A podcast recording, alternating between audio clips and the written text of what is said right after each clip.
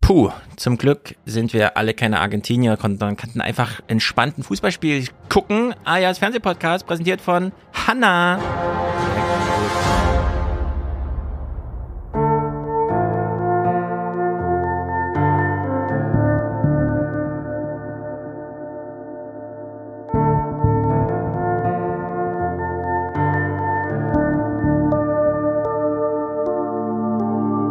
Wird einen Gaspreisdeckel festlegen, also einen Preis.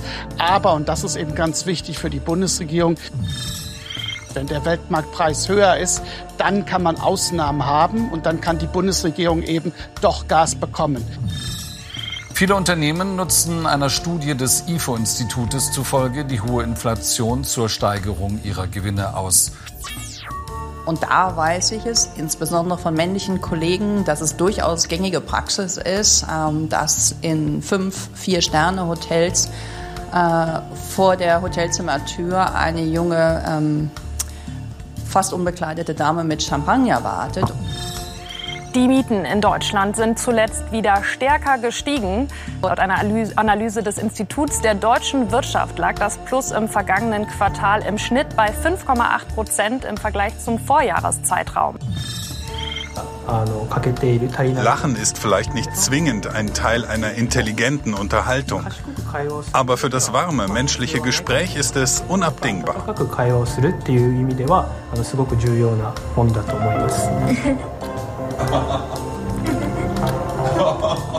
Zu einem Lachduell lässt sich Erika schon heute herausfordern.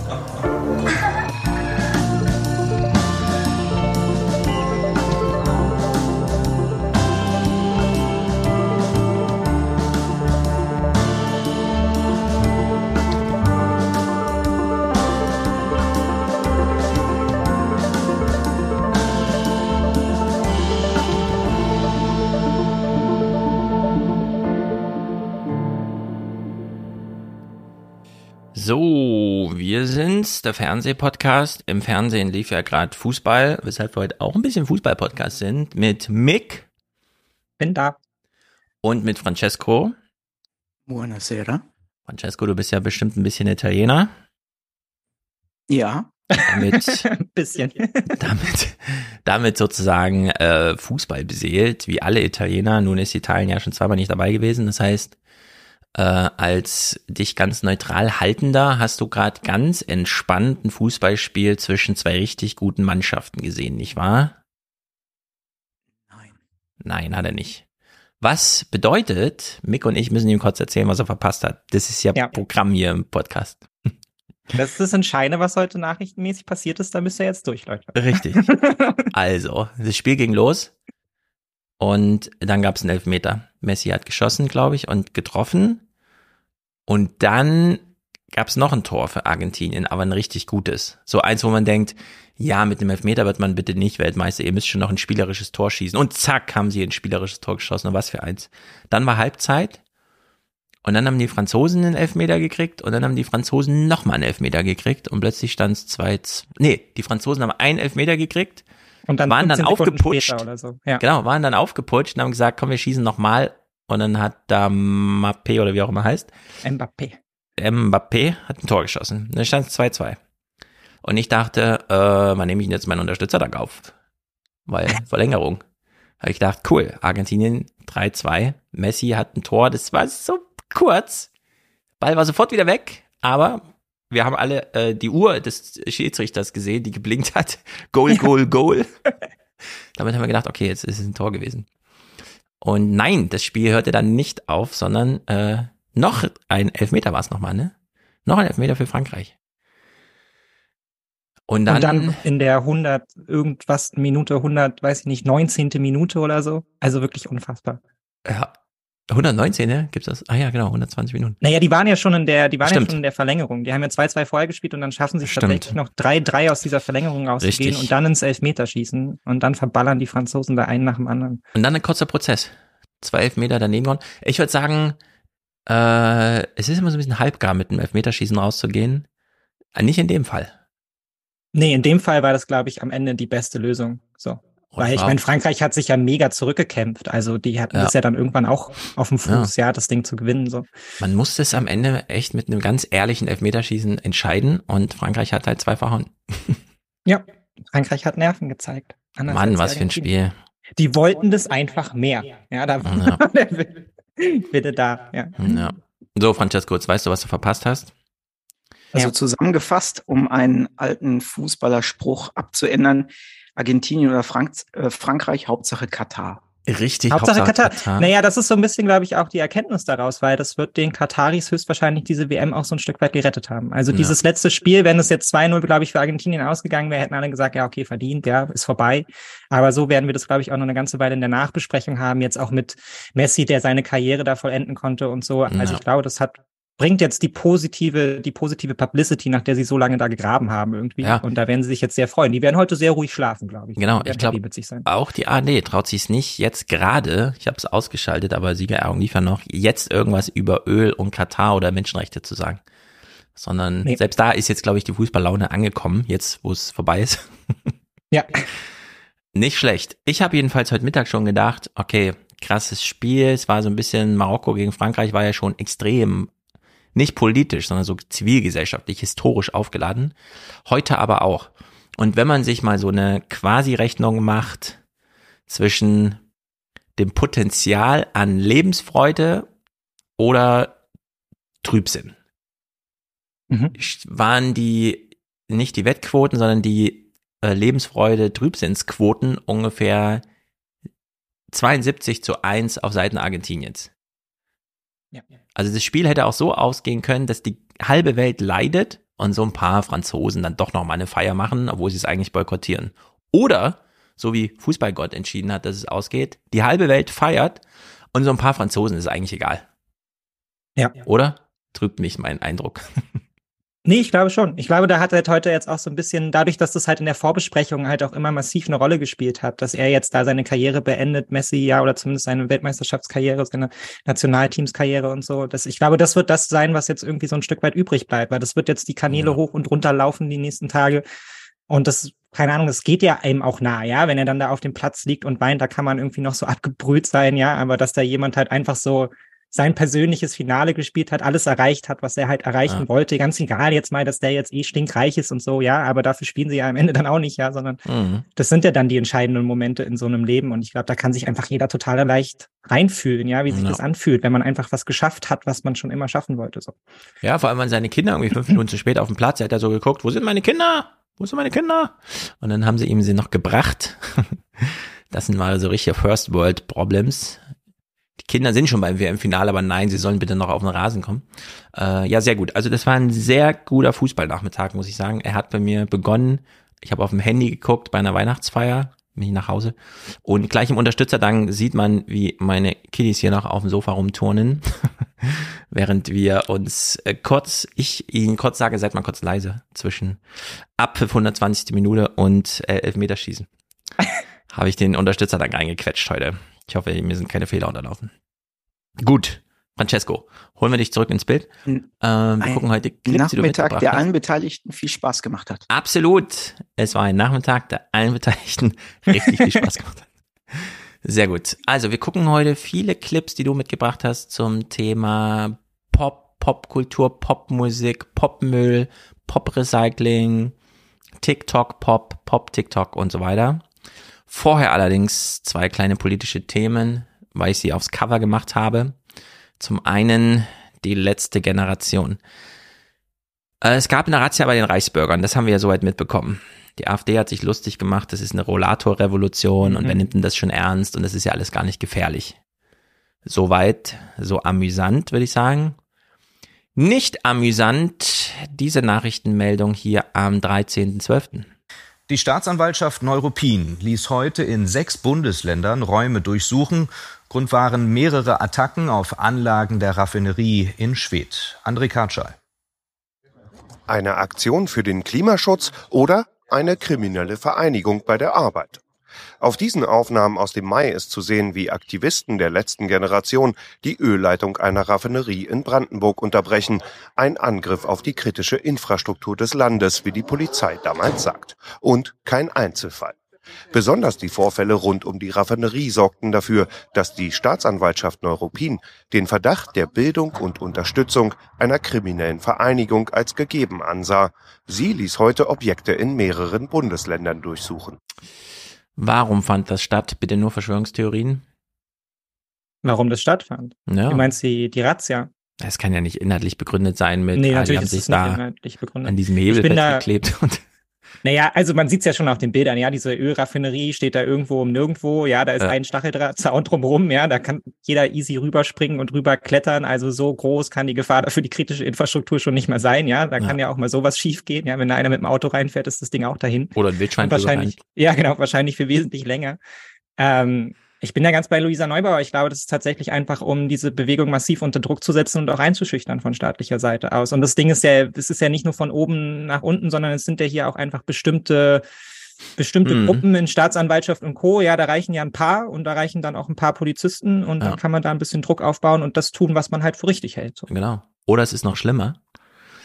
Äh, es ist nur ein Medienstunt im Sinne von, wir kriegen echt schlechte Presse auf Twitter unter den Konserv also hart Konservativen auf Twitter. Wenn wir jetzt nur bei den Reichsbürgern eine Razzia machen und dann aber nicht auch äh, sozusagen ausbalanciert uns die Gegenmeinung abholen, wie findet Twitter das denn? Und vor allem diejenigen, die sich über die Rollator, Rollator-Revolution lustig machen, wenn wir jetzt nicht auch bei den äh, Klimaschützern da äh, rumrazzia machen. Und das finde ich irgendwie, also ich will es nicht unterstellen, aber dieser zeitliche Zusammenhang ist irgendwie albern, denn wir haben ja auf den Bildern selbst gesehen, die gerade gezeigt wurden. Also hier sehen wir Aufnahmen, wie die sich im Mai da irgendwie eine, eine Öllieferung unterbrochen haben. Es ist ja dieses Öl, was aus Russland kam und zu 100 Prozent in Schwed raffiniert wird, um das Benzin für Berlin zur Verfügung zu stellen. Also in der Hinsicht kritische Infrastruktur. Aber wir haben ja auch gesehen, wie die Polizei da angerückt ist, nämlich mit Salatöl, um dann irgendwie den Kleber aufzuweichen. Und das ist ja nun nicht vergleichbar mit, bringt man Brecheisen mit, wir wollen hier gucken, äh, wie viele Waffen die eigentlich haben. Und so. Also völlig schräg irgendwie, dass man das macht. Vor allem muss man sich so langsam auch fragen, welche Ziele sollen es denn sein von Seiten des Staates, wenn man hier Zeichen setzen will, ja? Auf wen kann man denn dann abzielen? Weil hier steht wieder Carla Hinrichs im Mittelpunkt. Und zwar nicht wie im Bericht zuerst so, ja, so als Zeugin und sie kam dann auch mal, sondern nee, auch als Betroffene. Am Abend in Berlin-Kreuzberg. Demonstranten zeigen ihre Solidarität mit der letzten Generation. Laut Polizei kommen rund 150 Menschen. Unter ihnen auch Carla Hinrichs, die Sprecherin der Organisation. Heute Morgen wurde mein Zuhause durchsucht. Acht Beamte in schusssicheren Westen standen vor dem Haus und haben dann mein Zimmer durchsucht, ähm, meine persönlichen Gegenstände durchsucht und teilweise mitgenommen. Und das alles, weil diese Regierung versucht, unseren Protest zu kriminalisieren. Wir tragen jeden Tag in die Öffentlichkeit, was alle so gerne ignorieren wollen würden. Dass wir in einer Krise sind, dass wir in eine unfassbare Katastrophe rasen und unsere Regierung keinen Plan hat. Also glaubte wirklich jemand, dass man bei Carla Hinrichs irgendetwas findet? Nee. Das ist doch absurd. Nein, natürlich nicht. Keine sieht- Sekunde hat, glaube ich, ja. irgendjemand daran geglaubt, da wirklich was zu finden. Das ist halt aber eben klassische Einschüchterung. Du weißt nicht, wann sie kommen. Sie stehen auf einmal vor deiner Tür und du hast halt keinerlei Mittel mehr in der Hand, um dich dagegen zu wehren. Der Staat zeigt Ja. einfach mit voller Kraft so, wozu er in der Lage ist. Ja, was Staatsgewalt eben bedeutet. Und ich Genau. kann das, also, und es ist ja auch ganz leicht nachzuvollziehen, ja. Da haben halt eben viele das Gefühl, ihnen wird da auf der Nase herumgetrampelt, ja. Und Ja. das ist die Reaktion darauf, so. Ja, aber ich finde das so schräg. Das ist so schräg. Die saß vor zwei, drei Wochen noch bei Anne Will und war da nun, also klar hat sie auch Geschauspieler, dieses Ich bin noch ein unschuldiges Mädchen, aber ist sie halt auch in dem Sinne, äh, dass man da wahrscheinlich nichts findet. Äh, Also, äh, was soll man da finden? Wie, wie, also, dann müsste man sich ja fragen, für wie blöd wird sie denn gehalten? Ja. Und das ist einfach, äh, also es ist halt so ein Quatsch. Francesco, du hast dich ganz ordentlich gemeldet, das ist natürlich. Ja, total anständig. Ähm, ganz ehrlich, ich halte das eigentlich für so eine Art, ähm, ich benutze dieses Wort jetzt einfach mal, Pimmelgate 2.0. Pimmelgate? Ja. Was ist ein Also Pimmelgate diesen- 1.0? Es gab doch diesen, diesen Hamburger Abgeordneten. Ah ja, genau. so, der. Hamburger Innensenator. Ja, er wurde der wurde beleidigt doch- auf Twitter, ja. Genau. Und ich, für mich ist das so von der Reaktion sowas ähnliches so. Man möchte gerne zeigen, also auch da einfach Schikane zeigen und das ist Ja. jetzt quasi das dortige Wahrscheinlich. umweltbewusste Pimmelgate, ja. Ja, ich denke auch, man sollte das irgendwie, klar, das ist jetzt eine äh, von außen beobachtet sehr linke Sichtweise und so weiter. Aber warum sollte sie falsch sein, ja? Das ist doch total. Ja, genau. Das, also es so macht sie ja nicht falscher. Also das ist ja auch was, was man immer wieder so vorgehalten bekommt, ja. Das, man muss da immer bei allem objektiv sein, ja. So nach dem Motto, ja, wenn man jetzt über Rechtsextremismus spricht, dann darf man natürlich auch den Linksextremismus nie außen vor lassen. Der muss dann Ja. immer auch nochmal genannt werden und so, ja. Da macht man sich persönlich dann jetzt schon, muss man sich ja da objektiv machen, ja, und das Ja. immer alles mit einbeziehen, die konstante Reflexion. Und hier muss man einfach sagen, es besteht einfach ein deutlicher Unterschied zwischen einer Protestgruppe, die sich auf die Straße klebt, mit dem Ziel, die Politik aktiv anzusprechen, ja, mit dem Ziel, sowas wie ein 9-Euro-Ticket durchzusetzen, ja, Politik Ja. wirklich animiert zum Arbeiten und einer anderen Gruppe, ja, die aus Rechtsextremen besteht, die am liebsten in den Bundestag reinrennen würde, um da alle abzuknallen, Mhm. ja, um dann halt irgendwie einen Kaiser einzusetzen. Ja, also es sind einfach zwei völlig unterschiedliche Sachen und ich finde auch nicht, dass man das irgendwie auf einer Ebene miteinander behandeln kann. So, das sind einfach unterschiedliche Gruppen, das sind unterschiedliche Sachlagen, es ist eine ganz unterschiedliche Ansprache und Zielsetzung. So. Ja, wir hören nochmal, wie professionell Carla Hinrichs hier und sie weiß, ich kriege jetzt genau einen O-Ton, nochmal inhaltlich genau liefert, was du eben schon angesprochen hast. Im Grunde wollen die ja einfach nur, äh, dass das Völkerrecht eingehalten wird und das Bundesverfassungsgerichtsurteil durchgesetzt wird. Mehr ist es ja, Ja. gar nicht, äh, warum man ihn da irgendwie äh, gleich die Polizei auf den Hals jagt. Aber sie versucht es ja gleich inhaltlich, äh, und macht sie ja auch, äh, nochmal wurde anzubinden. mein Zuhause durchsucht. Acht Beamte in schusssicheren Westen standen vor dem Haus und haben dann mein Zimmer durchsucht, ähm, meine persönlichen Gegenstände durchsucht und teilweise mitgenommen. Ab Und hier. das alles, weil diese Regierung versucht, unseren Protest zu kriminalisieren. Wir tragen jeden Tag in die Öffentlichkeit, was alle so gerne ignorieren wollen würden. Dass wir in einer Krise sind, dass wir in eine unfassbare Katastrophe rasen und unsere Regierung keinen Plan hat. Also nochmal sehr gut platziert, allerdings, äh, oder es ist kein Vorschlag im Sinne von, das wäre dann besser oder so, sondern das wäre einfach nur witzig, aber auch nur es als Vorschlag zu machen. Sie hätte sich hier durchaus auch als Königin nochmal ausrufen können. Schade, dass ich jetzt nicht Königin werde morgen, weil mich die Polizei davon abhält. Ja. Aber ich hätte durchgesetzt, dass, und dann hätte sie im Grunde das Gleiche nochmal sagen können, äh, wir endlich eine ordentliche Regierung sind, wir Verfassungsgerichtsurteile durchsetzen und das Völkerrecht einhalten, zum Beispiel den Paris-Vertrag. Also das ist wirklich so klamaukig.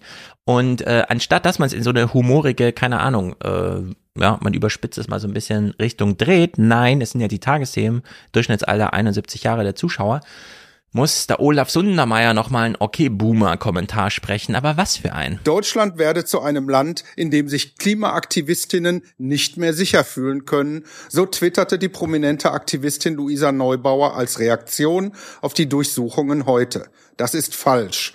Deutschland ist ein funktionierender Rechtsstaat, der sich nicht politisch erpressen lässt. Schließlich gäbe es allerlei berechtigte politische Anliegen, die Aktivisten durch die Begehung von Straftaten erzwingen könnten. Und Klimaaktivisten haben eine starke Stimme in der Öffentlichkeit, der Politik, sogar in der Bundesregierung. Aber radikale Klimaaktivisten wie die letzte Generation stehen nicht über dem Gesetz. Das war die Meinung von Olaf Sundermeier. Ja. Viele dieser Meinungskommentare haben wir inzwischen eigentlich? Also ich glaube, das ist auch absolut inflationär, oder? Das ist Ja. so ein Lieblingsthema. Dazu will jeder nochmal quatschen. Ne? Bei anderen Themen verkneift man sich dann gerne so. Aber ja, hier muss nochmal jeder seinen Senf dazugeben und Mhm. nochmal sagen, dass das so absolut nicht geht. Ich will hier nochmal feststellen an der Stelle, das sind bestimmte Einheiten, die da bei dir vor der Tür stehen. Ja, das sind diese Beweismittelfeststellungstruppe. Ja, das ist jetzt nicht der nette Straßenpolizist von nebenan, ja, der ihm hilft, das Portemonnaie wiederzufinden. Ja, sondern doch keine die Fragen, da- die sagen nur, Genau. mal in die Ecke. die sind darauf geschult, letztendlich genauso Leute wie Reichsbürger und äh, Neonazis, ja, und Clanstrukturen oder whatever halt hochzunehmen, ja, wo sie halt wirklich dann eventuell auch noch mit Waffengewalt konfrontiert werden, so und genau so treten die dann da auch auf, ja, weil die sind so Ja. geschult, das ist da so drin, ja, und das Ja. ist dann, da kann ich sehr gut verstehen, wenn man sagt, da fühlt man sich nicht mehr sicher, ja, also in solchen Situationen, wenn Mhm. da auf einmal Leute mit den MPs bei dir vor der Tür stehen. Ja.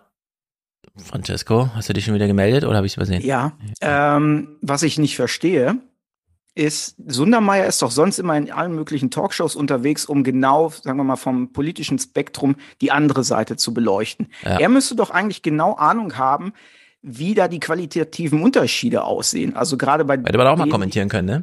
ja, eben. Das zum einen und vor allem das Ganze mal in ein tatsächlich Expertenverhältnis vernünftig setzen können. Ja. Aber anscheinend, polemisch, ich weiß, aber vielleicht hat er mit der Seite nicht mehr so viel zu tun, weil die in der Aufmerksamkeitsökonomie nicht mehr so zieht. und er muss sich jetzt halt ein anderes Ressort an Radikalität suchen. Äh, das kann sein, dass er uns die Rentler, äh, Rent, äh, Rollatoren-Revolution nicht mehr gut verkaufen kann. Äh, was mich vor allem ärgert, ist, wir hören hier nochmal rein. Auf die Durchsuchungen heute. Das ist falsch. Deutschland ist ein funktionierender Rechtsstaat, der sich nicht politisch erpressen lässt. So, Deutschland ist ein politischer Rechtsstaat. Stimmt. Äh, also wir haben geltendes Recht. Die Frage ist ja nur, wird es durchgesetzt oder nicht? Und in dem Falle, deswegen sind ja die Protestanten, Protestierenden auf der Straße, wird es ja nicht durchgesetzt. Und dann schließt er ja diesen Punkt hier an. Politisch erpressen lässt. Schließlich gäbe es allerlei berechtigte politische Anliegen, die Aktivisten durch die Begehung von Straftaten erzwingen könnten. Und das ist auch diese Gleichsetzung von ja, wenn wir euch beim Klima, also wenn wir beim Klima einknicken und uns erpressen lassen, müssen wir uns ja auch bei anderen Sachen erpressen lassen, ne? Also diese ja, Gleichsetzung, die mich wahnsinnig ärgert. Und ich glaube, jetzt kommt dieser Punkt, der mich am meisten ärgert. Klimaaktivisten haben eine starke Stimme in der Öffentlichkeit, der Politik, sogar in der Bundesregierung. Und das ärgert mich.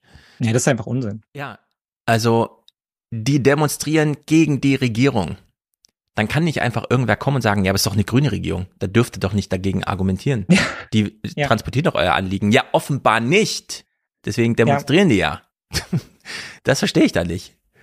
Das ist doch bescheuert. Als ob so eine gibt es jetzt irgendwie eine Quotenregelung. Ah, die, also die Grünen sind jetzt gebucht im Bundestag, jetzt darf erstmal nicht protestiert werden, weil nein, die demonstrieren gegen die Bundesregierung. Und wie man das dann anbringen kann, das verstehe ich einfach nicht. Aber ihr werdet doch gehört, das haben ja die anderen auch immer gebracht, Altmaier und so. Ja, aber werden die sogar in der Regierung vertreten, eure Proteste? Nee, offenbar ja nicht. Und vielleicht ist das mal ein Thema, dass ja. man da eben eine Differenz hat zwischen Jugendliche, die ein Anliegen haben, und dann Grüne, die regieren.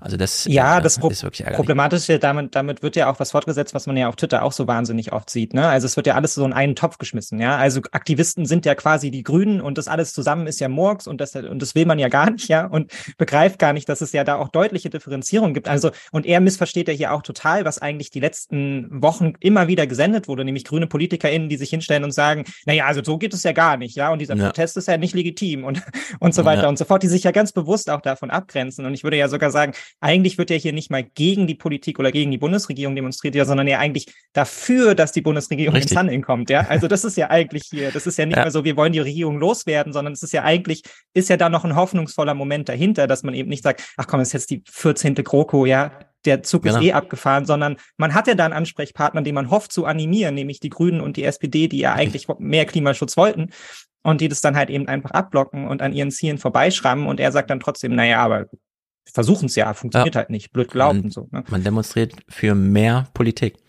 Ja. Äh, Nicole hat hier nochmal einen interessanten Punkt. Ich weiß nicht genau, wie sie es gemeint hat, aber ich finde es sehr inspirativ, weil sie schreibt, von 9-Euro-Ticket, also vom 9-Euro-Ticket bis zur Reichsmark ist ja bekanntlich ein kurzer Weg. Dieser Sundermeier-Kommentar äh, ist nicht weit davon entfernt, so ein Hufeisen zu machen zwischen die einen fordern ein 9-Euro-Ticket und die anderen ein 9 Reichsmark-Ticket. Ja, ja. Dass man da irgendwie doch so Gleichsetzung findet. Äh, es ist einfach alles bescheuert. Da wir gerade beim Thema sind, hängen wir nur kurz die Reichsbürger hier dran. Äh, ich fand es gar nicht so schlecht, hätte mir allerdings auch ein bisschen mehr gewünscht, als einfach nur so, ja, wir können es am 12.12. .12. mal kurz thematisieren, beziehungsweise 12.12. .12. ist schon eine Weile her. Wie geht's denn eigentlich bei diesem Thema hier weiter? Ein paar radikale Splittergruppierungen oder doch ein ganzes Netzwerk mit einem größeren Gewaltpotenzial? Also bei diesen Reichsbürgern fragt man sich so langsam, äh, wir haben jetzt 52 Leute da untersucht und 30 festgenommen, aber reicht das eigentlich? Auch Tage nach der Terrorrazzia und Festnahme sogenannter Reichsbürger sind noch und Terrorrazzia, das finde ich auch gut. Viele Details und Hintergründe unklar, aber es zeichnen sich doch gewisse Allianzen ab, die bis in die Mitte der Gesellschaft, sogar bis hin mhm. zum Bundestag reichen. Und da bin ich dann mal sehr dafür, dass wir Terrorrazzia und Quatschrazzia miteinander. ja. Also aufwiegen, ne? Und nicht irgendwie. Und äh, die Mitte der Gesellschaft, das ist ja auch interessant, dass wir hier von der AfD tatsächlich sprechen, die ja im Bundestag sitzt. Die allerdings sieht so gar keine Gefahr. Die AfD verurteilt heute zwar die Verschwörung, hält sie allerdings nicht für besonders bedeutend. Es gibt doch ein gewisses vielleicht wirklich Missverhältnis zwischen der, der Bevölkerung nahegebrachten Gefährdung und der tatsächlichen Gefährdung. Was gut ist, dass die tatsächliche Gefährdung gering ist. Was für ein Quatsch. Ist ja, gut. natürlich ist das Quatsch, aber ich hatte also, Ich habe darüber diese Woche viel nachgedacht und ich glaube, man hat sich auch so ein bisschen mit diesem Reichsbürgergriff der Begriff da keinen Gefallen getan, so, ja, weil man hat natürlich jahrelang jetzt auch medial auf diese Reichsbürger geschaut und es war immer so was, ja. ließ sich wahnsinnig gut ins Lächerliche ziehen, ja. Leute sitzen halt irgendwie so auf ihrem Grundstück, ja, hissen da ihre eigene Flagge, hängen sich einen Orden an die Brust, ja, und drucken irgendwie ihr eigenes Geld auf Papier aus. Ja. Das, das wirkte irgendwie alles nach sehr viel Spaß, ja, und nach irgendwie so, ja, das sind halt so ein paar Bekloppte, ja, die sitzen da irgendwo auf dem Land und damit kommen wir schon zurecht. Und letztendlich hat man ja auch einen sehr ähnlichen Tonus gefahren, als es so um die Corona-Proteste ging und so. Ja, das waren halt irgendwie immer die radikalisierten, die Rechtsextremen. Und jetzt kommt man zu der Ansicht, naja, diese Ideologien und diese Staats, ähm, ja, dieser Staatsprotest, ja, also absolut gegen alle staatliche Struktur ist einfach sehr, sehr tief eingedrungen und hat längst, ja, auch Menschen mitgenommen, die man auch aus seinem eigenen Umfeld kennen könnte, ja. Wir haben das bei Corona durchgemacht. Es waren eben nicht nur die Menschen, die vorher schon äh, radikalste Gedanken hatten irgendwie und schon immer, ja, und aus diesem Umfeld kamen, sondern es waren Ärzte, es waren Lehrer, es waren, ja, es waren die Nachbarn, es waren zum Teil ja sogar Leute aus der eigenen Familie, ja, wo man auf einmal mhm. festgestellt hat, hier machen sich einfach ganz große Diskrepanzen auf und man gewinnt diese Menschen auch nicht mehr zurück. Und jetzt macht man sich natürlich sehr, sehr leicht, wenn man jetzt der AfD da jetzt auch das Feld so überlassen muss in gewisser Weise, weil die jetzt sagen können, ach ja, komm ja, das sind ja nur diese Spinner, ja. Habt ihr ja selber ja. immer drüber berichtet, über diese Spinner, anstatt einfach klar zu machen, ja, das sind absolut Rechtsextreme und die handeln auch im Sinne eurer Ideologie. So, ne? ja. Aber finde ich gut, wie die AfD sich einfach traut, so diesen, also es war nur Spaß, äh, ja. Spruch nochmal zu bringen, ja. Während Carla Hinrichs da irgendwie, das müssen wir den Kack hier immer gar nicht machen, wenn die Politik mal und so Tränen überströmt und traurig da äh, steht. Das war nur Spaß. Das bisschen Munition, das war nur Spaß. Gut, zweites großes politisches Thema. Äh, lassen wir es doch direkt Ingo, Ingo Info uns hier informieren. Im Jahr, als er das erste Mal mit diesem Plakatfoto für den Deutschen Bundestag kandidierte und erfolgreich einzog, da war ich noch gar nicht geboren. Mhm. Und die Eröffnungsrede der konstituierenden Sitzung trug als Alterspräsident damals kein geringerer als ein gewisser Ludwig Erhard vor. Keine Frage. Das finde ich auch so gut. Kein geringer als ein gewisser Ludwig Erhard. Als wünschte man sich gar kein unter 50-jähriges Publikum. Ja. Sondern redet hier einfach von irgendwelchen Leuten aus dem Mittelalter. So, ja, ja, weißt du noch, damals. Frage Wolfgang Schäuble ist gelebte bundesrepublikanische Politgeschichte. Mhm. Heute hängt sein Porträt in der Galerie neben seinem Vorgänger als Bundestagspräsident Norbert Lammert. Morgen ist Wolfgang Schäuble genau 50 Jahre lang Bundestagsabgeordneter. Cool. Ist ein Thema hier. Ja. Ich würde sagen, ein bisschen zurecht, oder? 50 Jahre. Ähm, ich finde, das ist so ein bisschen davon abhängig, wie man das auswertet, ja, weil ich finde, das kann man durchaus auch kritisch bewerten und ich bewerte das auch kritisch. Natürlich kann man die Lebensleistung von jemandem anerkennen, ja, und ich finde jetzt auch, wenn Dietmar Bartsch und andere dann ihm Respekt zollen, ja, dann ist es auch okay, ja, das gehört zur politischen Kultur dazu. Ja. ja, ist so, ja, kann man akzeptieren. Ja. Ich finde aber auch gerade bei jemandem wie Olaf Schäuble gehört ein gewisser kritischer Ton dann auch dazu, ja, dass man eben nicht nur sagt, das war jetzt 50 Jahre lang geile Politik, sondern eben auch auf die kritischen Dinge hinweist. Das ist bei Olaf Schäuble eine ganze Menge, ja. Mhm. Äh, bei Wolfgang Schäuble siehst du, ich hänge jetzt auch schon in diesem Olaf Schäuble immer drin. Ich werde es nicht mal los, das hat Francesco gerade gelacht, ja. bei Wolfgang Schäuble und ich muss ganz ehrlich sagen, 50 Jahre lang im Bundestag, wer das so reserviert hat, das ist ein Problem, ja. Und das ja. ist, führt auch zu Vertrauensverlusten in die Politik, wenn man einfach weiß, dass dort Menschen für 50 Jahre sitzen, für 50 Jahre mitgestalten. Und wir haben ihn ja später auch noch im Interview, da hat sich offensichtlich auch in seinem Verständnis von Politik nicht viel geändert, ja. Und das finde ich eigentlich ein relativ fatales Signal. Und ich finde, das muss man da auch kritisch mit einbinden, ja, dass wir uns nicht wünschen können, dass Menschen 50 Jahre lang im Bundestag sitzen und da politikaktiv mitgestalten, mhm. ja, und da diesen Platz besetzen, ihn gewisserweise auch anderen wegnehmen, ja, und da irgendwie so ein Reservierung auf Macht haben. Also so stelle ich mir persönlich Demokratie nicht vor und ich finde, das gehört zur Berichterstattung auch dazu, ja. Mhm. Und wir sollten dann doch mal drüber nachdenken, ob wir nicht sagen, naja, in vier Legislaturperioden kann man eine ganze Menge erreichen, so reicht dann aber auch, ja, dann ist Zeit für andere. So, ne? Weil ja. klar, wenn man als junge Politikerin, als junger Politiker ins, in den Bundestag kommt und man weiß, naja, die alte Garde, die da vor mir sitzt, die hat noch acht Jahre, ja, dann kann ich mich darauf einstellen und dann weiß ich dann, ich bin ich dran, ja. Aber ich meine, mhm. Olaf, äh, Wolfgang Schäuble wird viele da einfach ausgesessen haben, ja, die nie die Chance hatten, da vielleicht auch zu gestalten, ja, einfach weil er da auch die Fäden der Macht in der Hand hat und naja. Ja, also ich finde das eher Absolut. einen kritischen Feiertag, wenn man so will, ja.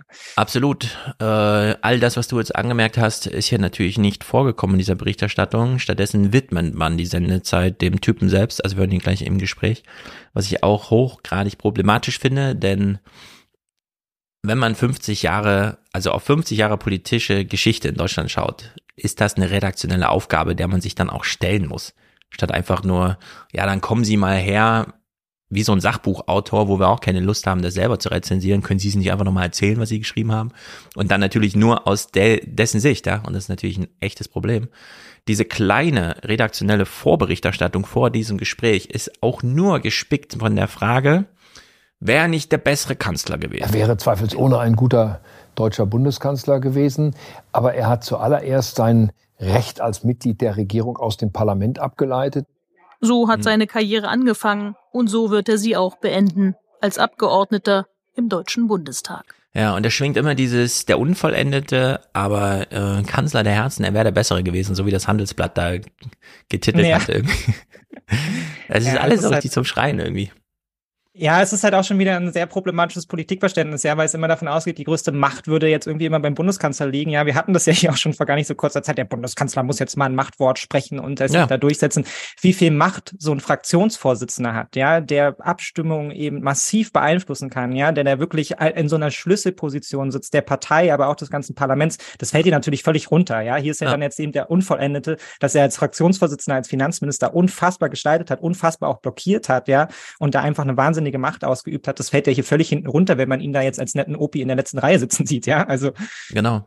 Vor allem, sie zeigen dann halt in dieser Berichterstattung, ich habe jetzt keine Clips davon, hat er eigentlich mit Merkel gut zusammengearbeitet, obwohl alle wissen, die haben sich jahrelang angeschwiegen. Es gab überhaupt keine Kommunikation zwischen Kanzleramt ja. und Finanzministerium, als sie da Griechenland in, äh, also runtergerockt haben wie nichts. Und äh, ja, also es ist irgendwie, ich weiß auch nicht, äh, 50 Jahre Schäuble ist hier so eine ganz typische, wir machen es nur für unser Publikum, dem wir jetzt nicht nochmal was Neues erzählen. Hier wird nichts aufgearbeitet, hier wird nichts nochmal betrachtet, sondern der Protagonist darf einfach hm. selber erzählen. Und das machen sie dann hier auch. Guten Abend, Herr Schäuble. Vielen Dank, dass Sie zu uns ins Studio gekommen Guten Abend, sind. Herr Zamperoni ein halbes Jahrhundert im Deutschen Bundestag, von der letzten bis zur ersten Reihe und wieder zurück. Wenn Sie darauf zurückblicken, auf diese Zeit, kommt Ihnen das nicht manchmal auch unwirklich vor? Doch, natürlich, wenn man die Bilder von vor 50 Jahren sieht. Aber mein erster Gedanke ist immer, wie die Zeit so schnell vergeht. Hm. Ist es im Fluge vergangen für Sie? Ja, ist im Fluge vergangen.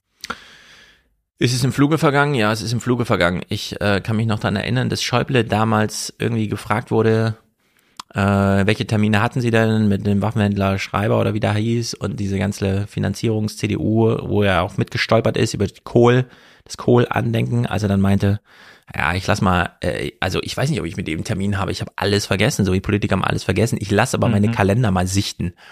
Und das, äh, ich finde, solche Sachen, Harald Schmidt hat es damals sich zu Recht drüber lustig gemacht.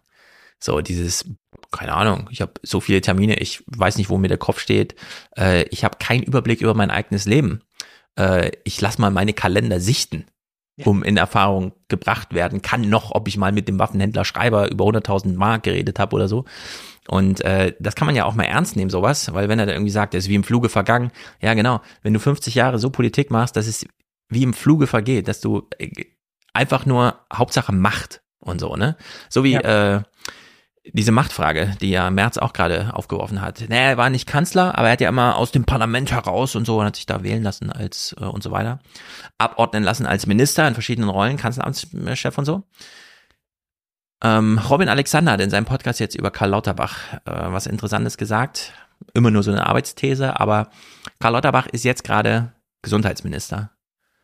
Und sehr viel machtloser als während der Pandemie, als er in der Regierungsfraktion, aber eben nicht äh, formell gebunden, einfach die Freiheit hatte, auch Professor zu sein und die Studien zu lesen und das Sprachrohr für Merkel zu sein, hintenrum.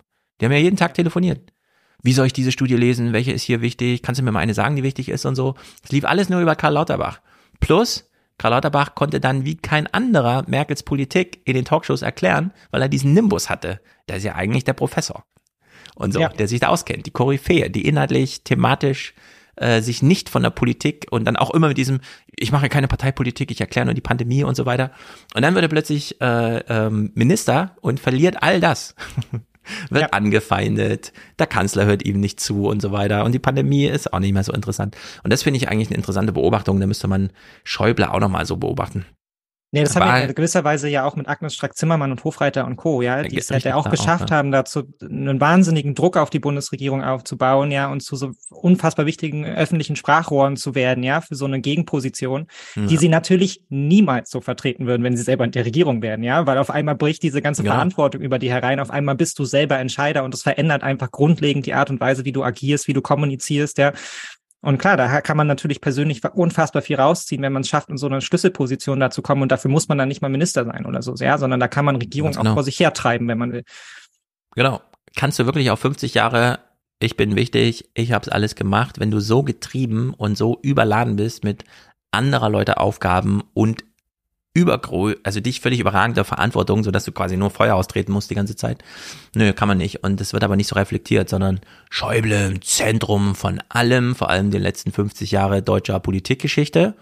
Und äh, unter dieser Maßgabe finde ich es dann ganz amüsant, wie er hier einfach sagt, ey, eigentlich zählt alles nichts, wenn Sie mich jetzt fragen, was aktuell los ist. Der heutige Politbetrieb auch, sagen Sie, das ist nicht mehr mein Bundestag oder doch eher so erst recht? Na, es hat sich natürlich vieles verändert. Aber ich habe immer gedacht, die Älteren müssen sich hüten, zu glauben, es sei früher alles besser geworden. Ich meine, die Herausforderungen, mit denen jetzt diese neue Regierung, die Ampelkoalition, im ersten Jahr ihrer Amtszeit konfrontiert worden ist, das wünscht man einer neuen Regierung in einer so komplizierten Konstellation eigentlich auch nicht. Finde ich sehr gut. Den Satz habe ich nicht verstanden. Ja. Äh, ja ist jetzt, war jetzt früher alles besser oder nicht? Also, weil er sagt ja, ähm. man sollte sich davor hüten, dass früher alles besser war, aber die Bundesregierung jetzt ist in der Situation, die gab es noch nie. Also jetzt ja. ist alles viel, viel schlimmer als früher. Das wird gleich noch komplizierter, weil die Frage war früher alles besser, beantwortet er dir gleich nochmal ganz explizit. Aber ich finde es gut, dass die hier dieses, sie haben jetzt 50 Jahre Erfahrung, ist im Grunde Benchmark für alles. Sie sind der Mann. Und dann sitzt er da und sagt, ja, aber was jetzt gerade passiert, da habe ich auch keine Erfahrung mit. das, da wäre für mich auch Tag eins so ungefähr. Und das finde ich schon ziemlich gut. Kann leider nicht durchreflektiert werden, weil die Berichterstattung halt anders läuft. Jetzt zu deiner Frage, ja, war früher jetzt alles besser, ja oder nein? Er verbindet das jetzt auch mit einer Antwort auf die Frage, ja, was hilft denn dann jetzt? Also wenn jetzt nach also sie haben jetzt 50 Jahre alles mitgemacht und jetzt ist aber gerade mal eine Sachlage, die auch für sie überfordernd wäre. Bräuchte man jetzt vielleicht so ein paar strukturelle Anpassungen, neue Programme, neue Ideen oder so? Seine Antwort? Und insofern werden, sind da auch Typen gefragt. Sind vielleicht ein bisschen anders als früher, aber äh, man soll nicht glauben, dass früher alles besser war. Ja, also es geht runter drüber hier. Es sind halt neue Typen jetzt gefragt. Ja, dann läuft. Also ja. ich meine, die Herausforderungen sind so groß wie nie, ja, Polykrise, aber ich brauche mal jetzt einfach die richtigen Typen für. Ja, ist einfach wie Fußball, mal, weißt du? Ob der Weltmeister ja. wirst oder nicht, kommt drauf an, wo Messi geboren wurde damals und ob er ja. dann fit ist. wenn Messi dabei ist, was der Weltmeister, wenn nicht, dann halt nicht. Ja. Im Fußball stimmt's ja auch, aber hier halt nicht. ist einfach absurd. Francesco, hast du dich zaghaft gemeldet? Ja, äh, was ich unglaublich erschreckend finde, dass Schäuble hier klingt wie jemand, den du halt normalerweise für irgendwelche Berichte aus dem Altenheim ans Mikro holst und der dann von Ist früher so. erzählt. So wie ihr das äh, letztens im Aufwachenpod gemacht habt, wo es dann auch so, wo es dann um diese, diese WG-Variante da ging, mhm. ne? wo die dann gefragt haben, also, ja, wie ist der denn so? Ja, ein bisschen anders als früher, aber ganz nett und so. Mhm. So ungefähr kommt mir das hier so rüber. Ne? Also ja. früher war, früher relativieren wir so ein bisschen und dann heute ist halt alles irgendwie anders, ohne dann wirklich was auszusagen. Ja. Und dann würde ich auf das zurückgreifen, was Mick vorhin gesagt hat. Also wenn ich diese Präsentation dann sehe und mir dann überlege, dass dieser Mann dann dem, also es passiert ja nicht über Nacht plötzlich so, dass man in diesen Duktus verfällt, so lange halt im Bundestag sitzt, dann wäre sowas wie ein, weiß ich nicht, eine, wie eine Führerscheinnachprüfung, so ein Eignungstest oder so, vielleicht nicht ganz unangebracht. Also, ja. es wird ja alle vier Jahre gewählt. Naja, gut, aber wir wissen auch, das hängt auch davon ab, welchen Wahlkreis du halt bekommst, ne? Richtig. Und wie du dich da positionierst, ja, es wie du in der Partei ja, eingebunden bist. Aber da würde ich wieder sagen, es ist halt ein Defizit im Mediensystem, wenn Wahlkämpfe danach geführt werden oder dann erfolgreich sind, wenn die entsprechenden Typen da sind, ja. die man halt schon kennt, aus Funk und Fernsehen. Weil man, man wählt Wolfgang Schäuble nur, weil er bekannt ist aus Funk und Fernsehen. Ja. Und damit meine naja, ich, die Medien sind schuld. nicht Wolfgang Schäuble, in diesem Punkt. Er hat halt sehr davon profitiert. Dass er halt naja, klar, und das geht jetzt mit dieser unkritischen Berichterstattung auch weiter. Und ich meine, genau, äh, Wolfgang Schäuble wird genau, wird das bis zum Schluss begleiten und dann werden wir spätestens in seinem Nachruf dann in zehn Jahren, in fünf Jahren, ja, wann auch immer, wenn wir dann hören, dass er einer von den ganz Großen war, ja, der Deutschland Richtig. wahnsinnig mit geprägt und gestaltet hat und so, ja, während ja. er eigentlich die ganze Zeit mit dem Politikverständnis da saß, ja, Hauptsache ich bin da. Ja, also, ja. also darum geht's. Und ich meine, das ist ja wirklich problematisch, ja, weil ich meine, das ist ja, wir sehen ja hier in ihm auch genau das, was uns an der, an der CDU immer so massiv stört. Ja, eigentlich diese Idee von Volkspartei, naja, Hauptsache Macht. Ja, was, was hm. politisch da passiert, ist eigentlich egal. So richtig ein Anliegen haben wir nicht. Wir verwalten den Laden hier halt irgendwie weg. Ja, und Hauptsache, wir stellen den Kanzler. So, das ist das Selbstverständnis. Um was anderes geht es da nicht. Ja, und genau. äh, da kein politischer Zug, keine politische Idee. Und ich meine, solche wie er sind dann halt eben auch in Masse nachgereift. Deshalb ist die Union heute auch so ideenlos, wie sie halt ist, ja, weil da hat eigentlich keiner einen politischen Antrieb, ja, sondern da ist man hm. halt, um da halt zu sein. So. Ja, und das ist insbesondere schlimm, also dieser ähm, Machtfaktor, der da drin steckt weil da ja immer noch mitschwingt, dass sie ja eigentlich, wie soll man sagen, während das linke Spektrum im Bundestag Überzeugungstäter sind politisch oder mehr, gilt das ja hier nicht, sondern hier wird erst die Machtfrage gestellt und sich dann, wie bei Jens Spahn am besonders sichtbarsten, Ah, womit werde ich am besten Minister am schnellsten? Ah, Gesundheit, da interessiert sich niemand für. Also nehme ich das als mein Thema und dann zack, und dann klappt's ja auch, ja. Macht aufbauen über äh, junge Union und dann sich als Gesundheitspolitiker empfehlen für den Posten, den eigentlich keiner haben will. Außer Hermann Gröhe oder so, war ja sein CDU-Vorgänger. Also so, und dann klappt es auch.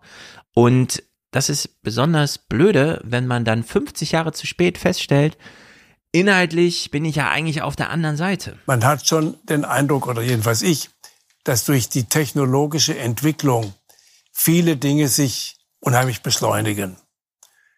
Die Globalisierung hat sich beschleunigt.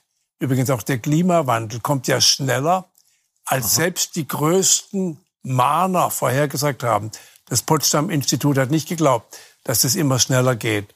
Und so ist mit anderen Entwicklungen auch. Und das überfordert offenbar nicht nur die Widerstandskräfte und Anpassungskräfte der Natur oder bei Pandemien, wie wir gesehen haben, mhm. sondern natürlich auch der Gesellschaft und damit der Politik. Ja, das ist doch total bescheuert. Wer reagiert denn nicht angemessen auf den viel schnelleren Klimawandel? Du selber. Naja, klar. Schäuble. Aber als, als 80-Jähriger wäre ich damit auch überfordert. So. Ja, ist doch, wir also, sind ja nicht überfordert. Wir werden nur ausgebremst von dir. Und dann kannst du doch nicht einfach sagen, ja, die Gesellschaft ist davon überfordert. Kann natürlich immer das Argument machen, nee, wenn wir jetzt, ne, Merkel hat ja schon einen Linksruck gemacht, wenn ich das auch noch mitgemacht hätte, hätten wir alle Wähler verloren und so. Nee, dann hätte man es den Wählern halt erklären müssen, warum es absolut notwendig ist, diesen Schwung zu machen. Aber dann einfach im Nachhinein zu sagen, ja, pff, also wir mussten leider untergehen, weil wir überfordert wurden, obwohl man selber die ganze Zeit das die Bremse reingezogen hat, das ist doch bescheuert. Und warum kann ja. das in so einem Gespräch einfach so passieren, ja?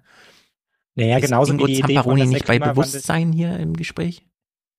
Nee, Zamparoni hat sich für den Abend vorgenommen. Also er ist einfach sehr froh, dass er da ist und er möchte mhm. diesem Mann jetzt dann guten Abschied, ja ein gutes Jubiläum bescheren. So, dafür ist er jetzt da. Da werden jetzt keine kritischen Fragen gestellt. Ich finde, das merkt man auch schon von Minute eins. Ja, das ist ein absolut entspanntes Umfeld, in die beiden da sitzen. Ja, er lässt ihn auch einfach quatschen. Keine dieser Fragen ist ja auch in irgendeiner Weise kritisch. Es ist ja, geht ja auch wieder nur um seine Persönlichkeit. Ja, wir haben sich gefühlt, war schön und so. Ja, was waren denn so ihre besten Momente? All das wird halt irgendwie hinterhergeschoben. Und ich meine, besonders einmal wird es mal so Sachen wie, ja, der Klimawandel ist schneller geworden, ja, wenn man gleichzeitig weiß, naja, der Spiegel hat so ein Bild vom Kölner, äh, äh vom Kölner Dom irgendwie auf sein Cover gepackt, jetzt 2022, wie der absäuft, ja, und das gleiche Bild hatten sie in den 70er Jahren da schon mal drauf, ja. Genau, also, aber mit Mauer. was hat sich da ja, das, genau, äh, was genau. hat sich da eigentlich beschleunigt? Also, ja, also wir wissen halt eben, worum es geht. Das Problem ist halt eben, dass sich die Politik darum nicht beschleunigt hat, ja, und deshalb spüren wir jetzt die Folgen, weil man hätte einfach früher ansetzen müssen und wir wussten auch früher Bescheid. So. Genau. Zum Spiegelcover haben wir ja eine Korrektur zu meinem Spruch bekommen, dass der Spiegel das wahrscheinlich selber nicht wusste, dass ich es damals schon gemacht habe. Nein, sie haben es als Gag benutzt. Aber äh, ja, finde ich einen taffen Fernsehmoment irgendwie, im Fernsehen zu sitzen nach 50 Jahre Politik und auch 50 Jahre Grenzen des Wachstums, also genau 50 Jahre, auch 72.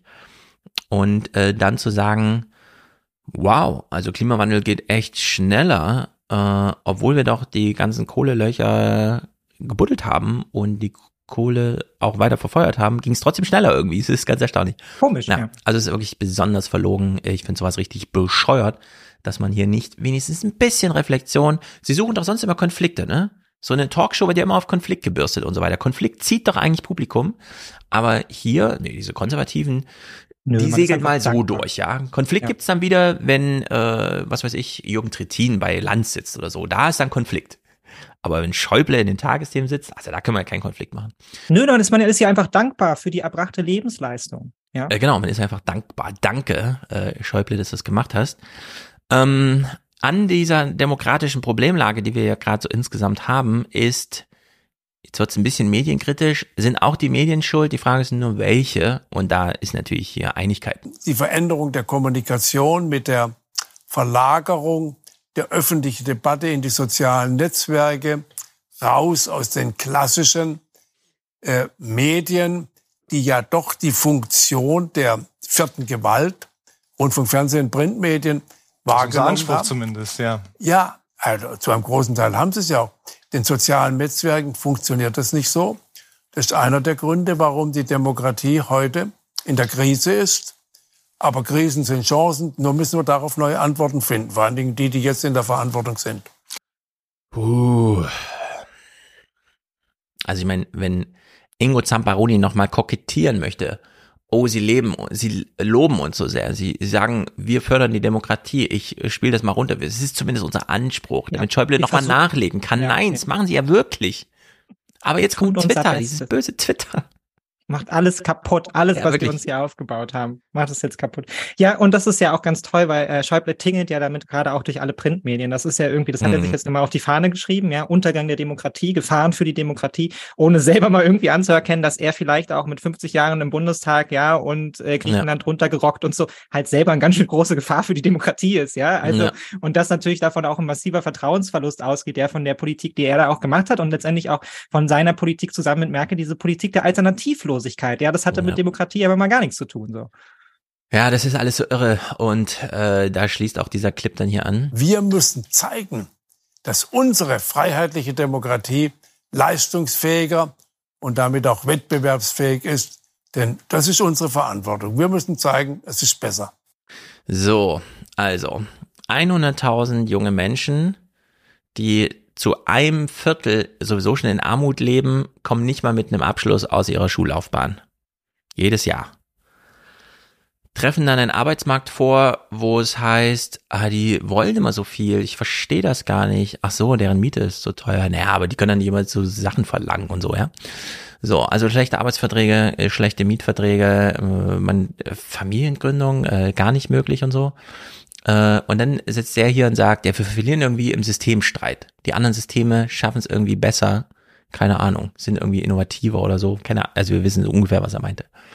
Dass er selber Mitschuld daran trägt, dass man der Demokratie nur noch so wenig Schlagkraft und Handlungsvermögen zutraut, sondern dass alle nur noch so vor sich rumleiden und eigentlich alle im Hinterkopf wissen, es ist schon wahnsinnig dumm, wenn der Finanzminister von der FDP in einer von Springer veranstalteten, in der ARD oder im ZDF gesendeten Telefonveranstaltung sagt, wir haben gerade zwei Kinder angerufen, um für zwei andere Kinder 36 Euro Weihnachtsgeld zu spenden. Ich finde es immer sehr schön, wenn Kinder Kindern helfen. Originalzitat.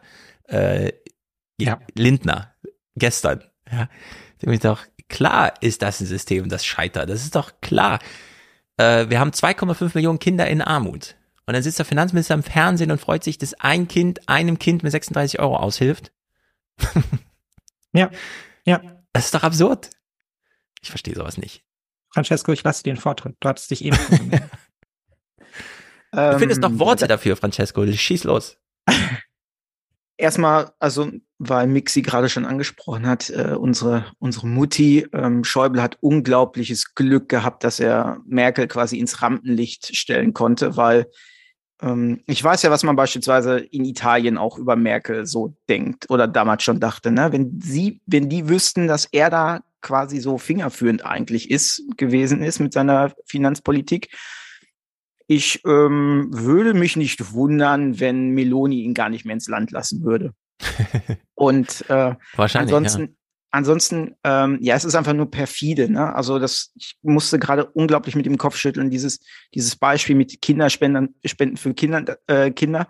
Und dann haben wir dann einen Frank-Walter Steinmeier, der dann irgendwie nochmal erzählt, so, ja, die Jungen, die müssen mal Solidarität lernen und so und Kram. Ja, genau. ja das, also wenn wir schon so weit sind, dass die ganz Jungen den ganz Jungen Solidarität äh, schenken müssen, finanzieller Art, ich weiß nicht, also das, gerade jetzt vielleicht nochmal zur Weihnachtszeit haut das nochmal extrem rein, aber das ist einfach nur pervers. Ich ja. finde es pervers.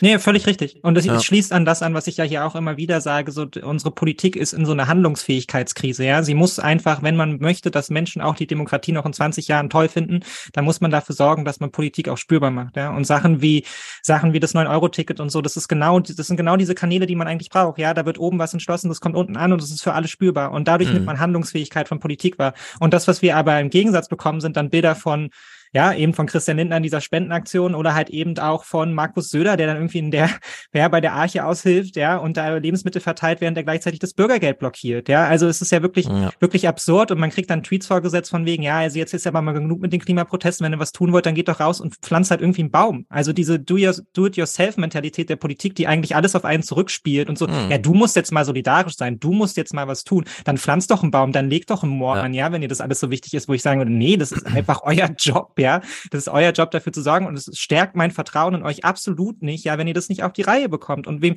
wem soll ich dann gegenüber letztendlich als junger Mensch solidarisch sein, wenn ich das Gefühl habe, dass der Staat mich ja in keinster Weise mal solidarisch unterstützt, ja, und da verstehe ich auch jede Frustration, wenn man dann zu dem Schluss kommt, nee, pass mal auf, also euch unterstütze ich jetzt auch nicht mehr, mhm. ja, was soll ich, ja. Habt ihr kürzlich mitbekommen, für welche Armen die Politik tatsächlich gerade handelt, vor allem Christian Lindner? Wir haben ja das Problem in Deutschland, dass wir ungefähr 400.000, äh, 400 Milliarden Euro im Jahr vererben, also durch die Generationen wandern. Und naja, 8 Milliarden oder so ist das Erbschaftssteueraufkommen. Und es wird ja vor allem von denen bezahlt, die gerade so über dieser Freibetragsgrenze liegen, aber nicht allzu sehr. Äh, also irgendwo bei 10 Millionen ist echt Schluss. Da wissen die Leute, wie Vererben und Verschenken geht, wie man das stückelt, wie man das zuerst in irgendein Unternehmen so als äh, Share Deal und so weiter. Also da ist es, ich habe jetzt mal diesen Begriff benutzt, aber jeder weiß, was ich meine. Man formt so eine Hülle und dann überträgt man einfach die ähm, Eigentumsrechte. Man vererbt also nicht wirklich ein Haus, auf das dann Erbschaftssteuer zu zahlen ist, sondern Okay. Hier, Fußball hat noch alles durcheinander gebracht. Der Kleine will sich noch seine Bettdecke zurückholen. Moment, ich gebe sie ihm kurz. So ist das im Live-Programm, ja. Das hier, meine Damen und Herren, das ist live. Das ist live. Jetzt merkt das mal. Jetzt merkt das mal. Ich glaube, ich muss auch gleich meine Bettdecke holen. Ich sitze ja auch wahnsinnig im Kalten. Das ist das Problem im ah. Dachgeschoss. Frag Merk mich mal, ich hatte schon überlegt, aus der Küche zu streamen, weil es da nach dem Pizzabacken so schön warm ist. dass es schön warm ist, ja. Man darf ja nicht mehr heizen. Ich habe auch kurz überlegt, ob ich meinen Heißlüfter auf meine Füße lenke und dann dachte ich so, nee, das ist Heizlüfter, Mick! Ja, genau. Mick, Siehst das du, du kannst du schon an. Ja, ja.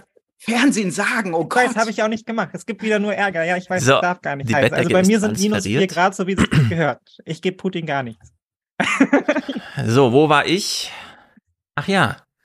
Also, Lindner macht jetzt Politik für die Armen. Denn wir haben ja eine Vermögenswertinflation und eine allgemeine Inflation. Was bedeutet, dass Grundstücke und Gebäude, die heute vererbt werden, ein bisschen mehr wert sind als noch vor zehn Jahren.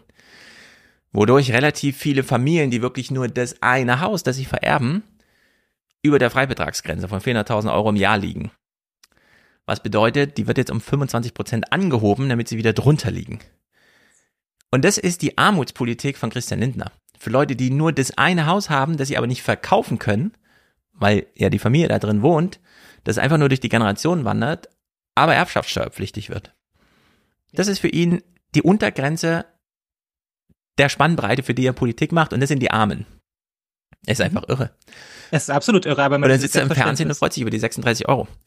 ja, aber dieses Selbstverständnis der FDP, es wird ja auch immer, wird ja auch immer krasser. Also Thilo hatte ja auch gerade dieser Clip, der es geht ja auch bei Twitter durch die Decke äh, mit dem FDP-Politiker, meinte ja Umverteilung schön ja. gut, ja, aber wenn sie jetzt morgen hier eine Million wegnehmen und dann dem Obdachlosen geben, ist er im Jahr wieder pleite, wo man sich so denkt, Alter, das ist genau. euer Staatsverständnis, ja.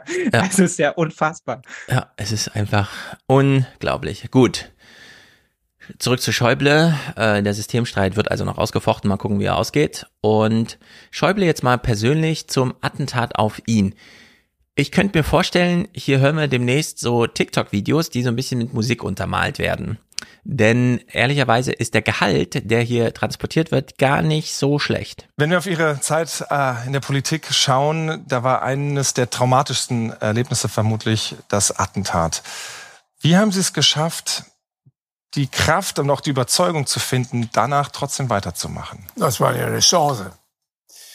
Wissen Sie, wenn Sie eine solche Verletzung erleiden, aus welchen Gründen immer, und haben dann die Chance, viele, die, die so einen Unfall erleben, dass sie querschnittsgelähmt sind, können ihren Beruf nicht mehr ausüben.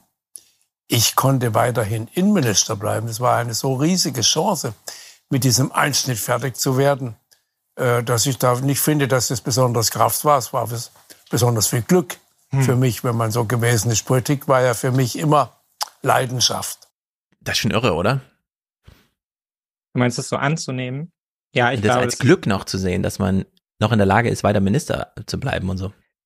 Ähm, ja, ich will mich jetzt hier nicht so weit aus Fenster lehnen, aber ich glaube, es ist ein Reflex, der bei vielen Menschen, die so schwere Verletzungen durchgemacht haben, irgendwann einsetzt, ja, weil du hast die Wahl entweder aufzugeben, ja, oder das anzunehmen und daraus letztendlich auch eine neue Kraft und eine neue Stärke zu ziehen. Also ich würde auch denken, dass das tatsächlich auch psychologisch so vermittelt wird, ja. Also du musst es schaffen, irgendwie damit umzugehen. Du darfst daran nicht verzweifeln. Du musst es nutzen und da dich das, darauf letztendlich aufbauen. So. Genau, das hieße dann aber, es wäre kein Reflex, sondern harte Arbeit. Also therapeutische Arbeit. Ja, stimmt, dann ist kein Reflex, ja. Und das finde ich schon nicht schlecht. So als, ich will es jetzt auch nicht überhöhen, aber das mal so festgehalten als, hat er gerade so gesagt, ja, im Fernsehen. Also ist schon, ja, mal ein denkenswerter Punkt, äh, denn ja, Sinn des Lebens und die Frage und so weiter.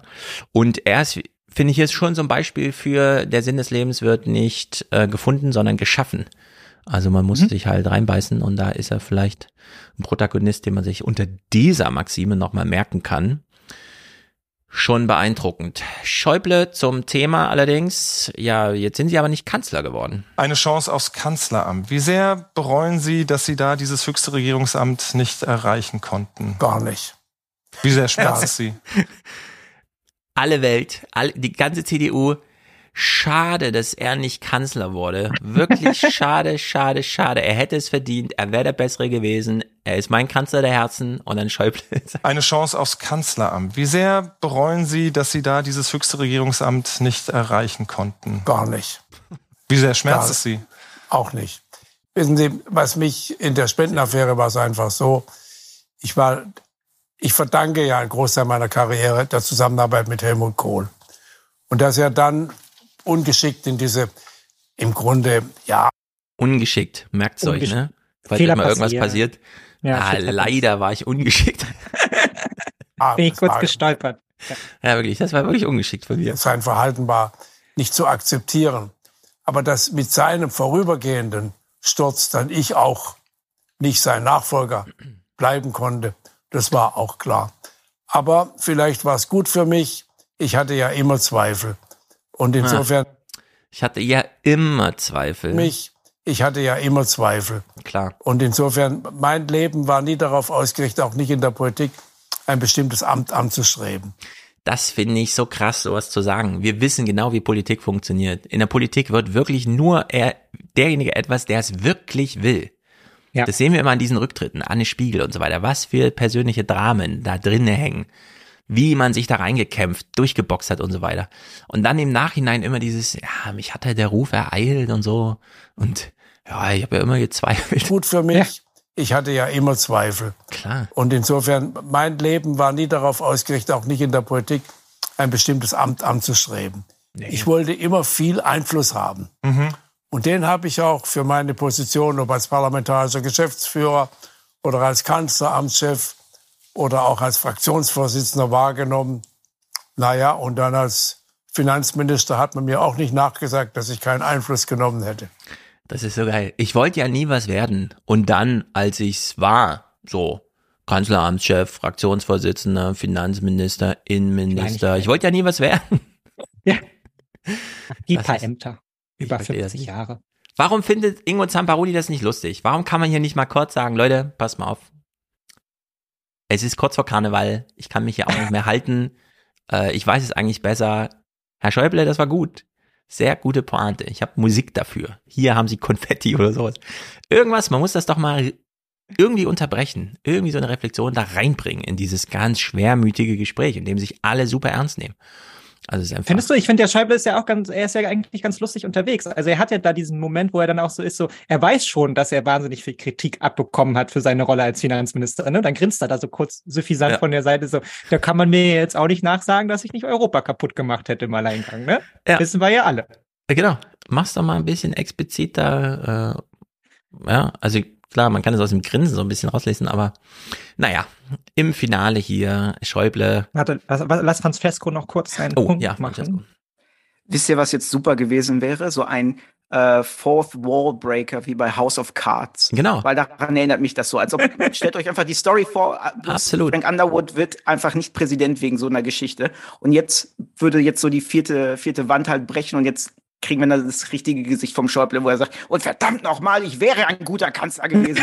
Genau. So, ja. so, find, so, so ein Setting ist das für mich gerade, weil das, Genau. diese Antwort auch so, nein, also so ganz schnell auch so kam, so als Hm. direkt vorbereitet schon. Ja, genau, da fehlt jetzt so der Blick nach rechts und so. Ich habe ihm natürlich alles erzählt, was er hören wollte, aber ich wäre ein großartiger Kanzler Genau, geworden. Und genau, das ganz wissen genau. auch. Ganz genau. Am besten noch mit so einer Fernbedienung. Ich mache mal kurz Pause. Sage ich Ja. Ihnen mal, was ich echt denke und dann drücke ich weiter. Ich finde es auch großartig, dass er hier selber, ja, die, den Spenden, die Spendenaffäre als einziger Mal in diesem Gespräch anspricht. Ja, so sicher fühlt er sich da auch mit Ja. ja. Zamperoni, dass der den Gedanken jetzt nicht aufnehmen wird, um dann noch drei kritische Fragen draus zu sticken, sondern das kann er ja einfach mal so fallen lassen. Ja, das Ja. Ungeschick der Spendenaffäre längst vergessen. Und so verziehen. ungeschickt es war, so geschickt kann er es Ja. jetzt noch anfügen. Genau, es ist einfach, es ist so banane. Das Finale hier, ich würde sagen, ähm, ich sag so, ich finde es besonders perfide, denn es ist dieses typische, was die Boomer dann auch nochmal hören wollen, was man dann später so als, ja, aber er hat sich auch versöhnlich gezeigt und so, ne? Am Ende wurde er versöhnlich oder irgend sowas. Also er dreht es schon so in diese Richtung. Ich, ich kann ihm das leider nicht durchgehen lassen. Leider, leider sitzt Ingo Zamparoni in diesem Studio und nicht ich. Deswegen kann man da nicht wirklich eingreifen. Aber ich finde sowas blöde. Ich bin immer zuversichtlich, weil Krisen Chancen sind.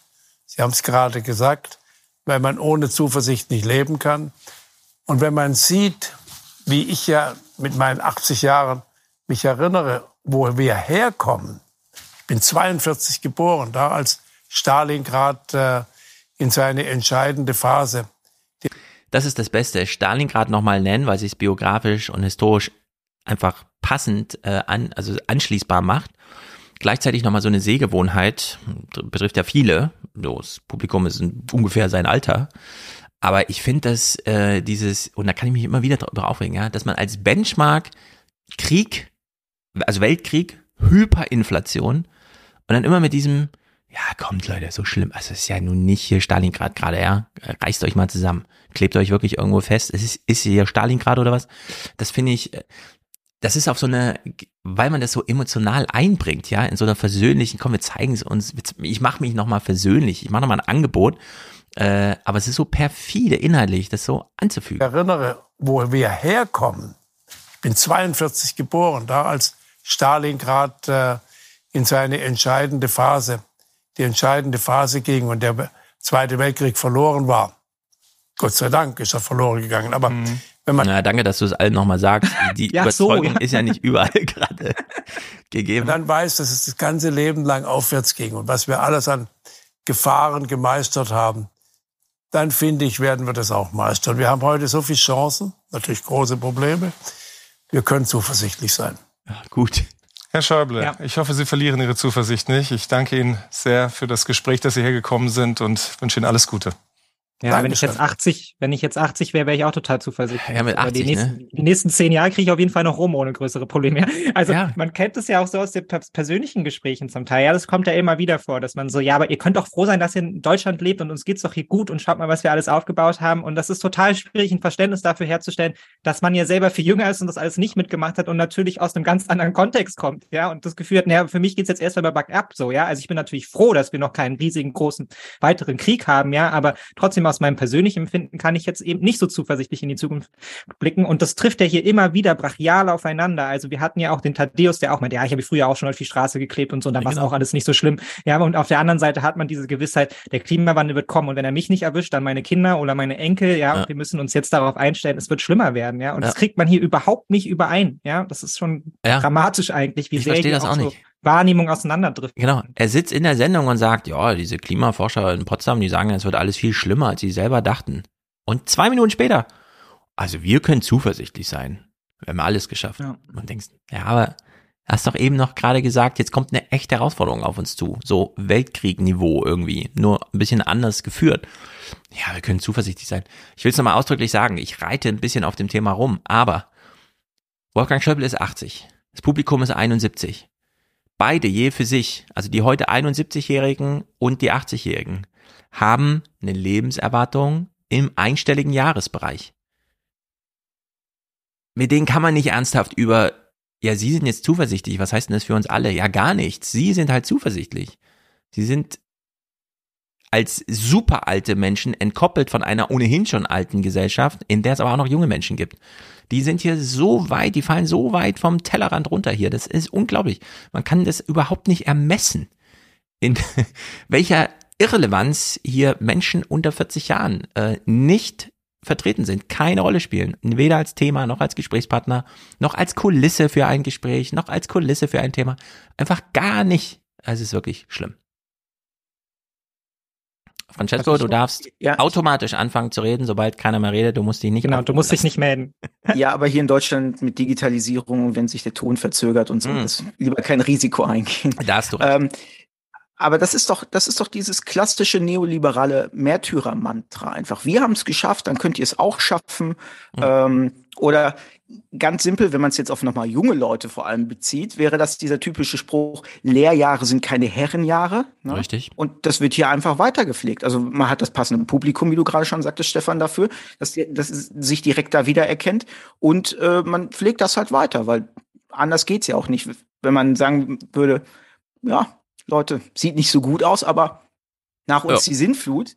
Also, da wird ja. man ja sofort dann auf dem, am, am Pranger stehen. Die Berichterstattung der ARD Nachrichten und auch des ZDFs laufen kompletto unter dieser neokalvinistischen Maxime, Maxime. Uns geht's gut, also sind wir die Guten. Punkt. Ja. Egal mit wem wir jetzt über was reden, uns geht's gut, also sind wir die Guten. So, und das sieht man dann einfach überall. Und jetzt hat man halt, und es ist dann nur noch, das hat dann nur noch diesen Happening-Charakter. Heute können wir unsere neokalvinistischen Happenings mit Olaf äh, Wolfgang Schäuble veranstalten. Nächste Woche ist halt jemand anders und so, ja. Es ist dann irgendwann, jetzt war es wieder die erste Frau als Bundesratspräsidentin vor 50 Jahren, demnächst sind es wieder irgendwelche Todesfälle und so, aber es ist immer in dieser Maxime, ja. Man tauscht nur sozusagen die Protagonisten ja, kurz auf. Was Bühne, wir nicht alles, alles erreicht haben. Ja, Richtig. Das ist ganz viel von der Berichterstattung. Nicht, was müssen wir noch tun, sondern was wir schon alles erreicht haben. Und die Jungen auf dieses erkennen Land. das gar nicht an, ja. Ja. Was wir alles die aufgebaut haben. Uns und ich, und ich will ja auch nochmal, ich habe letzte, letztes Mal so ein bisschen Ärger bekommen, weil ich irgendwie zu, äh, zu altenfeindlich war. Deshalb will ich What? jetzt hier mit rein.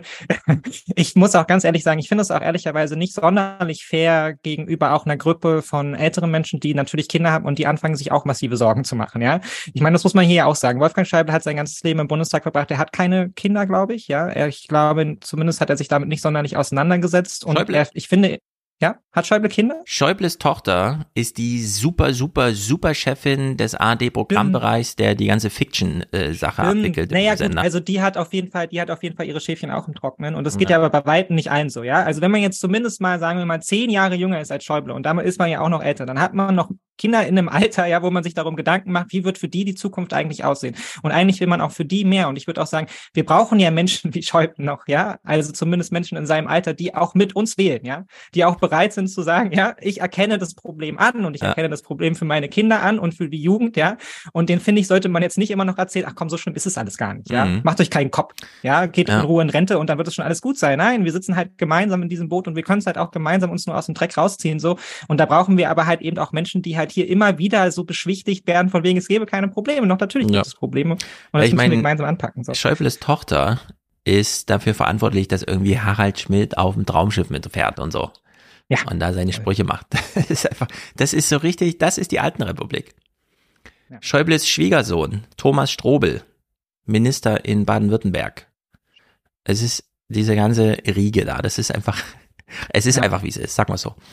Ähm, Im Heute-Journal haben sie nochmal einen Ausschnitt äh, von Schäuble gebracht aus dem Bundestag. Ich will jetzt nicht sagen, es ist eine Feierstunde, aber er hatte wohl äh, auch Redezeit, als er zufällig gerade äh, 50 Jahre im Bundestag saß. Und hat dann nochmal diesen Spruch gemacht, der uns alle das Fürchten lernen sollte. Denn das haben wir auch schon von Norbert Lammert und so weiter, von allen aus dieser CDU gehört. Derzeit regieren sie zum Glück nicht. Und dann im Deutschen Bundestag heute auch ein Rekord. 50 Jahre ununterbrochen im deutschen Parlament. Das hat vor Wolfgang Schäuble noch niemand geschafft. Er wolle sich mit ungebetenen Ratschlägen zurückhalten, sagt der jahrzehntelange Abgeordnete für den Wahlkreis 284 Offenburg und gibt dann doch einen, einen, der dieses Land voranbringen soll. Mhm. Wie wäre es, wenn wir eine breite öffentliche Debatte anstoßen würden, wie wir unseren durch perfektionistische Überregulierung ähnlich dem gefesselten Riesen Gulliver Ja. in zu vielem fast schon handlungsunfähig gewordenen Staat durch eine grundlegende Neuordnung der Aufgaben auch zwischen Staat und Gesellschaft wieder effizienter machen könnten. Ich habe eine einfache Antwort dafür. Wir brauchen einen neuen Typen. Ja, wir brauchen gerne. Ja, wir brauchen einfach wir brauchen nur einen neuen Typen. Das, das fand ich so dreist, weil das ist so Tom Burrow-Style. Ich gehe nächstes Jahr in Rente nochmal mit meiner eine Million oder was, whatever, ja, die ich an Pension bekomme. Ach ja, wir können ja ZDF und Äh, ARD 3,5 zusammenlegen. Millionen hat man für ihn Ja, so auf, auf Wiedersehen, ja. Und dann Ja. geht man, also das ist wirklich so Panne, sich da hinzustellen und jetzt irgendwie, ja, wir bräuchten jetzt mal eine große Reform und so. Das überlasse ich jetzt allen Ihnen, nachdem ich 50 Jahre lang im Bundestag saß. Also das Mhm. ist doch wirklich eine Frechheit. Sorry, aber Genau. ich erkenne diese Lebensleistung nicht an. Ich habe 50 Jahre alles kaputt gemacht. Wir brauchen, es muss jetzt neu gemacht werden nach mir. Ja. Ich weiß nicht genau, warum ich Christian Sievers noch mal kurz, ich, vielleicht macht er noch so einen Spruch oder so. Auch zwischen Staat und Gesellschaft wieder effizienter machen könnten. Spricht einer aus Erfahrung und aus Sorge. Und in der Hoffnung, dass Deutschland ihn hört. Erfahrung, Sorge, Hoffnung. Ja, was für ein Dreiklang. Das ist einfach, das ist hier die alten Republik, wie es schlimmer kaum geht. Schäuble. Okay, wir gratulieren ihm natürlich auch und Ja. hoffen, bangen. Wie hat Martin, Sonne, wie hat Martin Sonneborn so schön gesagt, als Merkel gegangen ist und jetzt dürfen sie gehen. Ja, genau, das wollte ich gerade sagen. Dass es dann aber auch ho- hoffentlich ein Abschluss ist jetzt. Ja. Äh, er ist weder gestorben noch aus dem Bundestag raus, aber 50 Jahre und Hinterbänkler. Geschichte ist jetzt hoffentlich geschrieben. Gut. Kommen wir zu den heiteren Themen des Tages. Clips, die ich alle nicht kenne, was mich immer besonders freut. Francesco, du hast. Also ich sag so, Francesco, du hast so viele Clips mitgebracht, das würde für zwei neue 20er reichen. Deswegen gehen wir, Ja. ja, Alles gut, wir machen jetzt noch sieben Stunden. Wird gut. äh, genau. Ja, und dabei habe ich die Hälfte weggelassen, wie ich die schon Bescheid gesagt habe. Naja, äh, wir machen es wie Messi. Wir fangen uns kurz vor Ende nochmal ein Tor, gehen in die Verlängerung und klären am Ende im Elfmeterschießen, welchen Clip wir noch spielen und nicht. Nein, wird schon irgendwie passen. Dann Wir bin fangen ich eher an- aber der Typ Maradona, ne? Also dann dribbeln wir uns lieber durch und äh, mit der Hand dann mit der Gottes. Ja, am Ende hauen wir drauf. Und dann wird das schon. Gut, ich sehe nur die Titel. Es geht los mit TikTok. Ich bin sehr gespannt. Ja, Sag fangen uns wir doch was. direkt, fangen wir Ja. doch direkt mit dem, mit dem ersten an. Also es geht, oder nee, ich erzähle erstmal, worum es äh, da genau geht. Mhm. Ähm, Tracks und es geht darum, wie TikTok letztendlich so die Musikbranche gerade umgestaltet. Warum habe ich da jetzt auch ein besonderes Auge drauf geworfen? Äh, es gibt aktuell auf TikTok einen Trend, äh, dass man mh, ja Techno mit äh, so Kink und äh, der Fetischszene quasi verknüpft, indem man es dann so TikToks gibt, wo dann Mädels irgendwie gerne, also von der Clubtour stehen und gerne rein wollen würden und sind erstmal so angezogen, wie sie eigentlich rausgehen wollen würden. Und normalerweise ist das in der Techno-Kultur so gewesen, come as you are, hab Spaß, es geht um die Musik und dann geht die Tür vor ihr zu, dann geht sie wieder auf, dann hat sie ein bisschen weniger an, dann geht sie wieder zu die Tür und dann geht sie wieder auf und dann ist sie dann dementsprechend äh, Lackleder, Ketten, Ja. was auch immer. So werden heute übrigens so. auch äh, Mietwohnungen vergeben an junge Studentinnen. Ja, ich Wir können ja noch nicht ganz zusagen. Kannst du nochmal neue Klamotten anziehen und wiederkommen? Also es ist ein echtes Problem in Deutschland auch mittlerweile. Wir kennen das sonst nur aus Frankreich und so, aber auch in Deutschland mittlerweile.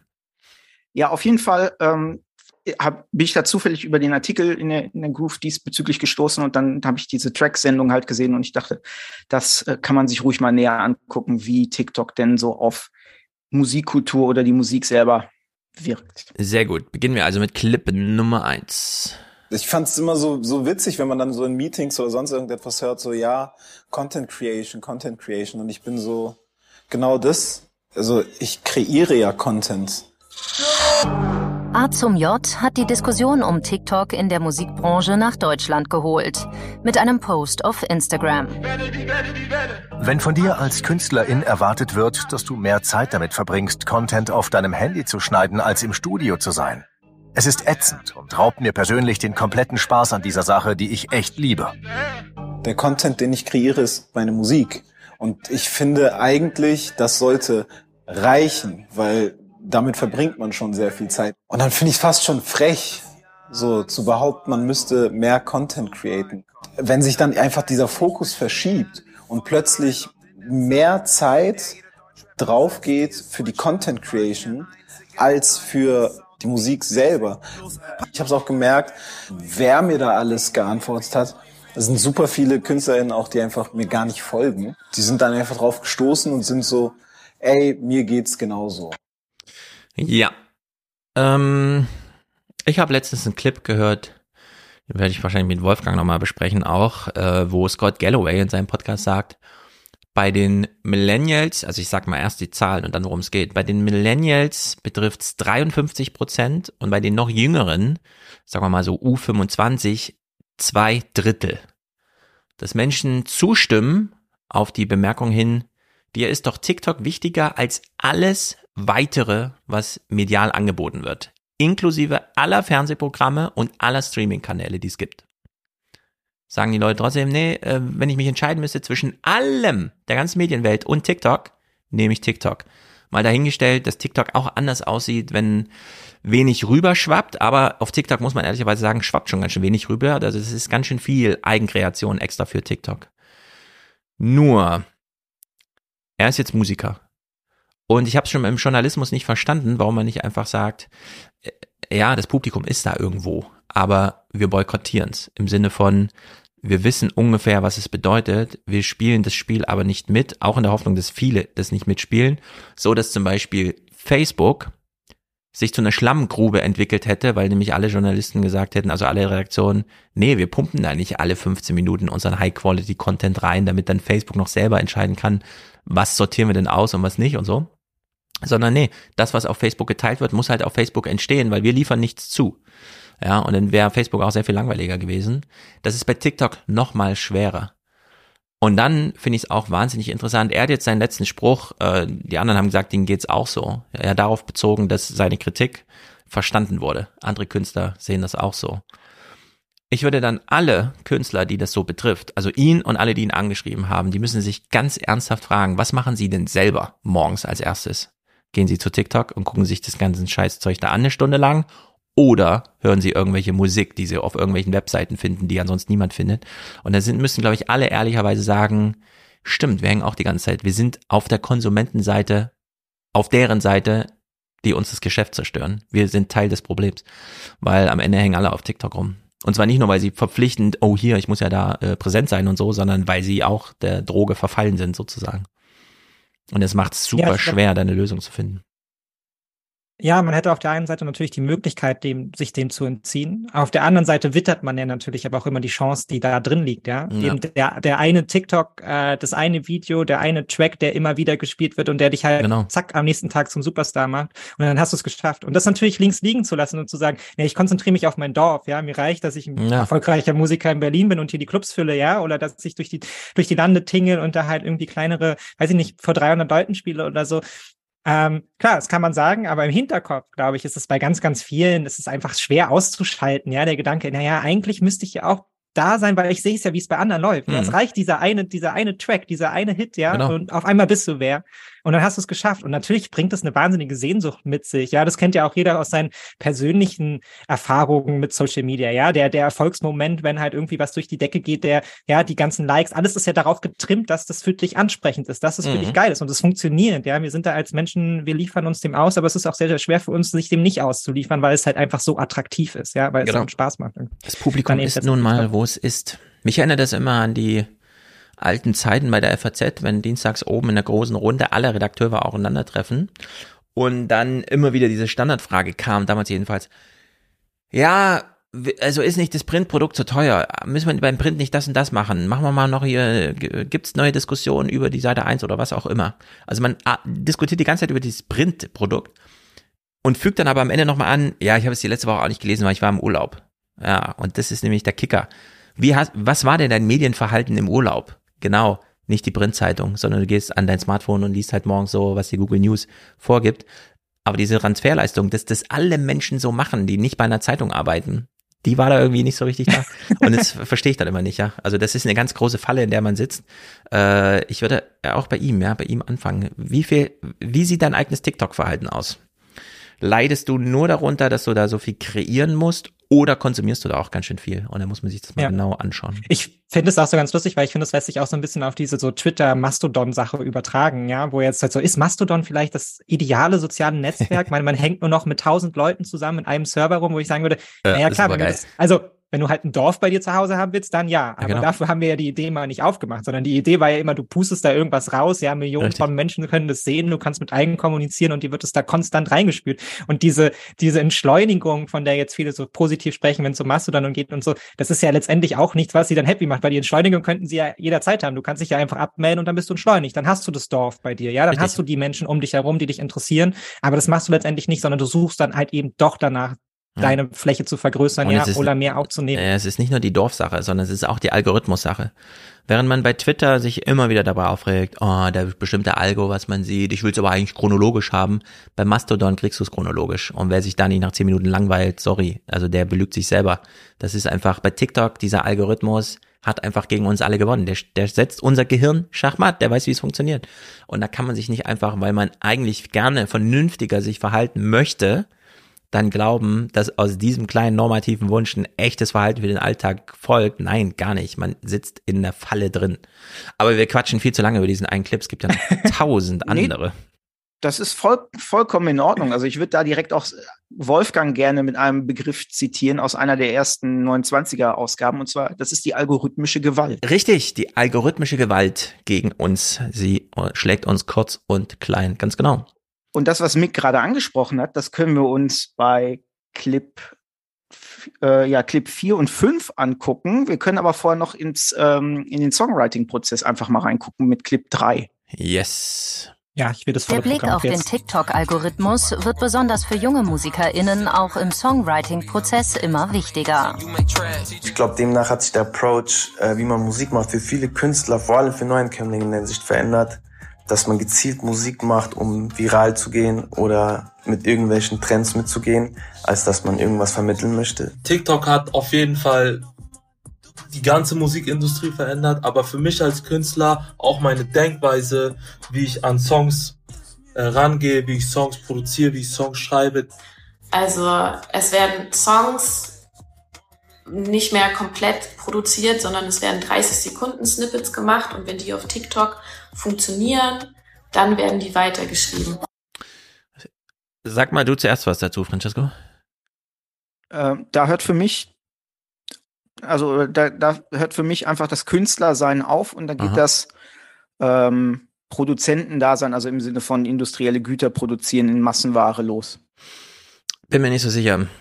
Also, man geht in sein Atelier und findet vor, was einem die Welt für Angebote macht und was man sich gekauft hat.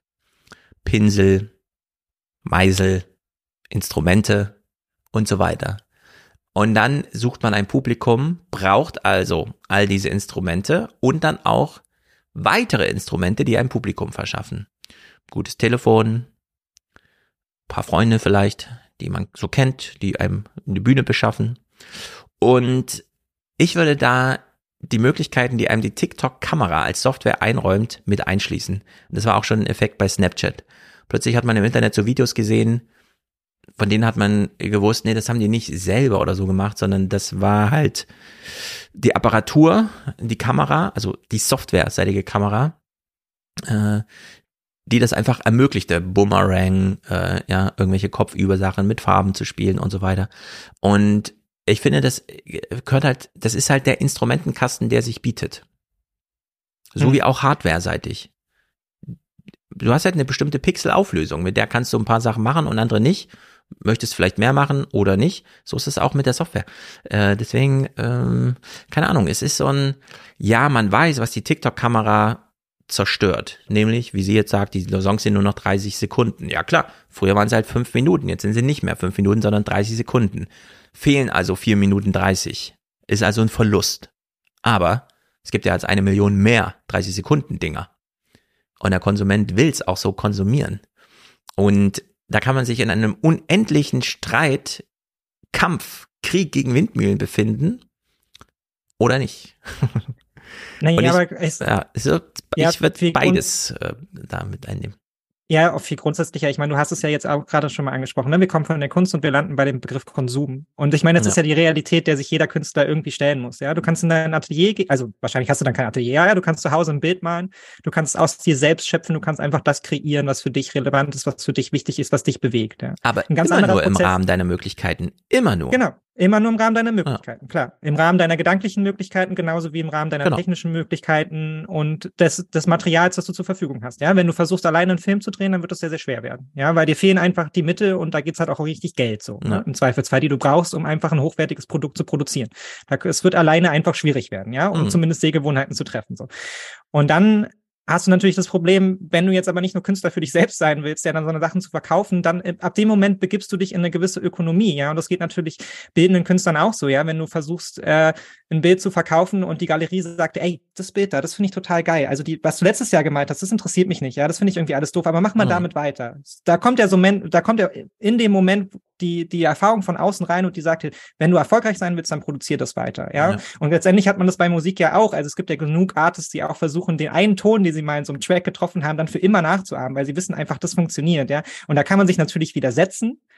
Oder man erkennt halt an, naja gut, als Künstler bin ich in gewisser Weise auch Mhm. jemand, der halt Produkte erstellt, ja, und die erstelle ich natürlich für einen gewissen Markt. Und da sind wir jetzt wieder bei dem von davor. Also wenn ich, wenn ich nicht auf TikTok erfolgreich sein will, dann schreibe ich natürlich einfach vernünftige Tracks, ja, und versuche die halt letztendlich einem normalen Label anzubieten. Dann lande ich auch an dem Punkt, wo ich die Frage habe, produziere ich jetzt für mich selbst, veröffentliche ich das selbst oder gehe ich zu dem Major-Label, die dann auch wieder sagen, naja, die Single von dir koppeln wir jetzt aus Ja. und die Single nicht, weil die hat uns nicht gefallen, auch wenn es dir anders, ja, wenn es dir selber anders ging und so. Management, all diese Sachen kommen ja dazu. Und dem sehen die sich ja hier auch nur ausgesetzt. Was vielleicht so ein bisschen der Unterschied ist, ist, sie sehen sich jetzt so sehr einfach mit so was Technischem konfrontiert. Ja, hier sind gar nicht mehr Menschen unbedingt, die ihnen jetzt so unmittelbar vermitteln, das und das stellen wir uns vor, sondern hier ist ja wirklich, naja, alles, was, was länger ist als 30 Sekunden, kann ja gar nicht stattfinden. Auf Genau. Ist vielleicht, so. ja, vielleicht ist es auch so ein Bogenschlag, dass man so TikTok sieht und TikTok selbst so eine Akteursrolle zurechnet, weil ja viele andere Akteursrollen rausgefallen sind dadurch. Ein Videoregisseur, jemanden, der nochmal die Musik dann auch final abmixt, also der gar nicht so viel mit der Musik selbst zu tun hat, sondern mehr mit dem Klang und so. Und das fällt dann alles raus, sondern man produziert es dann einfach so. Ich stelle jetzt gerade fest, wo wir so drüber reden, ich hätte ja auch mir jetzt mega Mühe machen können, äh, aus jedem Fernsehpodcast immer so ein 30 Sekunden Pointending nochmal für TikTok aufzubereiten und so weiter. Aber habe ich ja nie gemacht. Sondern, obwohl immer alle sagen, ja, es muss voll kürzer werden und so, nee, äh, ich mache halt seit sieben Jahren Podcasts und die gehen halt drei Stunden und daran hat sich genau gar nichts verändert, seit TikTok gekommen ist oder was auch immer. Ja, und es ist auch immer noch das Buch. Wenn ich was zu sagen habe, hat das halt, muss ich mir auch ein Jahr lang Geduld nehmen und das halt als Buch irgendwie aufschreiben, dass ein Tweet nicht die Welt verändert oder ein Buch verkauft, kann ich halt dann irgendwie so akzeptieren. In der Hinsicht ist das mit diesem, ähm, die Frage ist immer, werden die Musiker gehindert daran, dass Lieder nicht mehr fünf Minuten gehen? Oder sind sie schon so einer Marktlogik unterworfen, auch weil sie sich ihr selbst unterwerfen, äh, dass sie natürlich einpreisen, meine Kunst soll auch ihr Publikum finden und das findet es nur bei TikTok, also werde ich gezwungen, jetzt 30 Sekunden anzupeilen. Nur ihn nimmt ja niemand die anderen 4 Minuten 30. Die werden ihn nicht wirklich entrissen, so, sondern Die Logik ist eine andere. Ich verstehe die Kritik, die ist auch wichtig äh, und so, aber irgendwo muss die Einflugschneise noch, die braucht noch so ein bisschen IQ irgendwie für diese ganze Argumentation. Na, die Frage ist halt eben, also Kunst funktioniert ohne das Publikum im Zweifel halt auch so ein bisschen. Ne? Kunst kannst Ja, du halt Zweifel ist alleine. Publikum eins. Also ab einer Person, die es beobachtet, ist es Publikum und ist es dann Kunst. Und das Ding ist ja hier natürlich auch, und das, das will ich auch gar nicht so kritisch bewerten, weil es ist ja absolut nachvollziehbar. Junge Menschen, die natürlich damit Geld verdienen wollen, erfolgreich sein wollen, die entdecken dieses Medium natürlich für sich. Ja, und vielleicht auch in der Hoffnung, dass es hier eben noch schneller geht, weil man halt eben so sehr zumindest gefühlt von sich selbst abhängt, ja, und so wenig auch letztendlich von Kräften von außen, nämlich dem Label, was du hast, der Galerie, die dich verkauft, all diesen Aspekten. Ja, es ist, bietet ja zumindest auf dem Papier den schnelleren Einstieg, den schnelleren Ja. Erfolg, ja, vielleicht auch einfach nur das machen zu können, was ich will, ja, weil da eben niemand noch reinquatscht, aber letztendlich musst du dich hier genau so der Marktlogik unterweisen, ja, was sich verkauft auf dem Markt und was halt eben nicht und was sich hier verkauft auf TikTok ist halt alles nur was 30 Sekunden lang ist, so. Ja. Dem musst du dich dann halt stellen. Ja, Matthias schreibt ja gerade, kommt drauf an, was man als Künstler erreichen möchte. TikTok kann dabei auch vollkommen irrelevant sein oder eben Ja. bleiben, würde ich sagen. Äh, es gibt ja von David Bowie in verschiedenen Interviews, ich habe mal, also so als roten Faden für mich, ist so dieses, bleib deiner Idee treu, wie du sie dann umsetzt und so weiter, aber vergiss nicht, was die eigentliche Idee war, bevor du zum Werkzeug greifst sozusagen und entwickelst mit dem Publikum, das du hast und nicht mit dem, das du dir wünschst, sondern mit dem, das du hast, weil du da eine echte Resonanzerfahrung bekommst. Und das scheint mir hier so, nee, es muss doch einen Shortcut geben, ja? Eigentlich wünschen die sich doch TikTok als Shortcut zum Publikum für ihre eigentliche Kunst. Aber dafür ist TikTok halt nicht der richtige Weg. There are no shortcuts, hat äh, Dave Eckers geschrieben über seine, ähm, das war sein Rat an die jungen Menschen, als sie ihn fragten, weil der so viel Nachhilfeschulen und so in San Francisco betreibt für Schüler, die es brauchen, aber sich das nicht leisten können, hat er so private, privat, äh, so Nachhilfeschulen gegründet. Und die erste Botschaft an die Neulinge dort ist, es gibt keine Shortcuts. Ihr seid hier, um zu üben. Glaubt nicht, weil euch jemand eine tolle Ich kann hiermit besser lernen App bringt, ja, dass ihr dann weniger lernen müsst oder so. Nee, ihr müsst trotzdem lernen. Es ist halt, es sind nur Werkzeuge, die euch beim Lernen dann helfen, ja. There are no shortcuts. Und das muss man den kleinen Künstlern vielleicht auch nochmal sagen. Naja, und TikTok glaube ich, was man auch sagen muss, ist halt auch, jede Kultur erzeugt eine Gegenkultur. Ja, und es gibt ja eine Gegenkultur, auch zum ganzen Digitalen. Ja, es gibt junge Mhm. Menschen, die schmeißen ihr Smartphone in die Ecke und sind wieder mit dem Tastentelefon unterwegs. Ja, und ich meine, auch in regelmäßigen Umfragen, die die Zeit etc. raus, äh, rausspüren und so kommt ja auch immer raus. Ja, die Leute wünschen sich Podcasts, die nur 15 bis 20 Minuten lang sind. Ja, weil länger wollen sie nicht zuhören, länger haben sie nicht die Zeit und trotzdem Ja, genau. funktionieren ja Formate, wie wir heute machen, auch. Ja, weil wir sind halt eben dann Teil der Gegenkultur, die dann sagt so, nee, pass auf, bei uns ist es nicht 15, 20 Minuten. Ja, wenn ihr Bock auf drei Stunden habt, dann kommt hierher. Und man findet ja das Publikum dann. Ja. Ja. Ja, ja, Aber es ist genau. vielleicht eine andere, es ist eine andere Herausforderung, ja, und es gibt halt eben, wie du sagst, dann halt eben nicht den Shortcut. Dann muss man sich das halt erarbeiten und das kann auch dauern. Das kann nicht gesagt, dass es erfolgreich ist. Francesco, Clip Nummer vier. Gerne. Viral oder besser nicht? So verlockend ein viraler Hit auch sein mag, für viele KünstlerInnen beißt sich die Hoffnung darauf mit ihrem Selbstbild. Einerseits habe ich diesen beschämenswerten Wunsch, auch mal einen TikTok-Song zu schreiben und über Nacht da viral zu gehen. Andererseits habe ich genau davor auch Angst und möchte das eigentlich gar nicht, weil die bloße Vorstellung, dass Leute irgendwie innerhalb kürzester Zeit zehn Sekunden aus einem Song von mir kennen, aber nicht den richtigen Namen von dem Song und auch nicht das Album, auf dem der Song ist und auch nicht meinen Namen und wer ich eigentlich bin und was ich eigentlich mache, ist eine absolute Horrorvorstellung. Jetzt könnt ihr nochmal genauso ansetzen. ja. Aber ich glaube, ich ist klar, was ich sagen würde dazu. Ja, wir können auch direkt zum äh, nächsten Clip. Also wie gesagt, das sind, sind ja Punkte, die Mick schon vorhin angedeutet hat und die hier quasi noch mal ein bisschen ausgemalt werden. Ach ja, ich finde es auch ganz lustig, um so ein bisschen aus dem Nähkästchen zu plaudern. Es gibt einem ja selber auch ein bisschen so, ja. Man sieht dann irgendwie, also als wir, wir machen hier Podcast und dann nimmt jemand einen Ausschnitt daraus und dann vertwittert er den irgendwie und dann schreiben darunter alle Leute, ja, ihr seid ja voll Idioten, ja, weil sie halt eine Minute 30 von diesem Clip gesehen haben und dann denkst du, ja, Ja. wir haben ja über ganz viele andere Sachen gesprochen und es ist dann auch immer so eine komische, ja, ich freue mich irgendwie, ja, jemand fand es gut, aber natürlich darunter alle finden es doof oder zumindest eine ganze Menge und Ich irgendwie muss man auch. damit umgehen, ja, also Also, man muss als Kunstschaffender oder auch als Journalist oder so sein Werk aus der Hand geben. Man kann da nicht ewig festhalten. Ich hab nicht, also schon früher so, als ich zum Beispiel Harry Potter gelesen habe. Das erste Harry Potter Buch.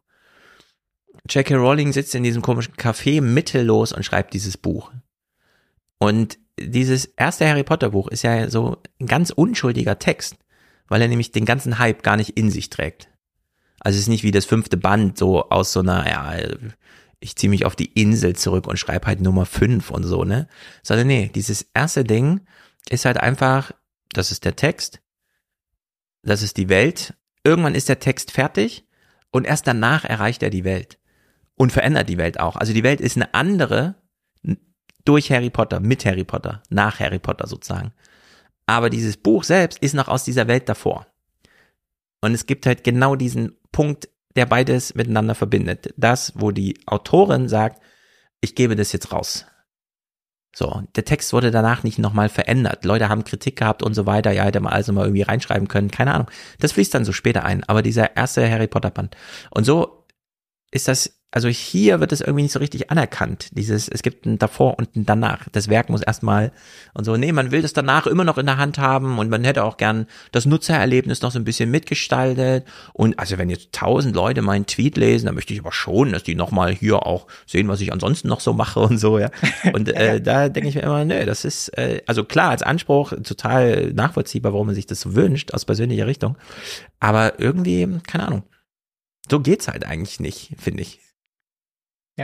Auch ein Anspruch, der dich zwangsläufig scheitern lässt. Ja. Äh, total je, je mehr, macht. Total je mehr Menschen, je mehr Menschen es sehen, ja, es muss auch in dem Moment geben, wo man einfach sagt, das ist jetzt aus der Hand, ja, ich kann danach was Neues produzieren oder was auch immer, ich setze mich damit nicht mehr auseinander. Ja, du kannst nicht auf äh, einen Tweet, der von tausend Menschen, zehntausend, hunderttausend Menschen gesehen wurde, dann immer noch auf jeden Kommentar antworten, ja, weil ja. du da versuchst, deine Linie durchzubrechen. Es macht irgendwann einfach keinen Sinn mehr. Ja, also wofür jetzt damit jeder einzelnen Person irgendwie in den Diskurs eintreten? So. Ja, genau. Also, und letztendlich ist es hier eben eine sehr, sehr ähnliche Art und Weise. Ja, klar. Leute finden es toll, weil die finden die zehn Sekunden toll ist. Dann lass ja. ihnen halt die zehn Sekunden, dann wenn sie dich als Künstlerin nicht wahrnehmen. Ich würde auch sagen, das ist auch so eine Erfahrung, die ich auch selber ganz, ganz stark mit Spotify gemacht habe. Als Teenager fand ich einfach bestimmte Bands ganz, ganz toll und ich wollte denen ganz nahe sein und habe alles konsumiert, ja, wie ist deren Erfolgsgeschichte und so. Ja. Spotify spielt mir jetzt jede Woche meine ja, meine Top Ten halt irgendwie vor, ja, und ich sortiere einfach nur noch irgendwelche Tracks in irgendwelche Kategorien ein und ich setze mich mit den Bands und wo die herkommen und so gar nicht mehr auseinander, ja, sondern ja. ich nehme nur noch Musik auf und natürlich ist das eine Veränderung. Ich kann auch verstehen, dass das für Künstler ähm, schwierig ist, ja. Auf der anderen Seite hat man eben die Möglichkeit, dass man einfach irgendwo reingespült wird und auf einmal ist man bei den Leuten zu Hause, ja, ja und auf einmal wird es deren Lieblingssong, ja. Und das genau. ist ja auch ganz viel von der Geschichte, was man da nicht mitbekommt. Ich habe jetzt die Erfahrung gemacht, äh, durch Surrender zu lesen, U2 nochmal neu zu entdecken und überhaupt so viel U2 schon zu kennen, dass ich sage, es interessiert mich jetzt wirklich, was Bono dazu sagt. Das muss man erstmal erreichen als Künstler. Das muss man sich erstmal verdienen, dass ich ja. mich hinter das Kunstwerk noch für den Künstler interessiere. Und in der Hinsicht, äh, ja, das ist so eine interessante Haltung von denen, also gerade von ihr, wie sie es so vehement vorgetragen hat. Oder Francesco, was sagst du dazu? Also ich kann beide Seiten ja verstehen. Ja. Ähm, oder beide Argumentationen. Ich bin aber also trotzdem, für, also ich habe auch schon schon DJ-Kollegen gesagt, die produzieren, äh, wenn ihr quasi Brot- und Butter-Tracks äh, produziert, also die, die das Geld reinspülen, ist das vollkommen in Ordnung. Wenn ihr aber nur noch sowas macht, also das heißt dann letztendlich ähm, euren künstlerischen Anspruch im wahrsten Sinne des Wortes verkauft und dann nichts mehr macht, wo ihr sagt, so, da ist jetzt ähm, eine Message drin, die ich rüberbringen möchte, was für mich so das wesentliche Element dann am künstlerischen mhm. Handeln ist, dann wird schwierig, ne? Also dann ja. ist dann ist vorbei, weil dann, wie gesagt, das ist dann tatsächlich Mick hatte schönerweise dann auch das Wort Konsum schon gebracht. Ähm, das ist dann tatsächlich noch Konsumbefriedigung und das ist für mich persönlich zumindest hohl, also leer. Ja. ja. Ach, ich sehe das auch immer so ein bisschen als so ein Teil davon. Ich meine, jede Kunst, der startet halt irgendwie als Gegenreaktion auf irgendeine andere Kunst und fällt, stellt dann irgendwann fest, ach, jetzt bin ich selber Akademiekunst, ja. jetzt werde ich überall gelehrt. Genau. Und jetzt ja. kommen die jungen Leute und zerschlagen das alle, ja? ja. Also, und das kann man ja so durch die Geschichte durchgehen, ja. Der Expressionismus, der auf den Impressionismus reagiert, ja, der auf langweilige Landschaftsmalerei reagiert, ja. Und irgendwann stellen sie alle fest, ich war mal Avantgarde und jetzt bin ich irgendwie angekommen, jetzt bin ich auch der alte feiste Sack, ja. ja. und die genau. Jungen kommen und versuchen, mein Lebenswerk zu zerschlagen. Und das ist ja irgendwie auch ganz ganz das Schöne irgendwie auch dann Kunst und das Tragische dann für die Figuren, die halt selber mal Avantgarde waren, ja. Mhm. Ja, es gehört auch so ein bisschen, bisschen dazu. Ja. Genau so. Äh, Francesco, du sagst, wenn wir den nächsten Clip abspielen sollen. Ja, ähm, also ich würde jetzt würde jetzt behaupten, der nächste Clip fasst noch mal so ein bisschen ähm, vielleicht auch eure eure Sicht zusammen. Wir ah. können gerne können gerne schon zum zum Recycling rüberspringen. Ah, nee, warte, lass uns doch, wenn, wenn hier ein Clip nochmal unsere Meinung bestätigt, haben wir den natürlich gern und. Ja, also zumindest lockerer, sagen wir mal so, mit dem, was mit Ja. dem Effekt, den TikTok hat, umgeht. Na, dann hören wir mal rein. Wenn ich wirklich versuche, Musik zu promoten, dann bin ich extrem viel auf TikTok unterwegs. Trends ändern sich die ganze Zeit, wirklich alle zwei Minuten. Als La La La viral ging, war das Lied für ein Jahr Thema. Wenn heute ein Lied auf TikTok viral geht, dann ist das für eine Woche beliebt. Wie viele Acts gibt es, die dann so einen Durchbruchssong hatten? Vor allem jetzt gerade durch Social Media und so etwas merkt man auch, es gibt diese ultra viralen TikTok-Hits, die dann hunderte Millionen an Streams generieren. Aber der zweite Song, der rauskommt, gammelt irgendwo bei ein paar hunderttausend rum. Es wäre krass, wenn meine ganze Musik auf TikTok viral gehen würde. Viele Songs sind das, aber keiner in diesem Jahr und langsam wundere ich mich. Aber es ist okay. Ich glaube, dieses Jahr war das musikalisch am wenigsten erfolgreiche in meiner ganzen Karriere. Jo, ist natürlich blöd, wenn TikTok die letzte Art von Bühne und Öffentlichkeit ist, dann ist man ihr ausgeliefert. Aber, ja, was soll man sagen? Ich finde es hier mal interessant, dieses Bild von, ist ja auch so ein bisschen Anspruch, Podcast zu machen, dass man nicht so Publikum als Masse vor sich sieht. Wenn wir jetzt am Dienstag auf der Bühne sind mit 29er, wird ja total komisch, weil da sitzen 200 Leute. Weil eigentlich führt man ja nur ein Gespräch zu zweit für einen oder eine Zuhörerin und nicht ganz verschiedene. Also diese Singularisierung des Publikums und durch TikTok und dass da eben, klar, es ist dann auch Algo gesteuert, aber irgendwie, der reagiert ja auf Vorlieben, dass man plötzlich feststellt, alle Menschen mögen die gleichen 30 Sekunden Musik. so groß ist die Bandbreite der unterschiedlichen Sachen gar nicht, sondern wenn man einmal den Nerv trifft, wollen alle doch im Grunde dasselbe hören. Und dann schrumpelt so die ganze, was weiß ich, das TikTok 1,5 Milliarden Publikum so auf den einen Archetyp zusammen und für den wird dann so ein virales Ding kreiert. Und am nächsten Tag muss es halt ein anderes sein. Dann rauscht da einmal so 800 Millionen, äh, wie, wie nennt man es dann, Aufmerksamkeitsmomente so durch und dann war's das. Ja, ich glaube, der Kontrast hier ist so ein bisschen, also man kennt das ja auch von früher, ja, diese bekannten One-Hit-Wonders, ja, wo Ja. man dann irgendwie nochmal sieht, so wie die dann alle ihre Emmys entgegennehmen für den einen Track und danach hat man nie wieder was von ihnen gehört, ja. weil sie einfach Apropos. Aber hier würde ich, da muss Ja. ich sagen, der, der entscheidende Unterschied, und das ist ja dann wirklich ein Problem in gewisser Weise, ist, dein Erfolg ist hier halt eben dann die Klicks, ne? Und als One-Hit-Wonder, wenn du im Radio gespielt wurdest und wenn du Musik verkauft hast und jeder hat sich damals die Single gekauft und noch davor hat sich die mal jeder auf Platte gekauft, dann hattest du auch ausgesorgt, ja. Vielleicht warst du nicht der geile Musiker, Mhm. Ja, der ein Album nach dem anderen rausgebracht hat, aber dein, dein Leben war fertig. Also du Ja. hattest, hattest deine Schäfchen im Trocknen. Und das ist natürlich eine, eine Realität, mit der sich hier genauso wie auch Influencer hier auf eine ganz andere Art und Weise auseinandersetzen müssen. Ja, wenn der, wenn die Likes erstmal weg sind, dann ist auch das, dann ist vielleicht auch der Werbevertrag, der damit verbunden ist, weg, ja. Und dein, deine Likes sagen halt erstmal gar nichts darüber, was du finanziell einspielst. Ja, du bist dann Mhm. auf dem Hoch deines Lebens, weil 100 Millionen Menschen haben diesen Track gesehen und danach interessiert sich keiner mehr dafür und du hast auch immer noch keinen Cent mehr in der Tasche. So. Genau.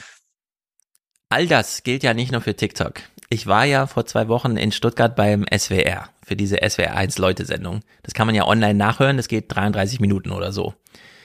Original geht diese Sendung zwei Stunden. Warum? Weil die natürlich von Musik unterbrochen wird.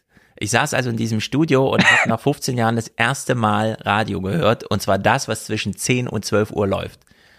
Und es ist völlig egal, ob man in diesem Studio 1995 sitzt, 2007, 2017 oder 2022. Es kommt exakt die gleiche Musik. Ja. Exakt. Seit 25 Jahren kommt dort dieselbe Musik. Ja, das, Das ist wie so 80er ein und 90er und von TikTok-Algorithmus. der- Und in der Hinsicht, die alte Welt und die neue Welt unterscheiden sich da gar nicht. Ich war wirklich erschrocken. Das waren genau diese, ah ja, du, das Lied geht los, du hast es 30 Jahre nicht gehört und du weißt genau, wie sich jede Sekunde entfaltet. Du hast es genau wieder im Ohr, weil du es die ganze Zeit gehört hast früher. Und äh, es hat sich da genau nichts geändert. Also in der Hinsicht, äh, äh, alle machen uns, äh, holen uns sozusagen äh, direkt im limbischen System ab und auf der einfachsten Schiene, ja, weil das alles andere Abschaltimpulse sind und so. In der Hinsicht, äh, ja, das ja, war. aber das ist dann halt eben der. Kontrast, ne? Früher war es halt so, Madonna hat halt, da hatte der eine Song gereicht und der wird auch für heute noch immer hoch und runter Ja, like und darüber Virgin, wirst ja. du halt, ist- ja, darüber genau. wirst du dann die Queen of Pop, ja? Und heute ist halt so, dein einer Song wird 100 Millionen Mal geklickt und am nächsten Tag Richtig. bist du halt gar nichts und auch für den Rest deines Lebens halt nicht. Mehr Mariah halt Carey so. verdient jedes Jahr 25 Millionen Euro Tantiem einfach nur äh, durch ihr äh, Christmas-Ding. Ja. So. Und es wird mehr jedes Jahr. Weil sich das immer weiter formatstarr in diese Hörgewohnheiten einprogrammiert in der ganzen Welt. Und das ist crazy. Das hat aber nichts mit TikTok zu tun. TikTok macht nur genau das Gleiche. Aber es ist wirklich verrückt. Ich hatte in der Ausbildung einen Dozenten, der hatte kurz vorher einen Nummer 1 Dance-Track in Deutschland und auch äh, Europa übergreifend, der uns dann halt in der Stunde verraten hat, er veröffentlicht unter einem anderen Pseudonym Karnevalshits oder Remix für The Höhner, weil er da sicher sein kann, das läuft jedes Jahr, dann hat er während Karnevalssession hat er den Kühlschrank auf jeden Fall voll. Absolut. Absolut, genau so funktioniert's. Im Chat gibt's hier gerade Austausch, weil Matthias ist ja auch hier. Äh, Matthias macht ja immer die Musik am Ende des Podcasts. Heute hängt halt auch wieder äh, Archivmusik dran. Ich habe heute nochmal Corona äh, rausgesucht. Äh, das letzte neuere Stück lief ja im Aufwachen-Podcast, Reich Ranitzky. Und Matthias Musik ist ja so speziell, weil das Reich Ranitzky-Ding lief ja zum Beispiel sieben Minuten. Es geht über sieben Minuten. Manche Sachen gehen unter zwei Minuten. Man weiß nie schon von der Länge her, was man bekommt. Äh, man weiß einfach nur, ja, danach kommen halt Audiokommentare, wenn man sich dafür interessiert. Man kann drüber skippen, man kann aber auch sich das anhören und man weiß nie genau, was man bekommt. In der Hinsicht sind, ist äh, der Fernsehpodcast mit einem Lied, einmal die Woche, interessanter, aufregender als alle Standard-Radiosender in Deutschland. Und ich war letztens ja. da beim Radiotag hier in Deutsch, äh, hier in Frankfurt. Das war traurig, diese Diskussion mitzuerleben. Also das ist wirklich, wir denken immer, wir müssen uns mal über TikTok beschweren. Nee, hört euch mal Radio an und was die da glauben, was wichtig ist und so. Das ist alles ganz schlimm. Also in der Hinsicht, äh, man kann es ja alles anders machen und sollte es einfach tun, ja, das wäre so mein, äh, macht's doch einfach anders. Wenn dir 30 Sekunden zu wenig sind bei TikTok, ja. mach 60 Sekunden bei TikTok und lebe damit, dass es nicht alle hören. Sein, ja. Ja. Naja, das ist doch auch immer das, wonach Künstler streben, oder? Die Unangepasstheit, das unterscheidet doch den Künstler im Zweifelsfall. Ja, hier hört man, dass sie alle doch sehr aufs Publikum abzielen. Genau, ich werde nicht gehört, halt meine Kunst ist gescheitert, ich gebe mich auf. Naja, hier geht's halt um den, um den auch kommerziellen und Konsumentenerfolg. Das ist ja. halt erfolggesteuert. Das ist jetzt nicht unbedingt aus einem Avantgarde-Gedanken heraus von, ich finde eigentlich alles hier total scheiße, ich mache es jetzt einfach genau anders. Ja. So. ja.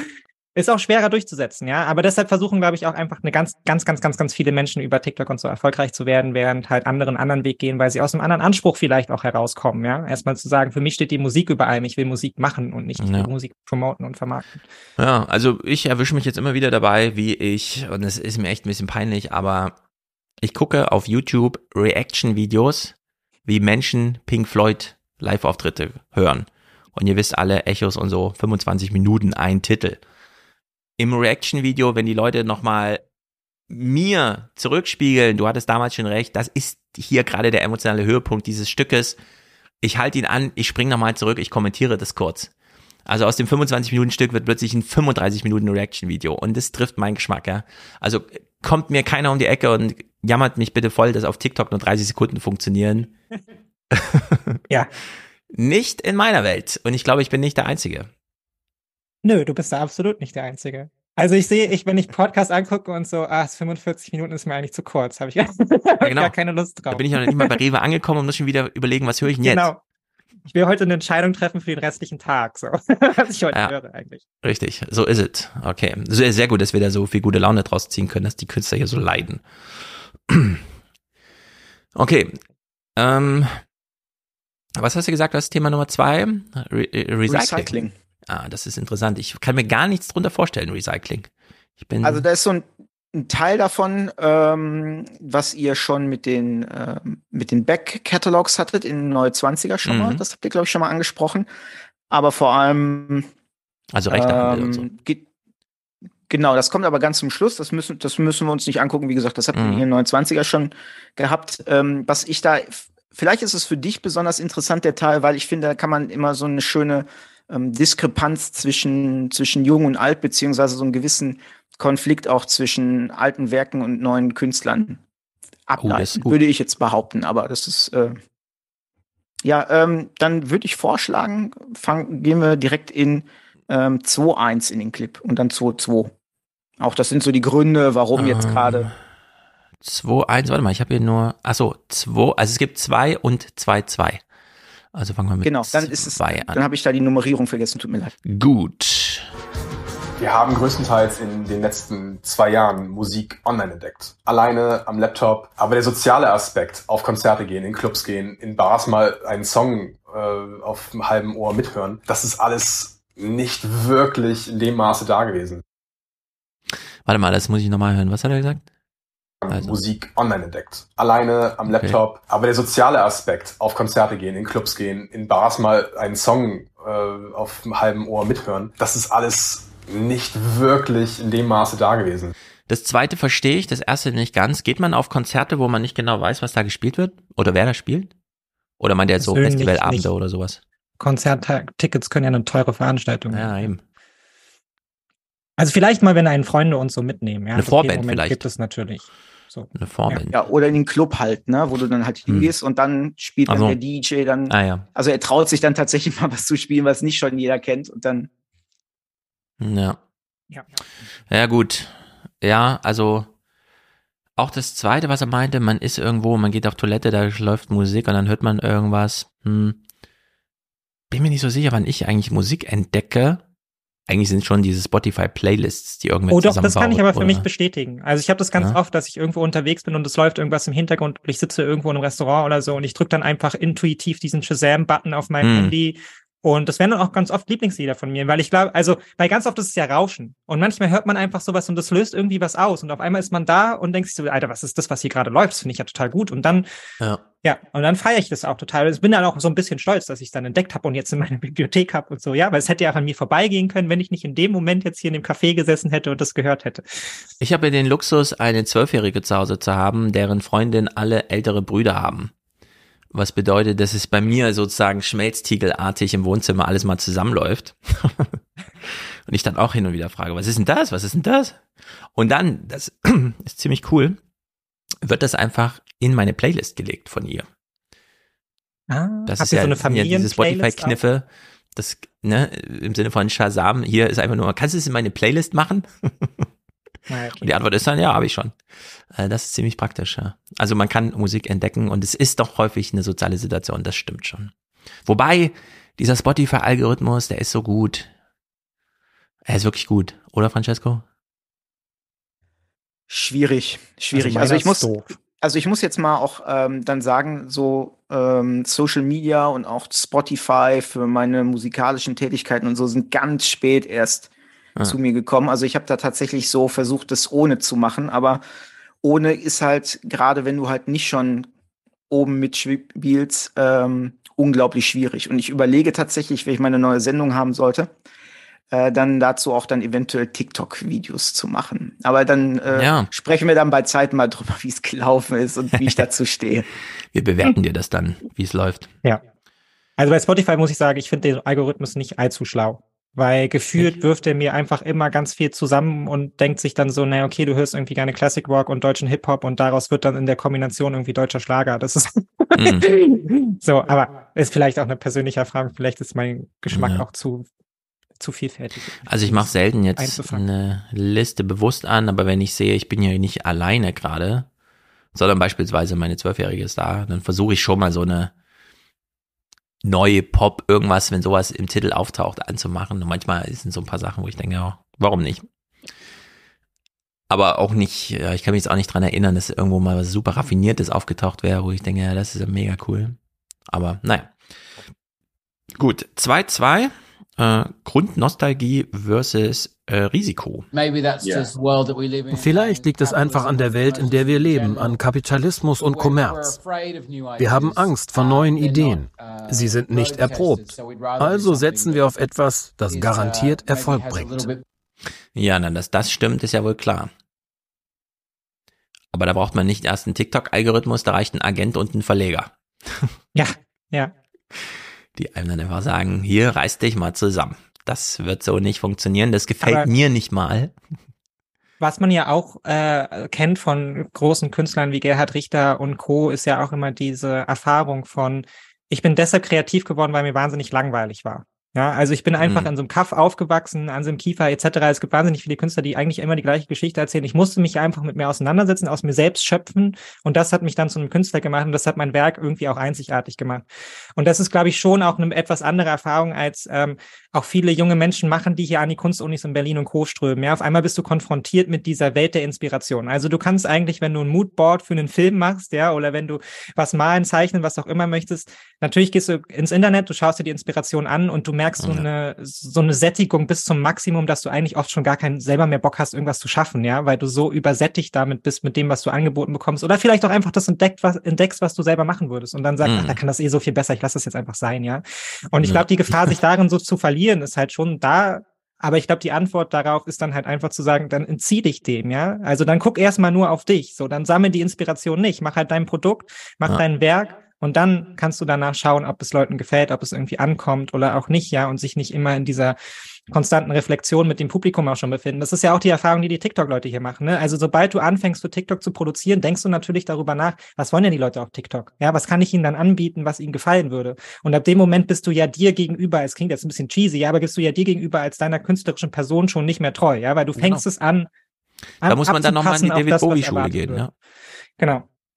Und sich aber bewusst vielleicht die Langeweile wieder zu suchen und zu sagen, ich setze mich in mein Kämmerchen, ich mache meine Musik, ich mache meine, ich mal meine Bilder, ich mache meine Skulptur. Mhm. Mir ist egal, was es da draußen gibt. Ähm, Ja. Ist eine Herausforderung, aber ist, glaube ich, total wichtig. So. Klingt immer so romantisch, aber ich glaube auch, das ist am Ende der Weg irgendwie. Sich nicht zu sehr in Resonanzsuche zu befinden, sondern erstmal sozusagen auf sicherem Grund irgendwie. Sparmaßnahmen, Recycling? Ähm, nee, also ich würde würd 3-1 direkt vorschlagen. Ja, ist ja Sparmaßnahmen, Recycling, oder? Bei dir nicht? Okay. Ich, hab- also ich habe hab, hab mir nur die Nummern aufgeschrieben und Also. ein paar Kommentare dazu. Okay, sehr gut. Dann hier 3-1. ist halt einfach so, dass, dass vergangene Hits einen, einen hohen Wiedererkennungswert haben und gelernt sind, obwohl ähm, dann neue Zielgruppen vielleicht gar nicht wissen, dass es sich hier um Backkatalog handelt. Und ja, ein weiterer Vorteil ist natürlich, dass wenn wir unseren Backkatalog auswerten, wir äh, nicht neue Vorschüsse investieren müssen, um neues Repertoire zu generieren. Der Backkatalog ist ja natürlich schon da. Ja. Das macht ja total Sinn. Bei Musik kommt ja jetzt nun echt nicht auf Aktualität an, sondern auf Unbekanntheit, Neuigkeit. Also da kommen wir gleich noch zu, aber es ist blockiert natürlich auch, ne? Also wenn du halt tatsächlich die ganze Zeit in dem in diesem Modus drin bist, so okay, wir setzen auf das Bewährte, dann bleibt es halt so, ne? Nur ein bisschen, das ist typische Remix-Kultur halt. Du du rührst eigentlich quasi die ganze Zeit in deiner eigenen Suppe. Und Mhm. mir ist gerade auch noch gerade eingefallen, ähm, ich habe hier so ein Lehrbuch für Musikpsychologie. Da steht beispielsweise auch drin, dass du ab einem gewissen Alter, weil wir ja vorhin auch über das Entdecken gesprochen haben, ähm, hast du, oder die meisten Menschen zumindest sind dann in, fertig quasi in ihrer musikalischen Entwicklung. Die bleiben dann halt musikalisch da auch stehen und da tut sich nicht mehr, nicht mehr. Und ähm, da wird dann gleich, ich, also ich, am Schluss mit äh, Punkt 10, ich glaube, das trifft es sehr, sehr gut, worauf ich dann, also wo ich dann hier auch meine Position und was ich versuchen will zu verdeutlichen mit diesem Alt- und äh, Jugendkonflikt Mhm. zu packen. Aber, ähm, aber wir können erstmal noch zu, zu 08 gehen, glaube ich. Sehr gut. Es ist ein bisschen scheiße, wenn Unternehmen das tun. Man sagt dem neuen Act, na ja, ist schon okay, aber nimm doch hiervon noch was in deinen Song. Sonst sind wir nicht interessiert. Wenn wir jetzt aufhören würden, neue äh, Acts oder neue Autoren unter Vertrag zu nehmen, hätte Warner die nächsten fünf bis zehn Jahre wahrscheinlich sehr, sehr gute Zahlen. Das stimmt. Und tatsächlich hat es die Überlegung auch schon mal gegeben hier. Aber ähm, man denkt ja an die Zukunft und äh, tatsächlich ist es bei uns ja auch so, dass der Backkatalog natürlich die neuen Signings finanziert und so wird es ja immer weitergehen. Das finde ich sehr gut. Das war ja auch mal, es ist ja immer die Überlegung, komm, wir machen mal einen Einstellungsstopp. Das CDF zum Beispiel, rund um 2011, 12, 13 und so. Komm, wir machen mal fünf Jahre Einstellungsstopp. Super Zahlen, aber dann stellt man fünf Jahre später fest, krass, wir sind ja fünf Jahre älter geworden. Fünf Jahre. Wir sind nur in fünf Jahren fünf Jahre älter geworden. Und da- das ist natürlich tödlich, weil das Publikum ist ja jung, also im Sinne von, das deutsche Publikum altert ja nur um 70 Tage pro Jahr und nicht um 365. Also dann rutscht man komplett aus der Phase und das ist natürlich dann richtig blöd. Äh, dass sie überhaupt sagt, das haben wir bei Warner auch schon mal überlegt, zeigt natürlich wirklich, okay, da war das echt schon mal Tagesordnungspunkt bei euch. Krass. Die Not ist groß. Ja, und wie gesagt, vor allem, wenn du dann halt als junger Künstler ähm, dann nahegelegt bekommst, ja, mach mal was, was schon schon gab, das machen wir ein bisschen anders und so, ist natürlich auch ähm, super demotivierend. Also kann für die einen sagen, okay, ja, ist klar, dann wäre ich, also ist ja im DJ-Bereich ziemlich oft gewesen, dass Leute, die dann halt nicht viel mit Produktion am Hut erstmal hatten, die haben dann irgendeinen Track, den sie selber gut fanden, dann ein bisschen umgebaut, sind dadurch mhm. bekannt geworden und dafür dann gebucht worden, weil du dann die Aufmerksamkeit, weil du ja. dann halt eben die Aufmerksamkeit erzeugt hast und so. Aber das ist natürlich da an dem Punkt so, wenn du halt sagst, mach mal erstmal dies, mach mal erstmal das, dann läufst du dann quasi drauf hinaus, dass du mittlerweile keine Rotation mehr von ungefähr, sagen wir mal, 30 Jahren oder 20 Jahren von einem Titel hast, mhm. sondern natürlich dann von 10 oder weniger. Und da wir ja kein Vergessen mehr haben, statt, äh, also statt, mit dem Internet, wir können ja, ja. die Tracks von 1980 easy peasy aufrufen, ohne dann halt irgendwie die Platte im Regal stehen zu haben, mhm. wird das natürlich absolut redundant und nutzt sich natürlich dann auch irgendwann ab. Und wir schaffen, also wenn du so willst, würde ich zumindest sagen, wir schaffen uns quasi so eine, ja. eben genau diesen, diesen, diese, diese musikalische Altersbubble, dass wir da alle stehen bleiben und alle mhm. nur noch dann tatsächlich da also, sich drin bewegen. Hier geht's ja immer um äh, die Leute so an die Angel zu nehmen. Ne? Ich habe mich das jetzt auch gefragt, wo ich dieses Jahr doch schon viermal in der Oper war. Äh, sollte man, also sollte man oder sollte man nicht sich erstmal eine absolute Standardoper angucken. Gerade in so Häusern wie Frankfurt. In Frankfurt ganz viel Abo-Publikum, es ist immer voll, es kommt dieses Westend-Publikum, das seit 30, 40 Jahren in die Oper geht. Die kriegen natürlich dann und dann heute Abend, ich sage Ihnen noch schnell, wer hier krank ist und wer wen ersetzt. Äh, jetzt viel Spaß bei zwei Stunden Zwölftonmusik.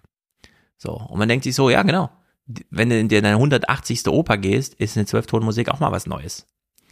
So, war für mich allerdings die allererste. Dann gehe ich einen Monat später wieder, Capriccio. Das große Konversationsstück von Strauss, äh, wir belassen es mal bei einem Bühnenbild für zwei Stunden. Man kriegt also mehr so ein Konzert als eine Oper. Hm. Dann spielen sie die Zauberflöte, allerdings ohne alles Märchenhafte. Die Leute treten in Business-Kostüm auf. Es ist eine absolut weiß äh, lackierte Kulisse, die sich auch noch die ganze Zeit bewegt.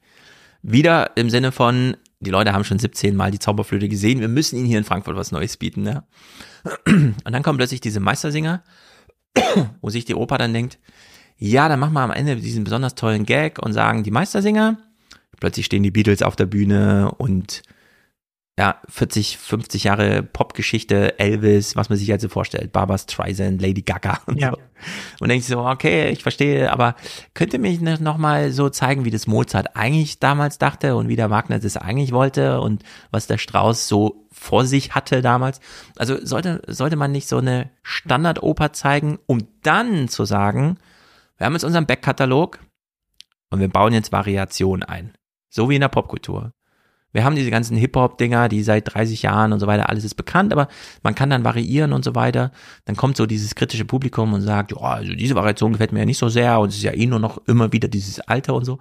Aber dass man äh, tatsächlich so archimedische Punkte irgendwie findet und sagt, äh, so, also das ist so der Standardfall. Ja, so ist es ersonnen oder so kommt es besonders gut an, so war es am erfolgreichsten und von da ausgehend versucht man sich dann so am Recycling, während man äh, in der Oper eben genau dieses Problem hatte hier in Frankfurt. Ja, man hat im Grunde nur Backkataloge.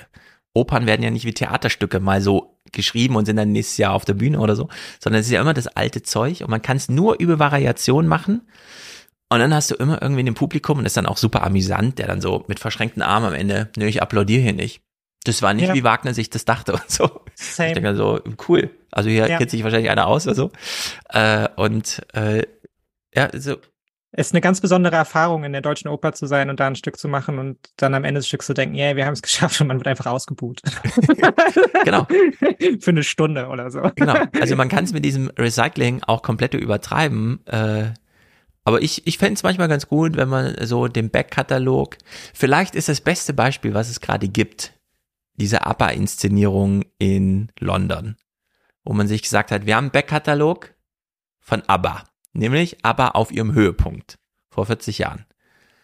Und jetzt bauen wir genau das nach mit Industrial Light and Magic. So heißt ja von äh, Star Wars Dingsterbums hier die Firma, die das dann da macht.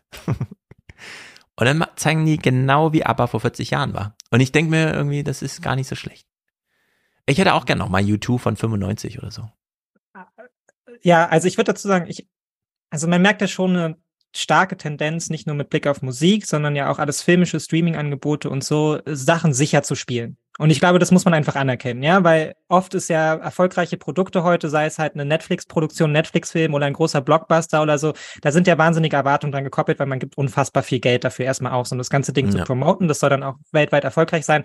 Und da ist halt schon die Gefahr, dann spielt man es halt eben sicher, ja. Und gleichzeitig hat man halt eben ein Publikum, was vielleicht, also zumindest ist das meine, meine These dazu immer in der Zeit der Umbrüche, der ähm, der Krisen, ja, und wo man vielleicht auch nicht so genau weiß, wie die Zukunft ja. ausschaut, dann halt eben sich so zurückbesinnt. Ja, man sucht nach ja. der Nostalgie, man sucht nach dem Gefühl von damals. Und dann sind es halt Serien wie Stranger Things, die halt die 80er, ja, ist ja, 80er so Jahre aufblühen, ja. Irgendwie. Oder ich meine, junge Menschen, die halt irgendwie 1994 geboren wurden, die sich dann selber so als 90s Kids bezeichnen, ja, und all, ja. die, all die Klamotten noch mal rausholen von Anfang der 2000er und Co., die man total furchtbar fand, ja, noch vor zwei Jahren. So bloß, ja. hoffentlich kommt bloß nicht die Hüfthose zurück, ja. Endlich haben wir es geschafft, dass alle Leute vernünftig aussehen. Auf einmal ist sie wieder da, ja, weil ja. die Nostalgie holt einen halt trotzdem mit voller Wucht wieder ein. Ähm, und Sachen, auch wie James Bond und so, die werden einen ja irgendwie gefühlt auch niemals loslassen, ja? Also die ganze Nie. Welt nimmt immer noch Anteil daran, wer ist der nächste James Bond, obwohl man sagen könnte, nach 70 Jahren, also das Ding ist irgendwie durchgespielt, ja? Also, ja. und wie viele Filme hat es gegeben über Geheimagenten und Co., die waren vielleicht auch noch besser. Nee, das Publikum sehnt sich nach seinem James Bond genau. und sehnt sich übrigens auch noch nach 20 Jahren nach dem Avatar 2, ja, um das Avatar 1 Gefühl wieder reinzuholen. Dieser Film wird jetzt der erfolgreichste Film aller Zeiten werden. Und genau, nur vorher deswegen, dachte ja. so, ja, nur deswegen, ja. Und das ja, ist natürlich, also, also ich finde es immer so interessant. Ist es eine Entwicklung, die die einfach normal ist? Also ging es Menschen vielleicht früher auch einfach so, ja? Oder ist es auch eine Reaktion auf unsere, auf unsere ähm, politische Realität, auf unsere gesellschaftliche mhm. Realität, dass wir uns so sehr in die Arme schmeißen wollen von so einem Nostalgieempfinden von die 80er, die 90er, das war einfach die unberührte, unbeschwerte Zeit. So. Also je nachdem, was es ist, würde ich sagen, das ZDF sollte das Krisenexperiment mal wagen. Mein Tipp ist und bleibt, statt jetzt nochmal Thomas Gottschalk zu reanimieren als Showmaster, um diese Show zu machen einfach die Wetten das Sendung von 1993 heute ausstrahlen. ich glaube, es funktioniert. Ich befürchte. Und mal gucken, was die Leute sagen. Ich glaube, die finden es gut. Ja.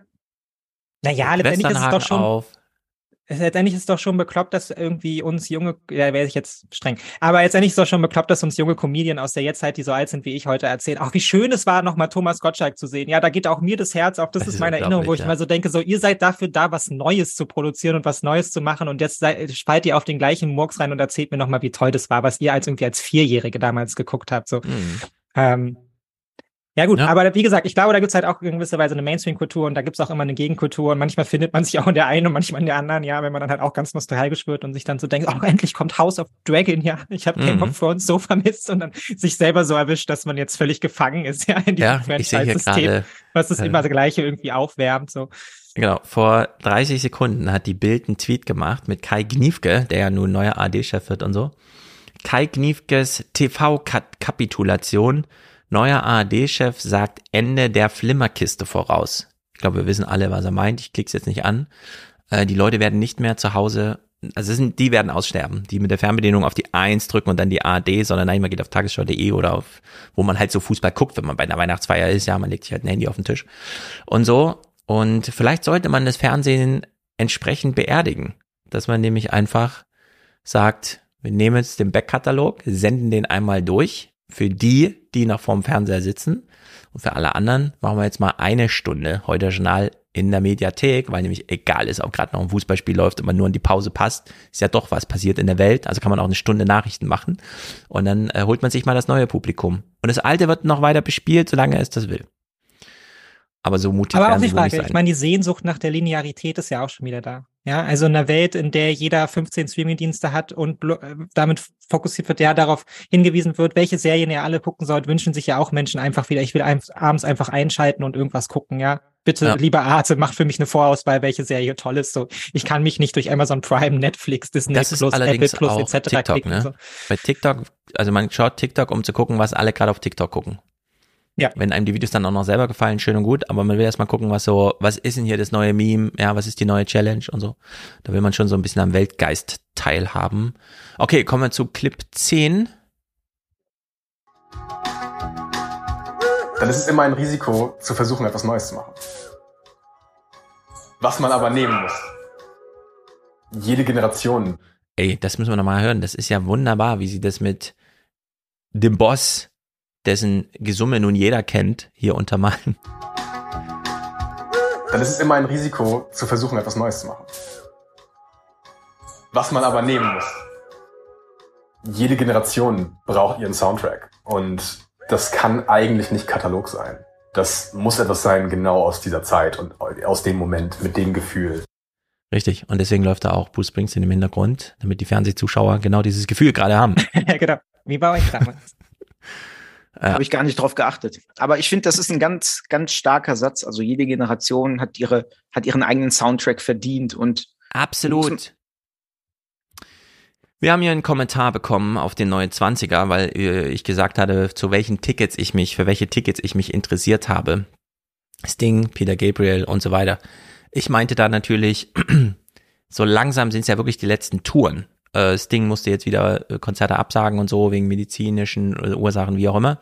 Und Peter Gabriel, also ich meine, der wird nicht nochmal, ja, David Gilmore ist verpasst sozusagen, der wird nicht nochmal touren. Und wir haben dann eine Kritik bekommen hinsichtlich, ach, diese Akademiker, die gucken immer nur dasselbe. Ich habe ja als Handwerker häufiger hier und so, und habe ich immer mal ein paar Wohnungen.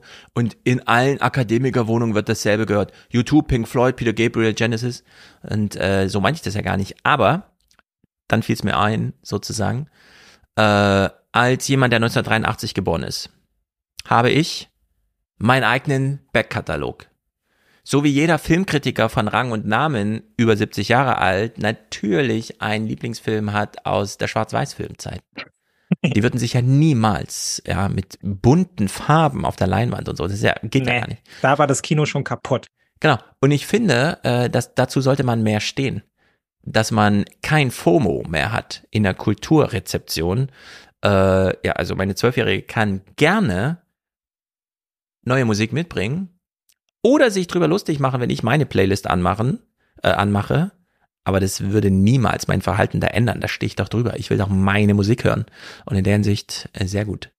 Äh, Musik muss nicht äh, neu, aktuell und so weiter und cool sein, sondern sie muss einem vor allem mal gefallen und da abholen, wo man äh, gerne abgeholt werden möchte. In seiner eigenen Nostalgie.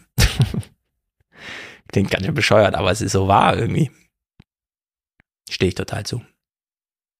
Naja, es ist doch auch Musik für, äh, für verschiedene Lebensphasen, oder? Also es Richtig, gibt eine Zeit, genau. da sucht man vielleicht nach der Gruppenzugehörigkeit und findet halt toll, was die Leute um einen herum toll finden, ja, und merkt gar nicht, wie man da geprägt wird. Und dann ja. drei Jahre, vier Jahre später hat man den Moment, wo man so, nee, es geht jetzt um mich und ich entwickle meine Eigenständigkeit und das ist jetzt die Musik, die ich gut finde. Also man macht ja da auch immer so einen Prozess durch. Und ich glaube, den macht auch so eine, so eine Generation durch und erkennt das dann, glaube ich, auch im Regelfall halt ja auch erst im Rückblick, ja. Also wir können ja, ja jetzt noch nicht sagen, wie halt äh, meine Generation, ja, Millennials, Millennials, Gen X etc., etc., etc., ja, dann irgendwie auch von ihren Kindern mal wahrgenommen werden, ja, wie, wie sie das mhm. halt auch geprägt haben. Es geht uns ja letztendlich politisch genauso, ja. Wir wissen irgendwie, die Phase, in der wir sind, wird irgendwie historisch sein, aber wir wissen noch nicht, wie sie, wie sie ja. ausgeht, ja. Genau. Und können dann auch erst im Rückblick letztendlich sagen, ah ja, das war der Soundtrack dieser Zeit, ja, oder das war das Ereignis dieser Zeit, so. Und letztendlich ist es hier ja genauso. In dem Moment weißt du nicht, ob du mal der größte Künstler aller Zeiten wirst. Das hast du dann im Rückblick, ja, wenn du als Rolling mhm. Stones dann zum hundertsten Mal auf Tour gehst und feststellst, warte mal, ich glaube, ich war so die Band der, der, der 70er irgendwie, ja. In dem ja. Moment natürlich nicht. Ja, wobei, das ist mir jetzt wieder aufgefallen, als ich Surrender gelesen habe. Bono geht ja komplett mit diesem Selbstverständnis rein.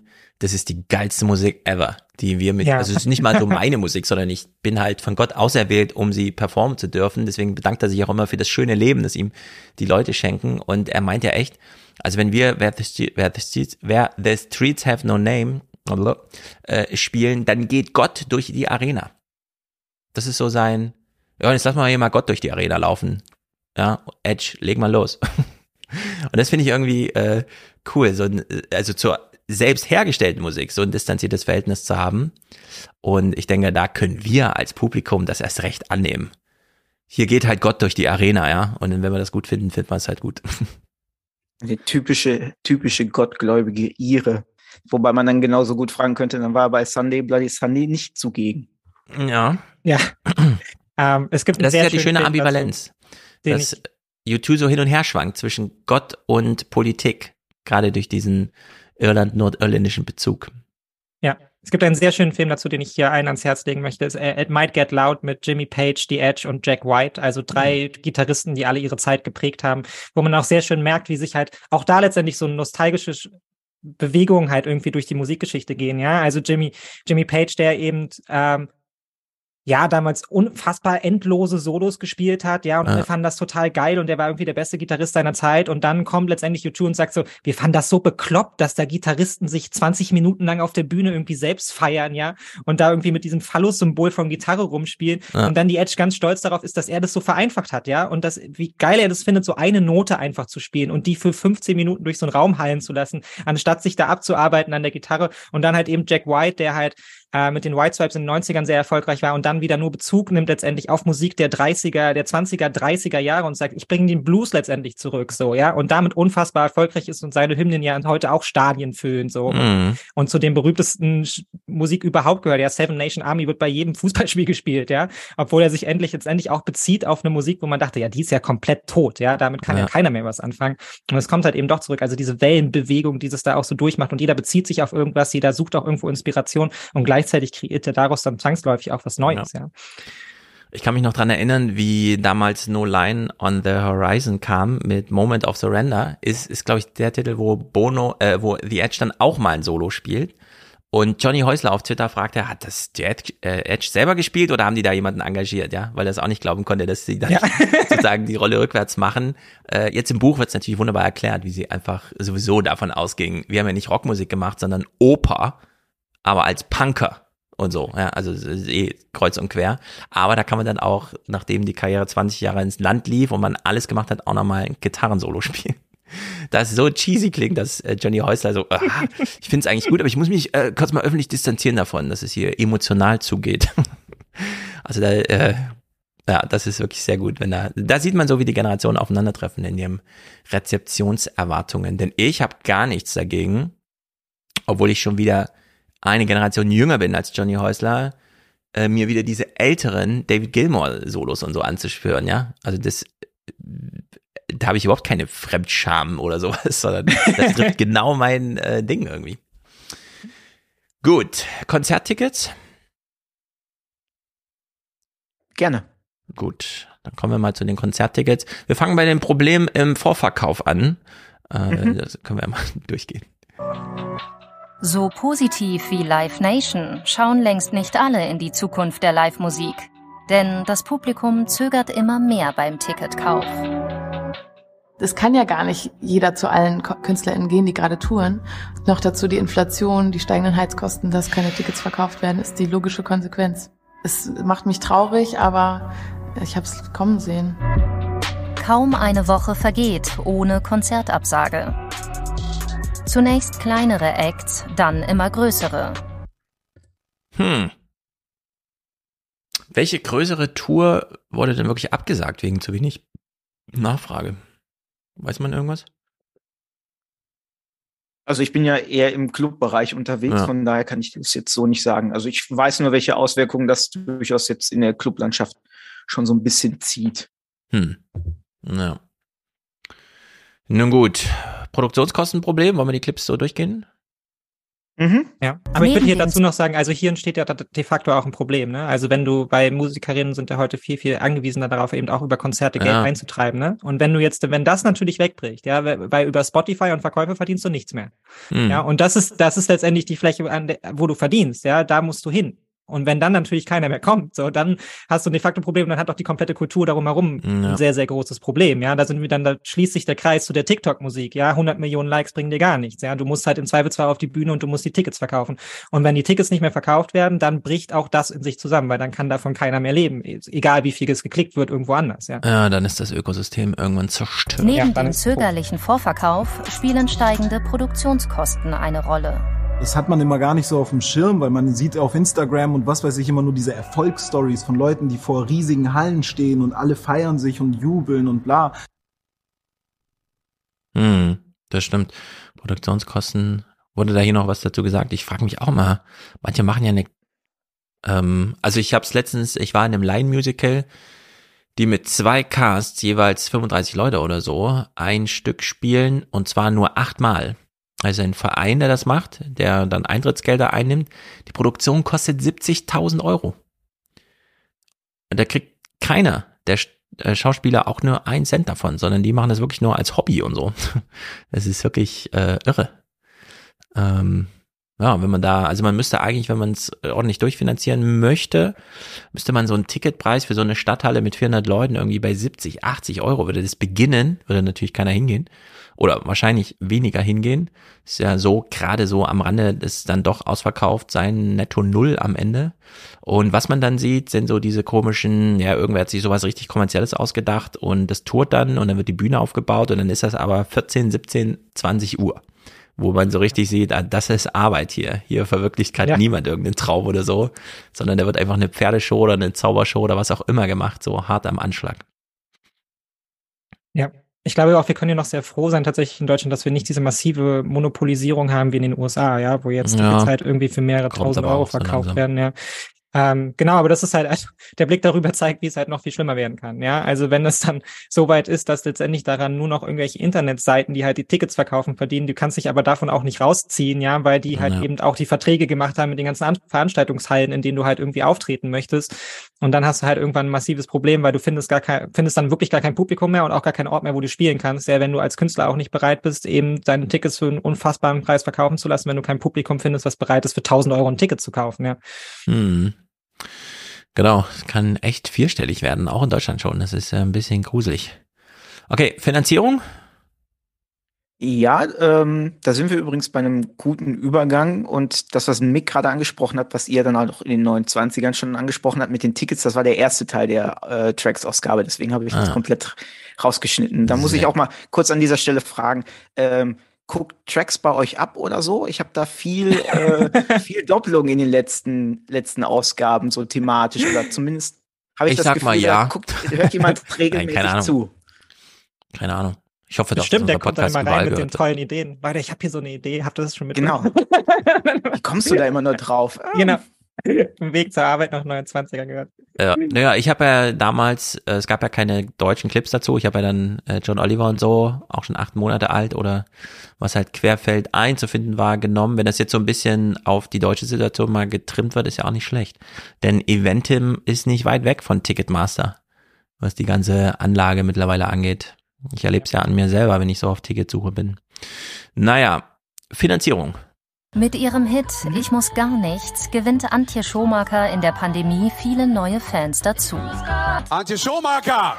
2022 gibt's für sie den Preis für Popkultur als Lieblingskünstlerin. Umso überraschender kommt die Tourabsage. Ich habe dann einen längeren Post gemacht, um einfach so ein bisschen aufzuklären. Und zwar darüber, dass eine Tour für Acts ihrer Größe keine sichere Einnahmequelle, sondern ein großes finanzielles Risiko darstellt. Ich finde es krass, dass wir von KünstlerInnen verlangen, dass sie halt Geld bezahlen, um auf der Bühne zu stehen. Und ähm, es ist ganz normal, dass Bands am Anfang draufzahlen oder auf Null rauskommen. Hm. Das verstehe ich auch nicht, warum der Staat unter so einer Pandemie-Sache da einfach mal reingeht und sagt, komm, wir bezahlen euch das. Ja, wir das ist dann bezahlen die Miete fürs Venue. Das ist dann irgendwie nicht das Verständnis, was da vorherrscht. Aber das kenne ich Ja. auch aus anderen Industrien. Also in der Filmindustrie ist das ja auch ganz, ganz stark so. Ja, also Filmförderung mal so kriegst du schon mal gar nicht. Ja, sondern Mhm. da müssen auch Anträge ohne Ende geschrieben werden, damit du dann ein bisschen Geld bekommst. Und das ist dann auch so. Wir haben viele Produktionen, die danach hoch erfolgreich waren, ähm, hoch erfolgreich waren, hatten minimale Fördergelder bekommen. Ja, dann jemand wie Till Schweiger natürlich, weil er die so erfolgreiche Filme macht, ja, aus jedem Bundesland die Millionen da einfährt, aber ohne Ende. Ja, Ja. weil es läuft ja so gut. Ja, das ist auch einfach ein ganz, ganz seltsames Verständnis, was da so in der deutschen Kulturindustrie drumherum vorherrscht. Ja, und auch bei den, bei den öffentlichen dann zu sagen einfach, naja, das, was erfolgreich ist, das fördern wir jetzt nochmal massiv. Ja, anstatt vielleicht auch mal Sachen zu setzen, wo man noch gar nicht weiß, ob sie erfolgreich werden und einfach mal zu Mhm. sagen, das ist ein gutes Produkt, so daran haben wir Interesse, das fördern wir einfach, weil wir daran glauben. So. Ja. Es ist echt so ein bisschen blöde. Ich weiß auch nicht. Das ist doch. Vielleicht gewinne ich auch gerade nur so viel Freude an diesen etwas kleineren Veranstaltungen. Wo man einfach, ich war letztens so auf Wohnzimmerkonzerten, das ist so schön. Ja, voll. 50 Leute oder so, alle sitzen da, jeder bezahlt so, was er will am Eingang und danach schiebt man nochmal was nach. Und so, das ist wirklich herrlich. Es kann ja so herrlich sein, aber es ist irgendwie blöd, wenn man das alles nur noch so als kurz vorm Tod äh, äh, Veranstaltungen sieht so, und nicht Ja. sicher ist, dass die da alle gerade auch aus Spaß das machen und so. Naja, Nummer zwei hier. Oder leider immer öfter in eine bedrohliche Situation geraten. wenn man nach so einer Show irgendwie in so ein krasses Minus rutscht, äh, finanziell, ähm, ist es ja einfach nicht nur so, dass es sich nicht rentiert, sondern einfach ein krasses Loch in das eigene Portemonnaie natürlich reißt. Und da reden wir jetzt nicht von irgendwie 100 Euro oder 200 Euro, die dann da fehlen, da reden wir halt von einem großen vierstelligen Betrag. Hm. Ja, es sollte auf gar keinen Fall ein Minusgeschäft sein. Also dann sollte man es nicht machen. Das äh, gewissen Kopf frei braucht man ja schon dafür. Das darf sich ruhig rechnen. Ja. Alte Regel, wenn du Musik, mit Musik Geld verdienen willst, musst du erstmal ganz viel Geld in die Musik stecken. Hm. Nicht gut. Ist leider so. Nicht gut. Naja, Zukunftsangst haben sie auch. Die letzte Tour, die wir gespielt haben 2019, die war innerhalb von 24 Stunden ausverkauft. Drei Jahre später sieht die Realität anders aus. Viele Konzerte muss der Rapper in kleinere Hallen verlegen. Lange ist unklar, ob er seine Tour überhaupt spielen kann. da ist natürlich die Stimmung schlecht, weil man einfach auch so Angst vor der Zukunft so ein Stück weit hat. Und ich weiß, wie das noch weitergeht, das Ganze. Also wird es sich auflockern? Wird es besser? Oder wird es alles noch schlimmer? Ich habe quasi diese zwei Jahre in der Pandemie auch von Ersparnissen einfach gelebt. Die Absicherung ist weg. Hm. Yes. Ja, mit was für massiven Pandemiefolgen wir dann als Gesellschaft konfrontiert sind. Ne? Also das macht es ja einfach ganz deutlich. Letztendlich hat sich ja keiner vorgenommen, nicht mehr auf Konzerte zu gehen, aber es prägt uns halt trotzdem massiv, ja. Auch wenn man jetzt gar sich gar nicht Sorgen darum macht, ob man Corona bekommt oder so, ja, aber das, da ist was weggebrochen, ja, und jetzt ist es auch irgendwie erstmal weg. Und man muss das auch wieder lernen, ja. Und eigentlich bräuchte es da auch einen eine staatliche Ambition daran, Menschen wieder teilhaben zu lassen, ja, das Mhm. vielleicht auch zu befördern. Ja, wir könnten ja auch mal Werbung dafür schalten, ja. Wir haben sehr viel Werbung dafür geschaltet, zu Hause zu bleiben. Vielleicht sollten wir auch ein bisschen Werbung dafür schalten. ja, geht, unterstützt eure Kulturveranstaltungen, geht ins Kino, Richtig. ja, geht auf die Konzerte. So, darauf könnte man ja auch mal eine Oh, Kampagne ich würde es gar nicht so sehr unter diesem geht mal dahin, sondern das ist ja so ein, ähm, man sollte ja zu Hause bleiben, um selbst nicht die negativen Konsequenzen einer Pandemie, nämlich die Erkrankung, zu erleiden. Dass es man auch die Infektion nicht weitergeben sollte, schön und gut. Aber erstmal ging es ja um diesen Selbstschutz. Und so sollte man das Argument auch jetzt stricken, dass man für sich selber doch bitte mal wieder zu einem Konzert geht oder so. Ja, für die eigene Also, emotionale genau, weil Gesundheit. es einfach für einen selber gut ist. Und als ich da beim äh, in Stuttgart äh, saß, lief auch so eine Nachrichtenmeldung, dass es so ein, äh, ich weiß nicht mehr, es hatte, es hatte auch so einen Namen, das Ticket. Man kann für ein. Euro, bitte? Meinst du den Kulturpass? Nicht Kulturpass, sondern es ist so ein ganz spezifisches Ticket gewesen. Mit dem geht man dann hin, also man hat das Ticket gar nicht, sondern man geht an den Schalter des Theaters und sagt, ich hätte gern dieses Ticket. Das kostet nämlich dann nur ein Euro. Mit dem Special Feature, du musst gar nichts begründen. Du musst es nur verlangen. Und dann kannst du ein Ticket für einen Euro kaufen. Und es lief dann unter der Maxime, wir hoffen, dass es die Leute nicht missbrauchen. Und das finde ich einen sehr guten Ansatz, denn eigentlich macht das Theater auch nur Sinn, wenn man ins Theater geht und die Leute, die da sind, wollen, dass es dem Theater gut geht. Also sie sozusagen intrinsische Motivation haben, dass man hier ausreichend bezahlt. Und ich glaube, man kann in Deutschland darauf vertrauen, dass die Leute schon so drauf sind. Und kann deswegen Ja. an der Kasse einfach sagen, sag uns einfach, wenn du es brauchst. Also du willst eine kulturelle Erfahrung und hast aber nur wenig Geld, dann kriegst du es für einen Euro. Ansonsten musst du es mit deinem Gewissen vereinbaren, wenn du uns hier gerade um 30 Euro betrügst sozusagen. Ja? Ich glaube, das reicht völlig. Äh, Und das fand ich einen sehr guten Ansatz. In Tübingen war das. Irgendein neues Ticket in Tübingen. Ja, ansonsten ist, steht ja äh, für nächstes Jahr der Kulturpass für 18-Jährige Mhm. ähm, wohl in den Startlöchern. Nur Das ähnlich musste aber auch Frankreich erstmal bei- 100 Jahre vormachen, ne? bis Deutschland da so in die Spur kommt. Ey, ist wieder. Ähm, das So. Lustige, aber typisch deutsch ist es dann halt auch wieder. Ähm, ähnlich wie bei den 200 Euro für Studis und so. Man hat die Idee und das soll nächstes Jahr laufen, aber wie man das genau umsetzt, äh, weiß keiner. Also ich habe da tatsächlich, als ich mich ähm, gemeldet hatte bei dir, Stefan, habe ich tatsächlich anschließend eine, eine Anfrage geschickt ans Mhm. Ministerium, wie es denn mit der Ausgestaltung aussieht, weil wir kennen es ja in Deutschland, ähm, da unterscheiden wir natürlich gerne zwischen E und U und Hochkultur und Nicht-Hochkultur Ja. und vor allem wird dann immer so möglichst jugendaffin, steht dann in der Beschreibung immer drin, und Plattenläden. Ja, sehr gut. Na, als ob das so halt so das, der heiße, heiße Scheiß aktuell ist. Ähm, wo man dann diese 200 Euro, die man geschenkt bekommt, dann halt auch ausgeben kann. Aber keiner, und dann soll es noch regional angebunden sein, aber keiner weiß bisher, wie es genau geregelt sein soll, für was das alles gilt. Gilt es auch für Netflix, dann hat, hast du ja in der, in der gelebten Kulturlandschaft wieder nichts davon. Ja. Ähm, kannst, du, kannst du davon deine Snacks im Kino bezahlen, weil wenn du dann mit deinen Freunden hingehst, super, kannst, kannst die Karte zahlen, aber dann musst du trotzdem dann 20 Euro oder wie viel auch immer für deine, deine Snacks zahlen und guckst Ja, ich würde halt sagen, das beim Knabbern ja. zu oder was, ne? Und Na, also- mitbringen dürfte oder so. Ja, das, aber steht alles halt noch in, steht alles halt noch in Sternen, wie die Umsetzung Ja, wir sind halt so ein typisches Ankündigungsland. Irgendein Minister kündigt an, fordert das.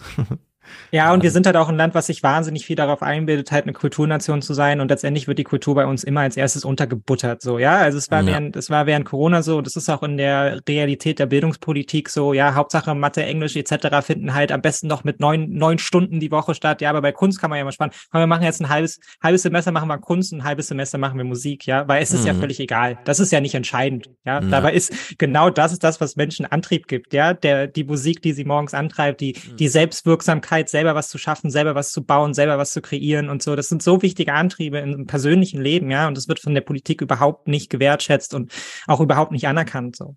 Ja. Ende des Wachstums.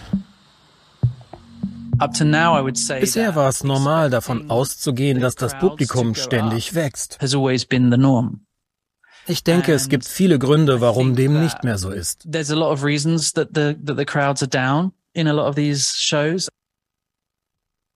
Hm, hatte man immer den Anspruch, dass es Ja, insgesamt du weißt- wächst und so?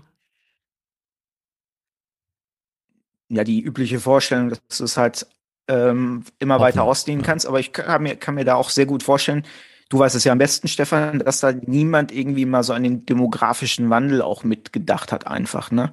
Also das ist ja halt gerade so, wenn die Clubkultur, aus der ich komme, die lebt ja im Wesentlichen erstmal oder lebte immer so von diesen Jugendkulturen, vor allem dann jetzt Mhm. zuletzt. Gibt ja keine, genau. So. Genau, gibt's nicht mehr. Ne? Und da muss man sich dementsprechend erstmal anpassen und da passiert's dann dementsprechend auch. Also der Kuchen wird halt kleiner von den Leuten, die du abgreifen kannst. Mhm. Und äh, die Konkurrenz eben mit Netflix, da haben wir ja letztes Mal schon mal drüber gesprochen, ne? Das Angebot, gerade jetzt, wenn es so kalt ist und so, Mhm. da überlegt man sich dreimal, ob man dann vor die Tür geht oder nicht Ja. lieber sich schön ins Bettchen kuschelt. Ne? Lukisch weist gerade darauf hin, es ist Konstanz und das Ticket heißt Peter Pan Ticket. Ein Euro.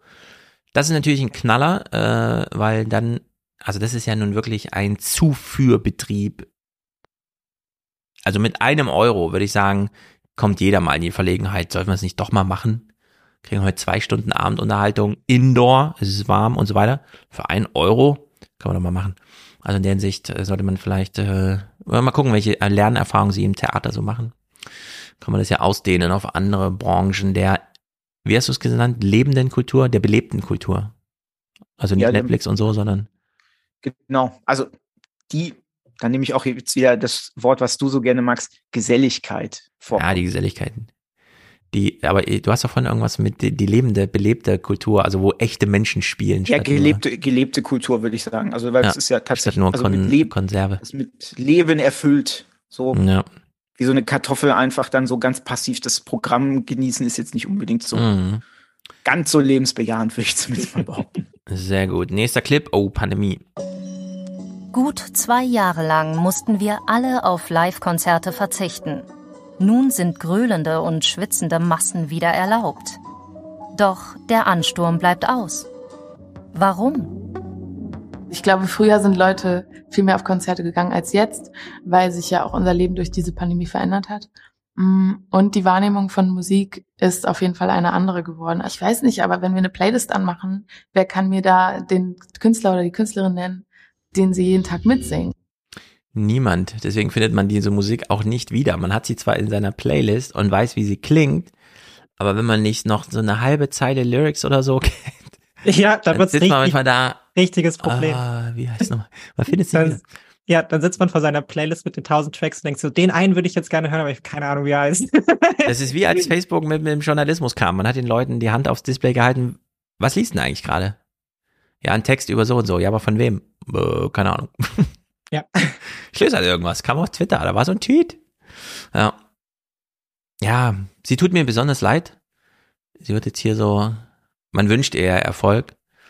Äh, ich frage mich, weil sie jetzt so meinte, wir kamen ja alle anders raus als der Pandemie. Also ich war vor, vor der Pandemie, habe ich weniger kulturelles Zeug draußen gemacht, jetzt viel mehr.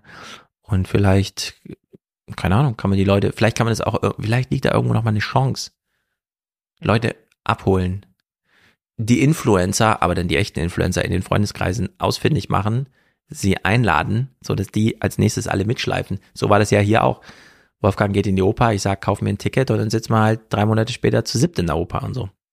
Ja. Äh, Aber ich meine, es ist halt auch eine Realität von vielen, glaube ich, in der Pandemie, dass natürlich auch das soziale Umfeld eingebrochen ist, in vielen Fällen. Hm, ja? Also einfach. Menschen, mit denen man vorher regelmäßig rumgehangen hat und auf einmal merkt man so, das ist einfach eingepennt während der Pandemie, Ja. ja, weil dieses konstant miteinander über WhatsApp kommunizieren oder über irgendeinen Videocall, das funktioniert nicht, ja, man legt irgendwie auch Freundschaften auf Eis und auf einmal stellt man fest, naja, aber zwei Jahre, die ja Pandemie für mich waren, die mich ja auch verändert haben, die einen geprägt haben, ja, und man findet gar keinen An Andockpunkt mehr, ja, sondern Ja. Leute verschwinden einfach. Und das ist natürlich dann auch ein persönliches Projekt, was jeder irgendwie dann für sich auch erstmal annehmen muss, ja, das auch wieder herzustellen, generell seine eigene Sozialität wieder zu leben, ja, und den Kreis auch wieder zu erweitern, das auch wieder anzunehmen, ja. Ja. Das ist herausfordernd. Total. Okay, nächster Clip. Der veränderte Musikkonsum spielt sicher mit rein. Die schlechten Vorverkaufszahlen haben aber auch ganz praktische Gründe. Es liegt einerseits äh, an dem Überangebot natürlich. Wir sind gerade in so einem Herbst, ähm, wo Touren aus 2020, 21 und Anfang 22 in den Herbst gedrückt werden, Herbst, Winter. Ähm, das ist viel zu viel, allein an den verschobenen Sachen. Dann kommen die ganzen Leute, die in der Zeit Alben gemacht haben. Die bringen jetzt auch noch Konzerte und Tourneen. Ähm, das ist einfach viel, viel, viel zu viel. Dazu kommt noch, dass im letzten Jahr alle Preise und Kosten gestiegen sind. Ich denke, die Menschen denken jetzt mehr darüber nach, was sie sich leisten können, ob sie zu einem Konzert gehen oder nicht. Wir reden davon, dass irgendwie alleine Lichttechnik, ähm, da, da die Preise verdreifacht, vervierfacht wurden. Dann kommt Tourbus dazu, Spritpreise sind in die Höhe gestiegen, äh, alles ist in, in die Höhe gestiegen. So und da reden wir einfach davon, dass so eine Show plötzlich 2000 Euro, 3000, 4000 Euro mehr kosten kann. Es ist schon jetzt ein Luxus, dass ich überhaupt auf Tour sein kann. Gibt's ein Überangebot? Faktisch gesehen. In einem gewissen Segment ja. Also wenn es tatsächlich um so Konzerte geht, würde ich schon sagen, aber das ist halt auch überschaubar. Ne? Das ist tatsächlich jetzt wirklich dieser eine Punkt, dieser Flaschenhals. Ja. Und dann ist da erstmal viel weg. Ja, was man jetzt natürlich auch, finde ich, konträr dazu auch beschreiben könnte, jetzt als ja auch eine gewisse Hochphase der Kultur. Ne? Weil es gibt halt einfach ein unfassbares Angebot. Also Kunst hört Mhm. ja nicht auf zu produzieren, Musik auch nicht zu produzieren und so. Also in gewisser Weise liegt ja da auch schon das Potenzial drin, auch für so eine, für so eine Explosion genau dieses Marktes, ja, und dieses Interesses, ja, weil halt eben so viel produziert wird. Es kommt halt jetzt alles wieder und es ist gerade halt einfach die Vielfalt ist unglaublich, für die man sich irgendwie entscheiden kann, aber vielleicht setzt es auch Menschen einfach schon wieder wahnsinnig unter Druck, ja, Ja. weil sie dann die Entscheidung nicht machen können. Also ich würde es auch so ein bisschen abkapseln von den ganz praktischen Problemen, die er hier erzählt, die ich glaube ich als viel dramatischer bewerten würde als die Sache, dass es ein Überangebot gibt, ja. Also wenn ich jemand bin, der gerne auf Konzerte geht und zwei meiner Lieblingsbands spielen, natürlich will ich die dann beide sehen, ja, und ich bin auch gerne bereit dafür Geld auszugeben, aber klar, wenn dann natürlich er das Ticket auf 150 Euro setzen muss, ja, und ich habe selber irgendwie gerade an mir meiner Miete zu knapsen und an Ja, meinem eben, genau. Abschlag, der halt höher wird, dann habe ich einfach ein de facto Problem, auch wenn ich jedes Wochenende gerne auf ein Konzert gehen würde, ja, dann Ja. klar, entsteht da einfach eine finanzielle Lücke bei ihm genauso wie bei mir eben auch. Genau, diese Kulturausgaben sind ja echt die ersten, die man wegstreicht aus seinem monatlichen Ausgabenkatalog.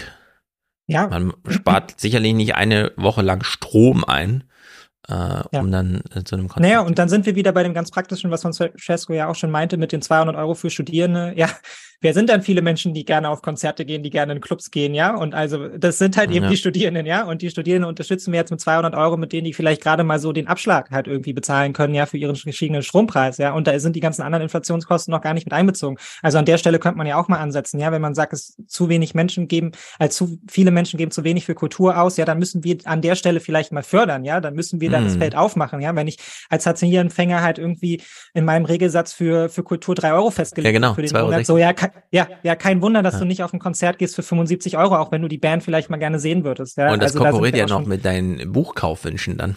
ja, genau. Und da sind wir halt eben bei ganz faktischen Problemen, so, Ja. die einfach politisch gelöst werden könnten. Und ich glaube, dann würde es auch dieser Industrie schon wesentlich besser wieder gehen. Ja. Also werden Konzerte Luxus. Wird auch der Konzertbesuch zum Luxus? Wir haben tatsächlich große Sorge, dass wenn die Menschen draußen immer weniger Geld haben, beziehungsweise die Schere immer weiter auseinandergeht, dass am Ende Kultur nur noch für diejenigen da ist, die sehr viel Geld haben und die anderen Menschen in die Röhre gucken. Das Problem bei den kleineren und mittleren Läden ist aber, wir brauchen halt bestimmte Shows, die wirklich gut verkaufen, weil wir darüber kleinere Shows, Nachwuchskünstlerinnen, schrägere Genres, die halt nicht so massenkompatibel sind, Experimentiersachen. Damit finanzieren wir das sozusagen quer. All das, was so der Nährboden ist für später erfolgreiche Sachen, das bleibt langsam auf der Strecke, weil es einfach nicht mehr zu bezahlen ist. Hm. Ja. Sie begegnen einem ja auch überall. Die haben wir bei Kulturzeit auch schon gesehen. Naja, und da reden wir jetzt halt nicht mehr für, von 150 Euro das Ticket, ja, sondern von 19 bis 35 Euro das Ticket, ja. Mhm. Und da wird's halt schon knapp bei vielen so. Und das ist halt Ja. einfach eine bittere Erkenntnis, ja, dass die Mittel nicht da sind, um einfach mal äh, Kultur auch genießen zu können. So. Ja, ich verstehe das auch nicht. Ich verstehe das auch nicht. Das war doch eine der besten Ideen überhaupt, als damals bei Corona die Idee aufkam. So, ihr dürft nur ein Drittel des Publikums bespielen. Die anderen Tickets gelten alle als verkauft. Staat überweist. Ja. Warum man hier nicht einfach sagt, ja, euch fehlen noch Leute, passt auf, wir zahlen euch die Freikarten. Geht raus, hängt nicht nur Plakate auf, sondern vergebt 200 Freikarten. Ihr wisst ja, um welche Leute es da gehen muss und so. Dann geht man halt in die Mensa und verschenkt Freikarten. Ja. Im Sieben-Dinger-Stapel jeweils oder so. Naja, Ja. Bescheid. Übrigens auch wieder eine Art und Weise, wie Politik Handlungsfähigkeit demonstrieren könnte und man seine Absolut. Demokratie vielleicht erhalten kann. Ja, Und es ist ja echt nicht teuer, ey. Wolfgang Schäuble auch nicht durch die Presse touren mit die Demokratie. Ja, fahren. Schäuble. Aber Hauptsache, wir gewinnen den Systemstreit. Hauptsache, alle, wir legen den, also wir sperren die Künstler nicht ein, ne? Das ist ja das, dann sind sie frei, wenn wir die Künstler nicht einsperren wie Erdogan, sondern und so. Gut. Nachwuchsbiotop Club. Oh, jetzt sind wir genau in deiner Domäne hier. Ohne Clubs keine großen Künstler. Die müssen wachsen. Und äh, dieses Wachsen betreiben ja, und auch das Risiko des Wachsens betreiben ja zu einem großen Teil die Veranstalter, die eben an einen Künstler glauben, ihn aufbauen und eben von Molotow über Docs irgendwann dann vielleicht äh, in die Barclays Arena oder in die Mercedes-Benz Arena zu bringen. In unserem kleinen Orkus sozusagen ausprobieren und dann sich Leute entwickeln. Dann, dann gibt's die gar nicht, die dann in den großen Hallen spielen können. Also dieses Damit hatte Deutschland noch nie ein Problem, dass es hier gar keine großen Künstler gibt. Das ganze System, Live-Musik, Musikkultur, bricht gerade so aus mehreren Ebenen einfach zusammen. Wir sind so die Räume, wo, wo es eben sehr viel Freiheit gibt. Und das, das ist total wichtig heute, weil das draußen so in der, in der Tagswelt quasi vielfach nicht geht, weil man da so viel Druck hat und so viel äh, abarbeiten muss hintereinander weg und man wird so in Normen gepresst. Also, ich glaube, da mit diesem Appell kommt man in Deutschland nicht weiter. Dass man hier so flächendeckend mal äh, den Vorgarten wässert, um am Ende eine schöne Plantage zu haben. Denn ich habe es schon häufiger gesagt, aber die britische Kulturgeschichte dargestellt in der Schlussfeier Olympia 2012 in London. Das könnten wir in Deutschland genau fünf Minuten lang machen, was da drei Stunden lang ablief. Helene Fischer, Grönemeyer und Modern Talking. Wen eigentlich? Modern Talking nochmal erinnern, was vor 40 Jahren los war. Und dann Ja, war's die das auch. Pudis, die Pudis und so. Also Die Pudis ja, nochmal vor Musik ist 50 halt Jahren, auch noch genau. groß, ja. Hm. Aber das ist ja, wirklich erstaunlich in Deutschland, wie ausgedorrt wir eigentlich sind. Ja, Dichter und Denker, ne? Nicht irgendwie. nicht irgendwie Mu Musiker anscheinend. Ja, Doch, aber es ist echt ein- hatten wir ja aber. Wagner und Goethe, das reicht doch. Ja. Beck-Katalog. Ja. Ja, ist echt ein Drama. Es ist ein Drama, über das könnte man stundenlang reden. Ich weiß nicht genau, wo es da hakt in Deutschland. Die Leute, weiß auch nicht. Das Traumschiff fährt doch durch die ARD, das reicht. Reicht. Rettung, äh, oh, ein Fan, jetzt ein Appell an die Fans. Ich bin gespannt. Ich will das ungern eigentlich auf die Fans abwälzen. Was könnt ihr tun? Spendet oder whatever. Die haben genau die gleichen Struggles gerade und noch viel mehr vi- vielleicht. Aber wenn, dann würde ich sagen, ey, bevor ihr euch ein Ticket für Kendrick Lamar für 150 Euro kauft, ey, dann geht's vielleicht zu ein, zwei, drei kleinen Acts, so, die euch auch gefallen. Ich kann euch versichern, dass ihr die emotionalere Show bestimmt auf den kleineren Dingern kriegt und dort auch viel mehr Dankbarkeit im Raum schwirrt und viel mehr Liebe als bei den ganzen großen flashy Dingen. Ja, wobei man da auch hingeht, weil die anderen da sind. Also, Naja, klar. Und weil man halt mal Kendrick Lamar sehen möchte. Was ja auch legitim ist, ne? Ist halt, also, Aber wenn man- ja auch ein Grund, dass Kendrick Lamar so groß ist. stimmt, also das sowieso. Aber wenn man ins Stadion geht, dann geht man auch hin, weil da 40.000 andere sind und nicht nur 400. Naja, und was man natürlich auch sagen muss, ist, glaube ich, auch, ähm, große Acts, die natürlich auch die Mittel haben, um sie in eine Show zu investieren, die machen das halt eben auch massiv. Ja, Ja. ich meine, in einem kleinen Club kriegst du halt eben die Musik. Wenn du zu Rammstein gehst ins Stadion, dann kriegst du auch noch vier Stunden Feuerwerk dazu. Feuer, Ja?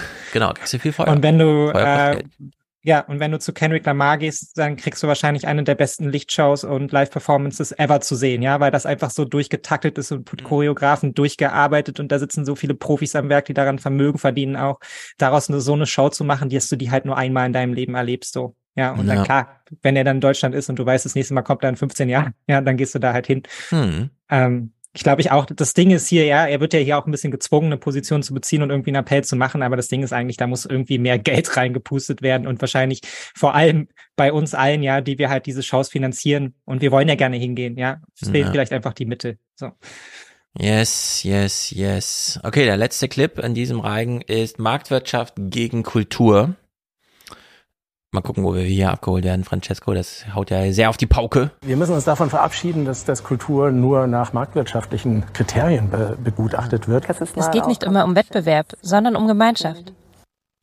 Mhm. Stimmen wir dem zu?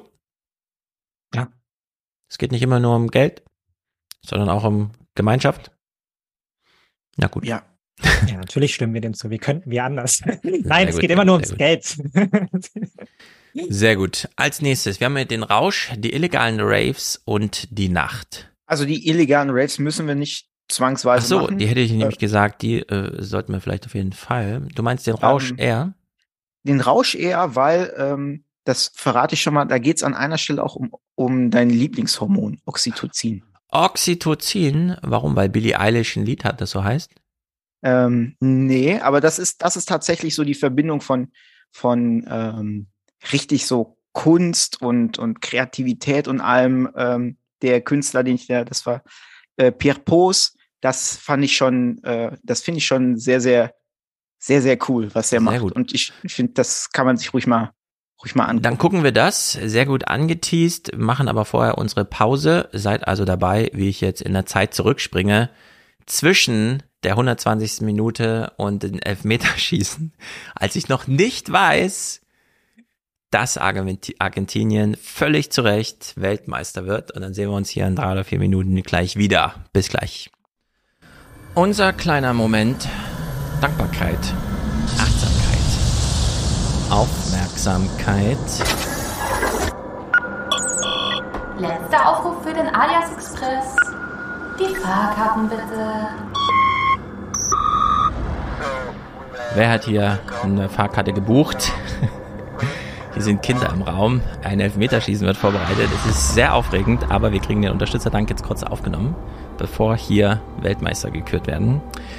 In der Pole Position Hannah. Sie schickt 250 Euro. Ich freue mich schon auf den 23. Juni, denn da neue 20er hier in Frankfurt. Dankeschön, das möchte ich dir sagen. Dankeschön.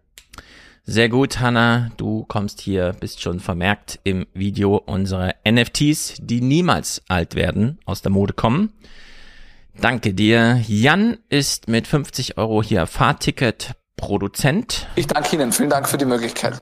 Genau wie Robert, der sagt einfach Danke. PM, auch 50, alias Podcast. Patricia, danke für Podcast. Frohe Weihnachten, also Weihnachtsgrüße. Ich grüße auch alle, die Weihnachten feiern. Danke, Angela Merkel. Das ist ja die neue und zwar völlig richtige Sprachregelung. Patrick, Support Fernsehpodcast 50 Euro und Christian auch. Judith schickt auch 50 Euro ohne weiteren Kommentar. Damit sind hier die 50 Euro Produzenten schon mal abgehakt. Ich danke euch allen.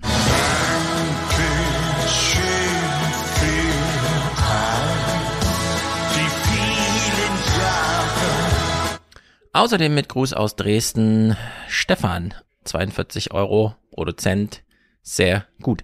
Markus dankt, ich danke Philipp, Robert, der schickt die Podcast Familienunterstützung für sich, Lydia und Linda. Dieter, wird da schon geschossen? Nein, ich glaube noch nicht. Aaron, Grüße, Wolfgang, äh, ich äußere Verständnis und kaufe ein Brot. Ja, das ist ein sehr guter Spruch. Äh, mit Bitte der Weiterleitung an die 29er schickt er nochmal extra 25 Euro. Sehr gut, die werden natürlich ins Schnitzel investiert. Mm, Lars Yannick Mirko hat einen Dauerauftrag. Sehr gut. Danke Ihnen, Herr Zamperoni. Hau rein auf Dauer, sagt der Dirk. Achim, Christoph ist hier zu erwähnen. Tanja, unsere liebe Tanja. Grüße nach Österreich. Hendrik, Dauerauftrag seit Anbeginn, denn er ist auch ein Alien und will Kontakt zur Realität halten. Freut sich bestimmt auch über die neuesten Podcast-Entwicklungen hier in Deutschland. Gut für Deutschland. Simon Oliver, Simone, nur eine Postleitzahl entfernt. Sehr gut. Stefan, Steffen, Manfred, David. Sehr gut. Er wünscht sich mehr. Danny gibt's ab nächstem Jahr wieder. Der backt Plätzchen. Und damit würde ich sagen, gucke ich mal, ob ich hier noch eine Frau finde in der schönen Jahresendliste. Nora. Grüße an dich, Nora. Und ich glaube, wir sollten zurück in den Podcast, denn hier beginnt nun auch ein Elfmeterschießen.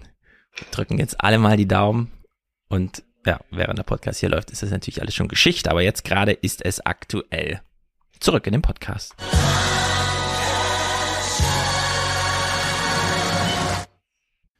So, der Rausch. Wer wünscht sich nicht einen ordentlichen Rausch? Also ich schon. Ihr auch. Nicht abgeneigt. Der Rausch. Ich bin sehr gespannt. Oxytocin, man begegnet ihm ja selten, obwohl man, obwohl man weiß, was es einem bedeutet und so. Und deswegen würde ich sagen, fangen wir gleich mal an. 011 nehme ich an, oder? Ähm, ja, das ist, das ist eigentlich der, der grundlegende, grundlegende Einstieg. Dann nehmen wir den.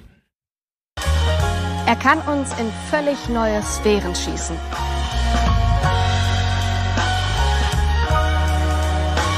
Und er kann uns komplett zerstören. Man sehnt sich nach ihm und fürchtet ihn gleichermaßen. Den Rausch. In einer Zeit, in der wir scheinbar in allen Krisen gleichzeitig stecken, kommt er wie gerufen. Nämlich dann, wenn er uns vollkommen entspannt und auf alle Regeln pfeift. Rausch kann in unserer superkomplexen Welt Fluchtpunkt und Antrieb sein. Mhm. Okay. Das fand ich eine super Brücke, denn das letzte Mal, als ich da war, da ging es äh, ja thematisch um Eskapismus und vom Eskapismus direkt in den Rausch jetzt. Ah, sehr gut. Musik als Rausch. Musik kann nämlich, und das ist inzwischen mit Studien nachgewiesen, einen ähnlichen körperlichen Zustand erzeugen wie sonst nur Sex oder Drogen. Ähm, ist das nicht auch beim Sport und so weiter so? Ich finde, äh, das ist, keine Ahnung, wir haben in Deutschland, vielleicht ist es so eine, die westliche und so weiter, oder vielleicht auch so eine Popkonsumartige der Sex, ne? Diesen Fokus auf, ja, es gibt so, hm, hm, hm, und dann gibt es ja noch Sex. Und dann hat man immer so ein, ah, das ist so verrucht oder tabuisiert oder wie auch immer. Und äh, vielleicht haben wir auch die anderen Sachen noch nicht so ganz ausgereizt, weil wir den Sport so an den Sportverein der Gegend ausgelagert haben und dann kann man da abends halt noch mal eine Stunde Handball spielen oder so, obwohl es auch da ganz anders zugehen kann. Ja, voll. Äh, äh, gerade daraus anekdotisch ein Freund von mir ähm, hat jetzt gerade angefangen, also wollte anfangen CrossFit zu machen, was jetzt so als ja. ja. sehr brutale Sportform geht. Und dann war er das erste Mal im Studio und dann meinte die Dame dazu ihm so, ja, also pass auf, hier sind unsere Geräte und so, kannst du nachher eine halbe Stunde mitmachen, da drüben ist der Kotzeimer. Ja, genau. So, das war so die Ansage, die er da bekommen hat. Und da merkt man ja auch, okay, hier sind Menschen auch, um maximal in den Rausch zu gehen, ja, bis ja, genau. zum Erbrechen dann eben auch, ja, da wirklich alles auf sich rauszuholen, um danach dieses ja auch sehr berühmte Läuferhoch halt eben zu haben, was ja Marathonläufer und Co. auch kennen, ja. Man läuft über den Punkt der Erschöpfung hinaus. Und das gibt es ja zum Beispiel auch einfach mit Blick auf Arbeit, so, ja. Man arbeitet über den Punkt der Erschöpfung hinaus, man arbeitet sich da auch in so einen Rausch, ja, der berühmte Workflow, in dem man irgendwann mhm. ankommt. Es ist völlig egal, Stunde um Stunde vergeht, so im Hinterkopf. Äh, genau. Arbeit ist man da so gefangen. Arbeit würde ich ausklammern, weil man da für andere arbeitet, aber Sport macht man für sich. Ach so, ja, Arbeit Musik man hört man für sich und so lauter solche Sachen. Und ich denke auch, wir haben die anderen Sachen noch nicht so richtig ausgereizt. Gerade was Oxytocin angeht. Es ist noch sehr viel mehr, nicht nur Geselligkeit, sondern auch Begegnung und Berührung möglich, ohne dass es immer gleich Sex ja, sein muss, sondern äh, da ist noch Potenzial in dieser westlich nüchtern aufgeklärten Welt. Ich bin eh der Meinung, auch beim Thema Klimawandel, wir äh, sollten mehr so diese indigene Lebensweise in Balance mit was auch immer, in dem Fall der Natur leben. Und man kann sich, glaube ich, auch beim Sport und bei der Musik so mehr Balance-Sachen suchen, Flow, äh, Texte mal lesen, in welche Richtung das so gehen kann und dem dann irgendwie so nacheifern. Ich glaube, das ist hier tatsächlich einfach nur so eine Anspielung auf die alte Trinität von Sex, Drugs und Rock'n'Roll. So langweilig. Na gut, lassen wir das Atem mal durchgehen. Äh, Clip 021. Liebesdrogeentwicklung. Okay, gut. Ich habe tatsächlich eine synthetische Droge hergestellt, die zunächst eine Liebesdroge war. Denn wir haben eine Art Cocktail mit verschiedenen Molekülen und Hormonen hergestellt, die für das Entstehen von Liebesgefühlen zuständig sind, zum Beispiel Oxytocin. Aber wir haben auch bekannte psychotrope Substanzen hinzugefügt, die wir im Darknet bestellt und dafür mit französischen Labors zusammengearbeitet haben. Alle Schritte dieses Experiments hat der Künstler aufgenommen und zu einem Film montiert, der den Betrachter mit auf die Reise nimmt, auf einen vermeintlichen Trip. Also hat er jetzt echt oder nicht? Weil Oxytocin kann man ja synthetisieren und verabreichen, aber ist das jetzt ein Filmprojekt oder? Also so wie ich es verstanden habe, haben die tatsächlich äh, so eine Droge entworfen. Okay. Na, der nächste Clip geht ja auf Anwendungen. Können wir mal überprüfen. Ja, wir haben die biologische Realität, also eine Droge aus dem Labor auf Basis biologischer Erkenntnisse. Attention please. Attention please. Welcome to all. Wieder und wieder aufgelöst in Wasser bleibt von der Liebesdroge aber letztlich nur eine homöopathische Dosis, die im Setting des Raves verabreicht wird. Der nächste Schritt des Experiments. Also der Ernst Fair, dieser Ökonom aus Österreich irgendwo, der hat ja diese Experimente gemacht. Bei ihm ging es jetzt weniger um die Liebe, sondern wenn wir Oxytocin verabreichen, laufen Vertragsverhandlungen besser. Die Menschen vertrauen sich plötzlich mehr und es gibt andere Spielräume für Win-Win-Situationen. Und in der Hinsicht also ich bin mir noch nicht so sicher, ob das jetzt hier, wie das gemeint ist, aber ich meine, homöopathische Dosen und so zeigt ja schon. Äh, aber äh, also man kann es auch wirklich materiell mal machen, so mit Oxytocin ins Kino schmeißen, gerade in die hinteren Reihen, ob, gucken, ob dann mehr Babys rauskommen.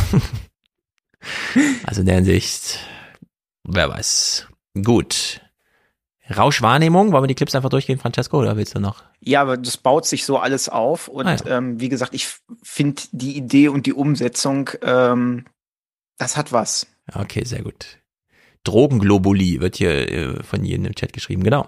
Naja, Microdosing ist Microdosing. also Microdosing ist ja der Begriff dafür, wenn man in quasi in homöopathischen Dosen LSD und andere Ketamin etc., was ja inzwischen auch in der Wissenschaft äh, angewandt wird, in der Psychologie, ja, um Depressionen etc. zu behandeln. Also letztendlich am Dosen Ende- von Rauschmitteln in so geringer Menge, dass du sie nicht merkst. Also du hast keine, äh, keine Sicht, die sich verändert, ja, du hast keine Halluzinationen etc. Aber Mhm. trotzdem verändert sich halt was in deinem Körper, ja, und, und löst eventuell Dinge aus, die du vorher so nicht gedacht hast. Genau, anders als Vitamine, die zwingend von außen zugeführt werden müssen, ist ja ein Hormon, etwas, was der Körper selber herstellt. Und äh, jeder kennt ja, also deswegen äh, Globuli im Sinne von, das ist ja nur Homöopathie und so. Bei den Sachen, wo es drauf ankommt, hat der Körper alles, was er braucht. Und jeder kennt, glaube ich, die Situation. Man steht so beisammen, plötzlich nach langen Gesprächen, man weiß gar nicht, wo führt's denn hin, wird man so berührt. Man fragt sich so, ist das jetzt bewusst gewesen oder nicht? Aber man merkt es schon. Egal wie es gemeint war, man merkt es, dass es angekommen ist. Und das schafft der Körper einfach selbst. Also dafür muss gar keine Substanz im Raum rumschwirren oder so. Äh, da reicht äh, weniger als Homöopathie, um hier die Vorzüge äh, zu nutzen. Und da ist die gelebte Erfahrung dieser Droge im Körper bei menschlichen Probanden. Der Rausch ist ein Zustand, bei dem sich die Wahrnehmung verändert, insbesondere in Bezug auf unsere Empfindungen. Er ermöglicht eine Brücke, um von einem Ort zum anderen zu gelangen. Ob real oder Fiktion ist nie ganz klar. In der Performance nutzt Pierre die Körper seiner Probanden. Teilchenwege im Blut, die Richtung der zuckenden Glieder. Ja. Ja, ist ganz Ja, lustig, gut. ne? Also so ein Rausch würde man Wolfgang äh, Scheible ja auch mal wünschen, ne? Dass er da, da ob, mal zu überprüfen, ob man sich noch spürt, ja, mal eine neue Ja. Erfahrung zu machen und danach die Welt mit anderen Augen zu sehen. Ich finde es auch so, also wir sehen es natürlich immer in einem Kontext jetzt auch von sehr jungen Menschen, ja, Experimente, junge Avantgarde-Künstler und die probieren was aus, aber letztendlich ist ja die Auseinandersetzung mit Drogen auch gerade in einer ähm, Republik, die zunehmend vom demografischen Wandel betroffen ist, ja auch ein ganz ernsthaftes Thema, ja, also Altersdepression einfach aus der Grundlage von der Körper produziert keine Hormone mehr, ist ja ein ernsthaftes Ding, ja, und da ist man dann eben auch bei Fragen von Legalisierung Marihuana etc., die jetzt nicht nur für eine junge hippe Klientel, ja, die halt irgendwie Joints rauchen will, attraktiv ist, sondern tatsächlich auch für eine große, große Gruppe von älter werdenden Menschen, die trotzdem ihr Leben auch in Zukunft ja noch mit Spaß und Freude genießen wollen, tatsächlich auch ein Faktor sein kann, ja, ein physischer Faktor einfach. Ja. Äh, Ich hoffe, ich erinnere mich gleich nochmal dran, dass ich äh, nach äh, diesen Clips nochmal die zwei Roboter-Clips, von denen wir den Einstand das ist die Alternative. Das ist nämlich das, was wir dann den Alten anbieten, ja, und das ist ein ganz, das ganz ist brutal. Kontrast dazu. Das ja. ist das ist die Schäuble-Sicht, äh, Ja, der genau. Schäuble-Weg dann. ja. Ja. Aber das, äh, als du das eben meinst, habe ich auch gedacht, äh, Ingo Zambrano, das wäre geil gewesen. Herr Schäuble, Sie sind vor 50 Jahren in den Bundestag eingezogen. Wollen Sie sich nicht nochmal fühlen nach dieser langen Zeit?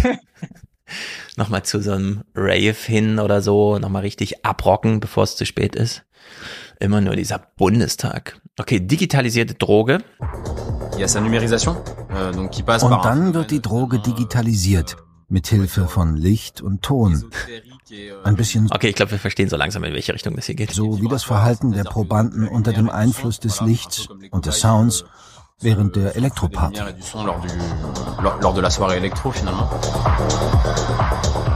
Es ist ein Spiel zwischen analoger und digitaler Erfahrung. Eine Art Labor auf dem Bildschirm, ein Apothekerschrank aus Bildern, auf den man zugreifen kann. Was? Sind die alle schon im Rausch gewesen, als sie diesen Film gemacht haben, oder ist das hier ja, so ein das hat ein Gag? bisschen die Atemmanier. Die nehmen uns doch hier hops, oder was? Wir gucken einfach durch, würde ich sagen. Oder, Francesco? Hast du noch Anmerkungen? Nee, erstmal, ich habe das, hab das mit Faszination ja geguckt und äh, geschnitten und ich Okay, na dann gehen wir einfach durch. beobachte eure Eindrücke davon. Sehr gut. Deine nächste Anmerkung hier ist digitale Biologie. Mehr noch. Alle Substanzen lassen sich mischen. Die generierten Molekülketten nennt Pierre digitalisierte Biologie. Der Rausch übersetzt in Buchstaben und Ziffern. Wenn wir die Biologie digitalisieren könnten, wäre das Ergebnis für die Pharmaindustrie das, was Bitcoin für das Geld ist. Das heißt, ein dezentrales und Open Source. Wertlos. Alle Formen werden durch Code generiert und das Hauptmedium des Werks ist der Code. Es gibt also auch ein bisschen einen Geek-Aspekt und was für Tech-Freaks, die auf das Projekt anspringen. Also der Typ ist auf Drogen und. Ja, ich glaube, das also um das mal jetzt auf Bitcoin zu beziehen, Bitcoin funktioniert ja auch einfach wahnsinnig gut, weil man dran glaubt. Ne? Also ist alles davon abhängig, dass man dran glaubt. Und wenn ich mir jetzt diese Bilder anschaue und als Mensch daran gehe, der einfach so eine sehr starke Selbstkontrolle hat und dann immer davor ja. gucken würde, glaube ich, auf die Bilder und so, nee, nee, ich spüre das nicht, ich spüre das nicht, ich spüre ja. das nicht. Was natürlich eine ja. ganz andere Erfahrung ist als ein richtiger Rausch, wenn man Drogen konsumiert, weil dem kannst du dich nicht mehr entziehen. Ja, es ist einfach auf einmal da und dann bist du halt high. Was man hier natürlich so nicht hat, du musst auch daran glauben. Ja, du musst an die digitale Droge glauben und dich dem hingeben. Und wenn du kein Mensch bist, der in der Lage ist, dich dem hinzugeben, genauso wie du dich dem Bitcoin hingibst, weil du daran glaubst, dass es eine total mhm, tolle Sache genau. ist, mit allen anderen, die auch daran glauben, dann funktioniert nicht. Dann würde ich lieber beim, äh, beim normalen Geld bleiben, glaube ich. Genau, du musst daran glauben, dass der Bitcoin auch noch da ist, wenn er kein Dollar mehr wert ist. Ja. Oder nur noch ein Fünftel von dem, was er letztes Jahr wert war. Äh, erstmal braucht man allerdings einen digitalen Drogendeal.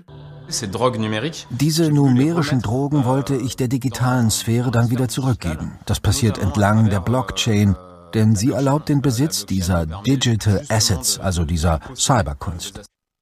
Ja, das ist ja das, was Ticketmaster machen will, jetzt vielleicht auch bei der Fußball-WM, dass man sich das NFT auf das Goal holt. Ja. Und so. oder den Assist oder was auch immer, auf alles dass man sich ja nochmal schön eine Trading-Karte reinhaut. Ein Deal ist ein Deal. Am Ende gibt es also diese Zweideutigkeit des Dealens, des Kunstdeals. Des Kunstdealens, die Zweideutigkeit, ja, das ist wirklich sehr gut. Äh, Rausch ist mehr. Wir rauschen mal durch die Clips. Das ist ja wirklich hier. Ich denke, dass der Rausch nicht nur mit biochemischen und molekularen Prozessen zusammenhängt. Es gibt einen Teil Autosuggestion, einen Teil Konditionierung und einen der Projektion, des Glaubens. Und der Glaube kann wiederum eine biochemische Wirkung haben und Endorphine und Hormone freisetzen. Das stimmt. Ja. Dass er das alles so im Blick hat, heißt aber noch nicht, dass er über irgendwas redet, was Sinn hat. es ist ja auch Kunst. Du darfst da nicht so super kritisch ran. Es ist Pierre Pauze. Wahrscheinlich heißt er nicht mal so. Ja, ist ein Kunstprojekt. Ja, ja. also versucht er letztendlich damit auch Assoziationen einfach zu schaffen, glaube ich, ohne ja. dass er da ein konkretes Ziel mitverfolgt. Das ist ja auch das Schöne an Kunst. Finde ich auch Muss gut. ja kein konkretes Ziel verfolgen. Vielleicht mache ich nächstes Jahr auch mal so ein Projekt irgendwie. Da lade ich Arte ein und stelle ihnen was vor. Irgendwas mit Holz. Irgendwas mit Holz, ja, genau. Stefans Holztiere kannst du nochmal präsentieren. Ja, weiß, mir fällt Es geht doch darum, das Material zu fühlen, Richtig. Ja, mit der in Kontakt zu kommen mit der Natur, auch zu wissen, wie wichtig ist der Wald, der das Produkt, was ich da rausnehme, jetzt als Holztier. Genau. Ja, das auch ich rede die ganze Zeit so, genau, von dieser ähm, Haptik, schmeichelhaften mhm. Haptik, wie Holz als organisches Material bei mir Oxytocin auslöst und äh, dann lobpreise ich den Splitter, den ich dann so zeige. Ja. Und dann hast du komplett die Schere im Kopf. Äh, das muss doch eigentlich wehtun und so. Aber ich bleibe in diesem romantischen Ton, ja. während das ich ist die Selbsterfahrung, die wir ja eigentlich in unserer urbanisierten Welt völlig verloren haben. Einfach ja, weit gehen, sich mein, mein Splitter an Fuß treten. Da spürt man sich noch. Ja. Und am Ende sage ich, und es ist wirklich schade, dass der ganze Frankfurter Stadtwald jetzt abgeholzt wurde, aber er war tot. Ja. Und dann gucke ich ganz traurig und sage, Schäuble hat gesagt, wir konnten da nichts machen. Es kam schneller als gedacht. Ja, aber ich habe den Wald jetzt digitalisiert, also macht euch keine Richtig, der Wald ist jetzt digitalisiert. Laura Nietzsche kommt als nächstes. Francesco? Ja, das ist ein, das ist, das wäre so das ähm, Rauschmeißer-Ding gewesen, aber ich finde, also das finde ich auch ist eine ähm, ganz interessante Geschichte. Ich weiß jetzt nicht, ob es Sinn macht, jetzt deine Roboter jetzt erstmal noch zu setzen. Ah, dann mache ich erstmal meine Roboter und dann kommen wir auf Laura Nietzsche. Also, Roboter, woran denken wir? Richtig, Japan. Woran sonst? Man hofft ja immer noch auf die Roboterrevolution im Sinne von, wir schaffen es schon, wir brauchen keine Einwanderer, wir brauchen keine Arbeitskräfte, wir brauchen ja nur jemanden, der uns hochhilft aufs Klo mit 80 Jahren und 180 Kilo. Das kann ja so ein Roboter gut machen. Also baut man so langsam an Robotern und es ist, was wir jetzt sehen, 2022. Also wir wissen alle, was wir eigentlich wollen, ein Westworld Host. Und jetzt sehen wir, wo der Stand der Dinge ist in Japan. Längst sind Roboterwesen keine Märchenfiguren mehr. Künstliche Intelligenz eines der Zukunftsthemen. Also Maschinenmenschen, die in Krankenhäusern arbeiten, die Busse oder S-Bahn fahren mhm. oder das Menü im Restaurant servieren. Und die Wesen aus der Werkstatt werden uns nicht nur äußerlich immer ähnlicher, sondern auch emotionaler, wie Uli Mentgen in Japan feststellte. Ich wollte ja gerade noch anmerken, und dann sagt er hier so, die werden uns immer ähnlicher. Wenn wir eine S-Klasse kaufen mit Fahrerassistenz, heißt es ja nicht, dass da vorne ein Roboter drin sitzt, auf dem Fahrersitz, der das Doch, dann die für uns S-Klasse macht. wird dir immer ähnlicher. genau, sondern es verschwindet eben im Gerät, diese ganze Assistenz. Ja. Also das, was den Menschen ersetzt. Aber gut, äh, Ich finde es auch total toll, weil es hier mit diesen ikonischen Star Wars Bildern bebildert ist, ja. Also ja, man muss wieder die R2D2. 50 Jahre alten Dinger hier, damit Ja, das und Publikum weiß, ach so, Roboter. Naja, klar. und in denen ja auch beide Menschen drinstecken. Ja, also es, unsere Lieblingsroboter sind auch einfach nur Menschen in hübschen Kostümen, ja. Das, Das ist stimmt. der Charakter, der diese Roboter prägt. Das stimmt. Aber was soll man machen? Man hat eine 12 Meter breite Leinwand, die man bespielen kann und dann will man da nochmal ja. Star Wars machen.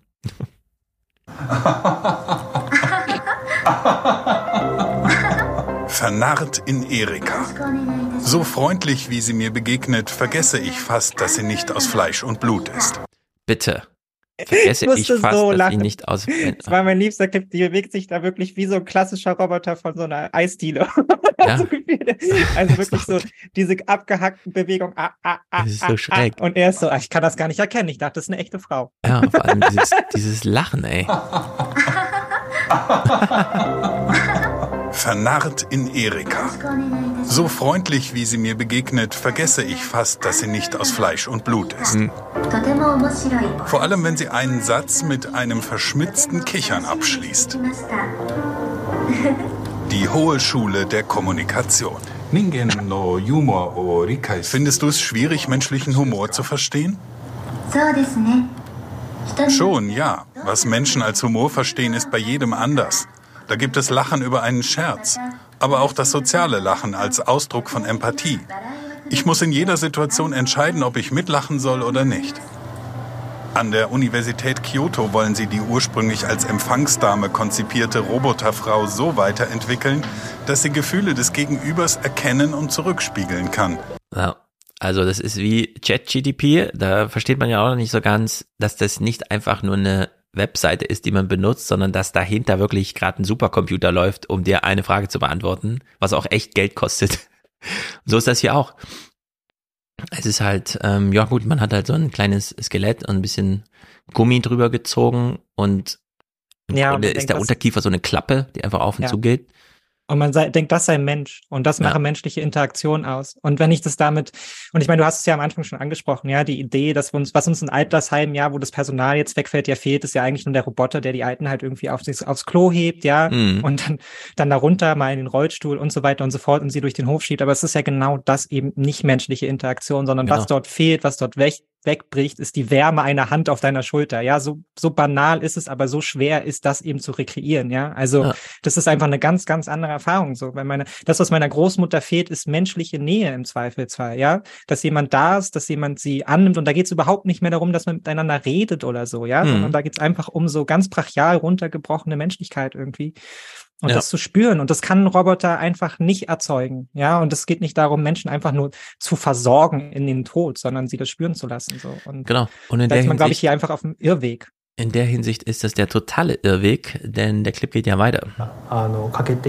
Lachen ist vielleicht nicht zwingend ein Teil einer intelligenten Unterhaltung, aber für das warme menschliche Gespräch ist es unabdingbar.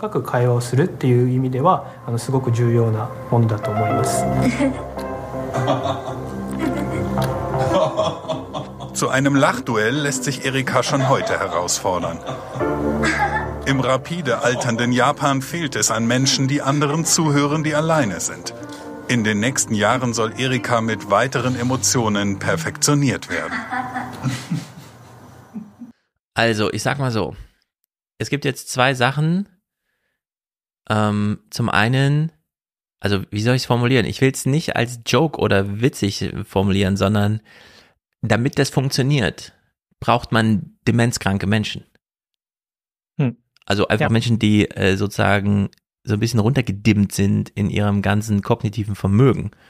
Die beispielsweise, und dafür ist es ja super hilfreich, eine Spracherkennung zu haben, alle fünf Minuten fragen, wann gibt's heute Mittagessen? Wann gibt's heute Mittagessen? Wann gibt's heute Mittagessen? Das ist natürlich blöd, wenn der immer einen Pfleger haben muss, der dann auf diese Frage antwortet. Das kann nämlich auch wirklich so ein sprechender Schrank im Computer, äh, im, äh, so ein, ja, so ein Gerät halt machen, was so rumsteht. Der Hendrik, der heute auch mit ähm, Podcast unterstützt hier, den habe ich beispielsweise in Bielefeld kennengelernt, als er als äh, Software-Autor, wie nennt man es nochmal, Informatiker und so, äh, für Bethel, wo ja auch sehr viele alte Menschen arbeiten, so Spracherkennung macht. Und denen war in Deutschland total wichtig, dass klar, es ist super hilfreich, so maschinelle Unterstützung zu haben, gerade für diese kognitiven Kleinstarbeiten, wann ist mein Termin und so weiter. Äh, nur denen war super wichtig, diese ethische Linie äh, zu wahren, dass die Menschen, die das dann am Ende nutzen, das Gerät nicht als Maschine, äh, nicht als Mensch verstehen. Keine falschen Erwartungen aufbauen. Dass man ihnen das auch nicht vorgaukelt, sie belügt Ja. und so weiter. Und hier in Japan geht man genau in die andere Richtung. Man will. Und deswegen auch dieses Emotionale und dieses ganze, diese Idee der Spiegelneuron, wo man gar nicht genau weiß, was soll das überhaupt sein. Also, dass einfach nur gespiegelt werden muss und dann fühlt man sich schon wohl. Dass da nichts von dem anderen nochmal extra dazukommt, sondern nee, es reicht schon irgendwie zu spiegeln. Das äh, versuchen die hier und das ist natürlich der total falsche Weg. Das ist ja die, das Horror-Szenario eigentlich, dass Ja. alle in ihrem Kämmerchen äh, nur noch am Tisch so einem Roboter gegenüber sitzen, der ihnen einfach genau spiegelt, was sie ihm gerade rüberwerfen. Ganz gruselig. Horrorszenario ist da genau das richtige Wort, weil das ist, glaube ich, dann auch einfach eine kulturelle Barriere, die es einfach gibt. Also in der westlichen Rezeption ist ja immer, kennen wir ja aus diesen ganzen Filmen, speziell Terminator, so Mensch gegen Maschine. Ja. Und irgendwann werden die Maschinen sich gegen uns auflehnen. In Japan ist das ganz anders kulturell rezipiert. Da ist das tatsächlich immer ein Miteinander und darum funktioniert das da auch eher von der Idee. Ich glaube, das könnte tatsächlich, also wenn man die Ansätze anders pointiert, könnte das durchaus funktionieren. Die Frage ist dann halt nur wieder, ob das dann, wie gesagt, an dieser kulturellen Barriere scheitert oder ob das dann aufgrund dieses ganzen Manga- und Japan-Booms, den wir ja durchaus in jüng- jüngeren Generationen haben, vielleicht dann auch eher transportabel ist.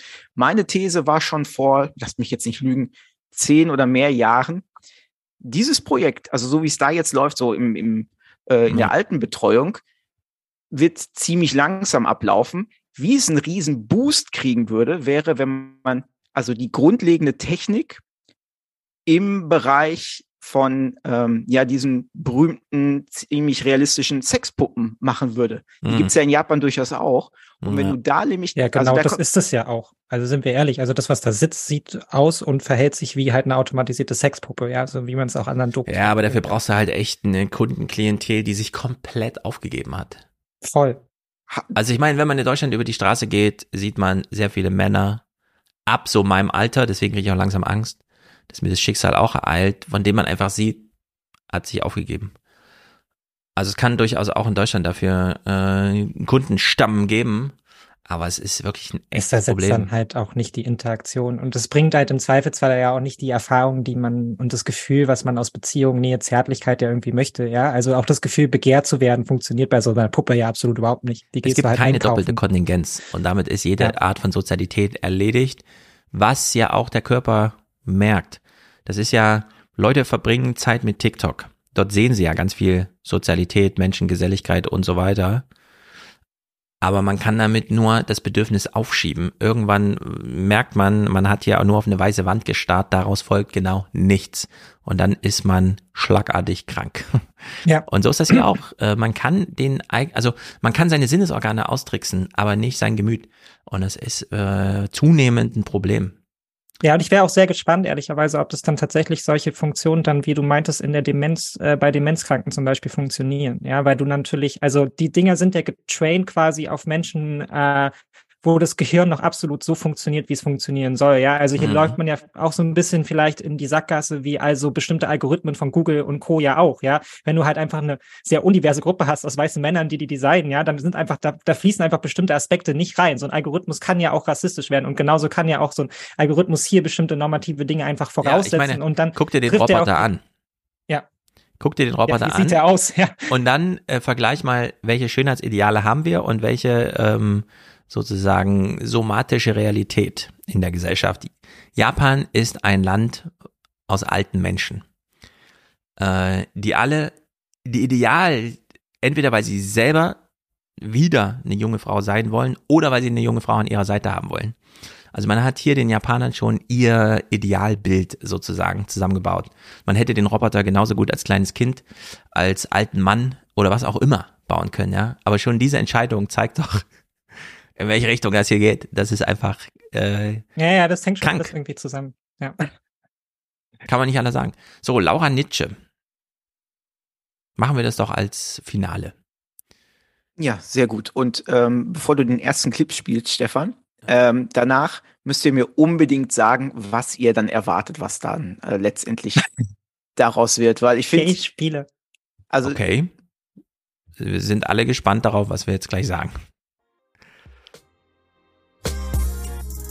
Ich sammle Einkaufszettel schon sehr lange, weil mich diese Einkaufszettel einfach so an das menschliche Dasein erinnern. Ja, ich liebe sie, weil sie handgeschrieben sind, weil sie eine unglaubliche Aussagekraft haben. Und ich weiß nicht mehr genau, wann ich dann überlegt habe, das zu malen. Das, an den Moment kann ich mich nicht erinnern, aber irgendwann war er da und dann habe ich begonnen, das erste Stillleben zu, zusammenzustellen. Einkaufszettel ist das Thema. Ihre Sammelleidenschaft auch. Aber was genau meint sie mit, dann habe ich das, was hat sie gemacht? Naja, Bildende sie Kunst als also Einkaufszettel? Ich würde sagen, sie malt das, was auf den Einkaufszetteln draufsteht. Also sie spricht ja von Stillleben, oder? Also wird sie Also. malen was, also sie hat den Einkaufszettel, da steht drauf Banane, Brot, Fleischwurst. Ah, und dann malt sie dann schon mal, wie der malt sie- Tisch so aussieht dann. Dann malt sie entweder den Einkaufswagen, den Einkaufskorb oder den Tisch zu Hause, wo ausgepackt wird, oder den Kühlschrank, Das finde ich gut. wo das alles drin ist. Ich kaufe ja immer nur Sachen ein, die so fehlen. Also nicht ein komplettes Menü, sondern immer so kreuz und quer und von denen ich denke, ah, könnte ich mal für morgen oder so schon holen. Dadurch ergäbe sich bei mir, glaube ich, nie nichts, eine Liste was und irgendeiner habe ich versteht. auch nie, nie Salz oder Olivenöl. Genau. Okay. Ja. Also ich bin jetzt sehr gespannt, was kommt. Ich kann mir, ich, ich, ich gehe in die Richtung wie Mick. Wir sehen jetzt hier das fertige Menü als Stillleben gemalt oder so. Soll ich mal weiterklicken? Wenn es zubereitetes Essen wäre, wäre natürlich der Hammer. Also wenn sie quasi noch den Das Schritt macht gut. und sagt, sie, sie malt das Essen, wäre natürlich noch besser. Dass sie dann so Ähm, schockfriert unter Glas konserviert. Wie in so einer Unimensa, wo man sich schon mal angucken kann, was es gibt, aber das Essen steht da immer schon drei Stunden ja, im Schrank und, man sieht will eigentlich nichts aus. davon vorher sehen, ja. Die Ah, ja. Geschichte des Stilllebens ist ursprünglich eine der Askese. Doch die holländischen Kaufleute des 17. Jahrhunderts wollen ihren Reichtum zeigen. Resultat? Sinnliche Verführung zum Rausch. Bei Laura Nietzsche fällt die Tafel karger aus, was natürlich der Vorlage, dem Einkaufszettel, geschuldet ist.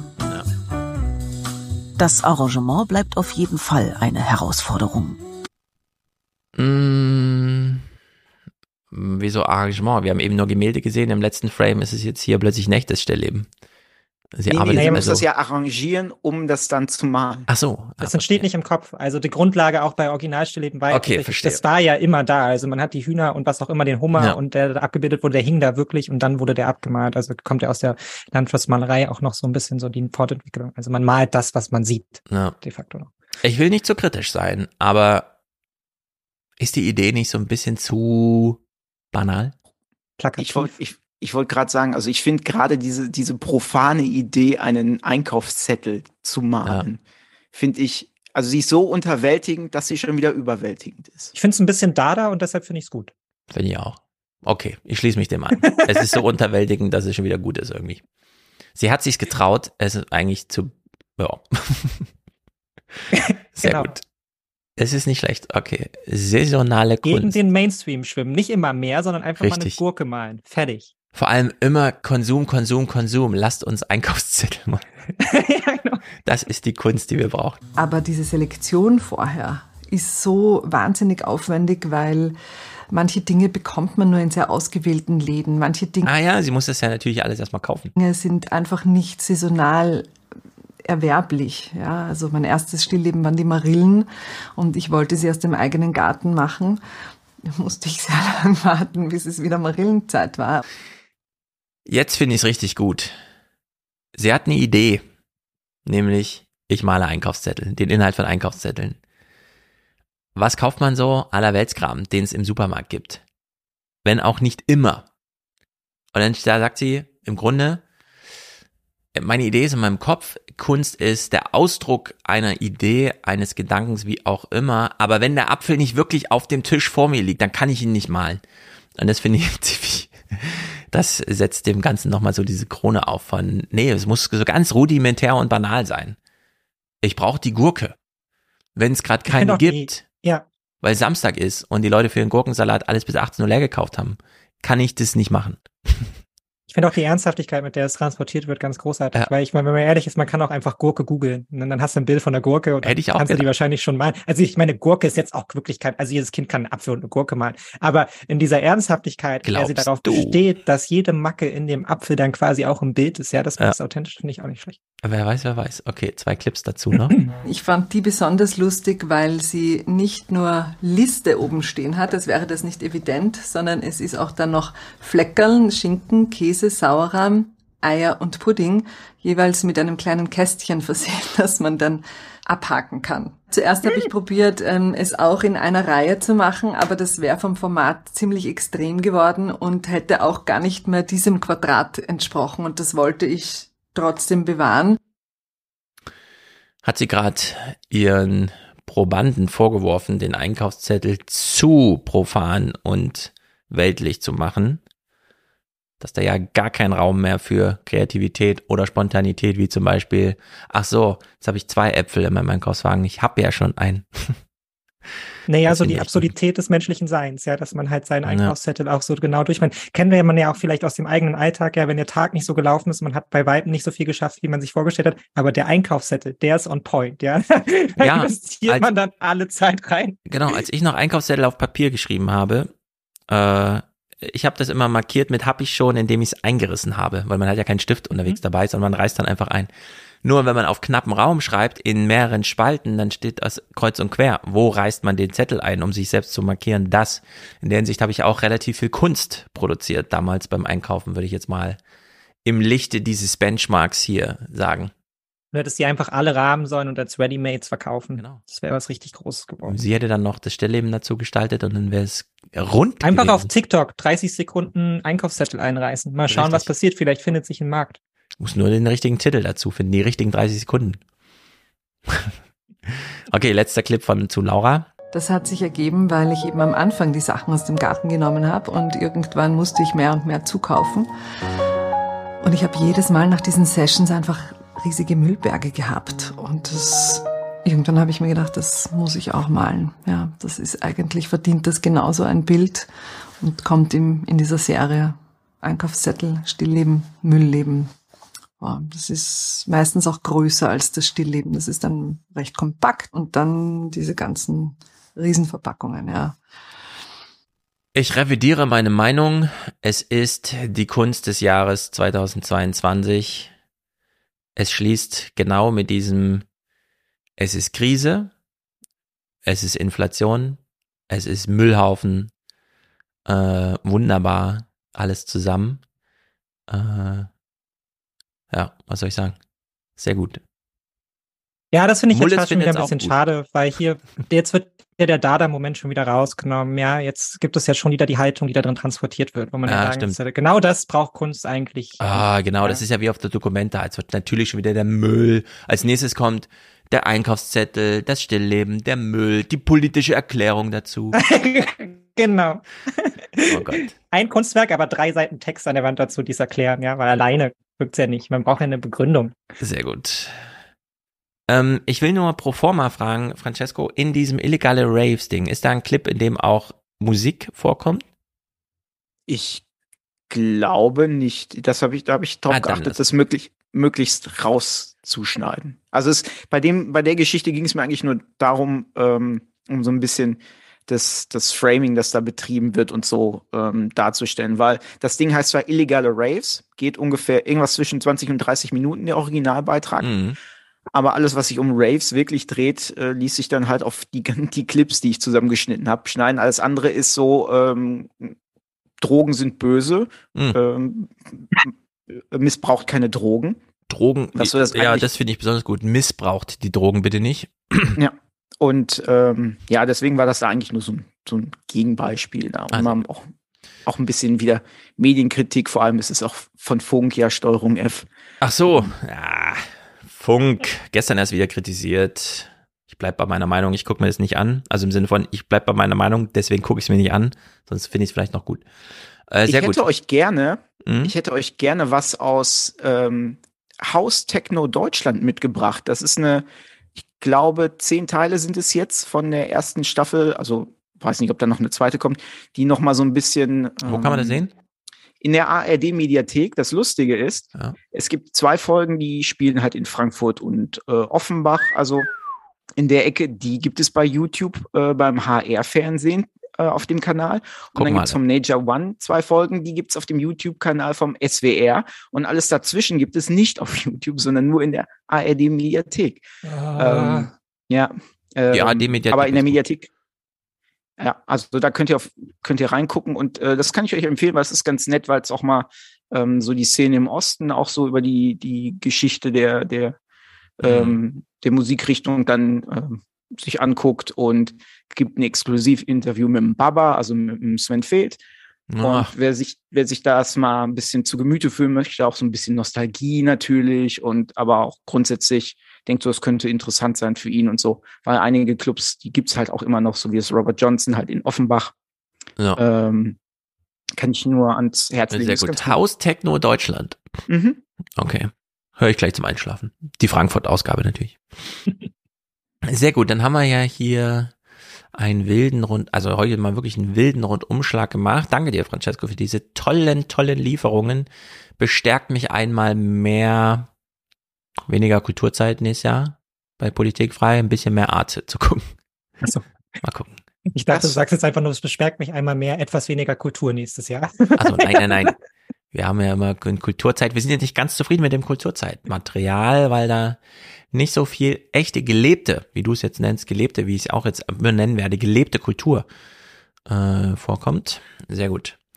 Sehr gut. Das ist der letzte Podcast dieses Jahr. Äh, es kommt ja für Salonmitglieder am Dienstag, also dann Mittwoch, unsere kleine, unser kleiner echter Salonausflug plus natürlich noch die Monatsausgabe Dezember, neue 20er. Und dann ist das Podcastjahr damit beschlossen. Äh, herzlichen Dank an dich, Mick, für heute und das ganze Jahr. Und auch an dich, Francesco. Du hängst ja immer so im Hintergrund ein bisschen mit rum und lässt uns immer teilhaben an deiner Pizza. Sobald ich also mal Ah. in Düsseldorf, nicht Wuppertal, stimmt's? Nee. Düsseldorf. Nee, auch nicht. Ah, Duisburg. Nee, Dortmund. komm. Dortmund.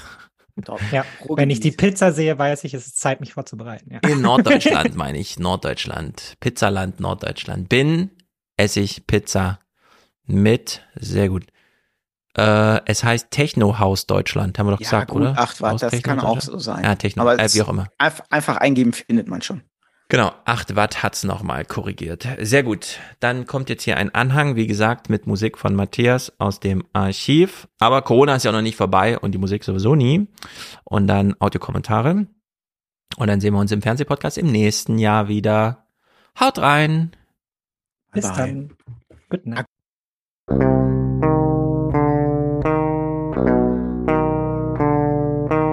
Gibt es erste Studien und Erkenntnisse zu den Auswirkungen der neuen Omikron-Variante? Wie deuten Sie die? Wir sehen jetzt, äh, die Immunität ist deutlich abgeschwächt, die ist aber nicht null. Wer geboostert ist, äh, der hat vielleicht ungefähr so ein Immunitätsniveau wie vorher jemand, der dopp dopp doppelt geimpft war. Das ist natürlich schon sehr besorgniserregend, auch wenn man weiß, dass vielleicht die Krankheitsschwere geringer ist und wir wissen noch nicht mal, ob wirklich die Krankheitsschwere bei uns geringer ist.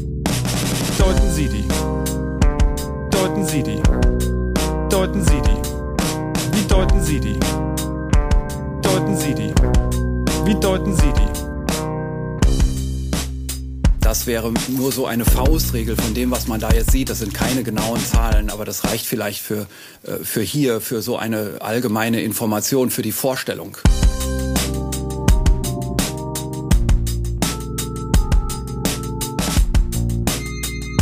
Aber sie ist leichter ansteckbar, oder wie muss man das verstehen?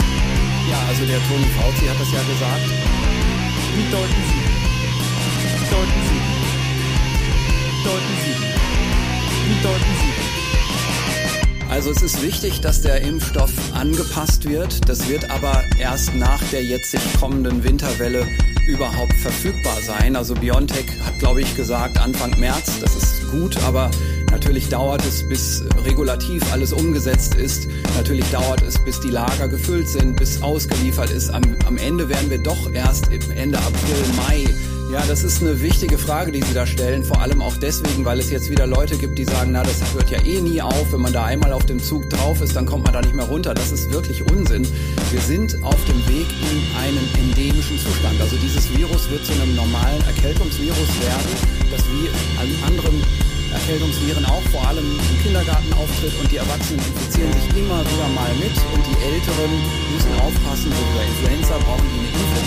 Da laufen wir drauf zu. Ich kann nicht versprechen, dass das im nächsten Jahr schon komplett geschafft wird, aber wenn wir uns klar machen, die Bevölkerung wie in Südafrika, die jetzt wirklich im Prinzip einmal ganz durchimmunisiert ist, ähm, die wird in diesem Zustand jetzt doch irgendwann auch reinkommen. Ich weiß nicht, ob schon mit Omikron oder auch mit einer nächsten Variante. Das wird aufhören. Wir werden in einen Zustand kommen, wo wir zum Winter auffrischen und wahrscheinlich nicht die ganze Bevölkerung. Es kann sein, dass wir nächstes Jahr zum Winter nochmal die ganze Bevölkerung mit einem dann wieder neuen Impfstoff auffrischen müssen. Das ist Wahrsagerei, was wir jetzt hier dann so langsam betreiben. Aber ich glaube, was keine Wahrsagerei ist, ist, dass das aufhören wird in absehbarer Zeit, nächstes, übernächstes Jahr, vielleicht in drei Jahren, aber dann ist es auch vorbei.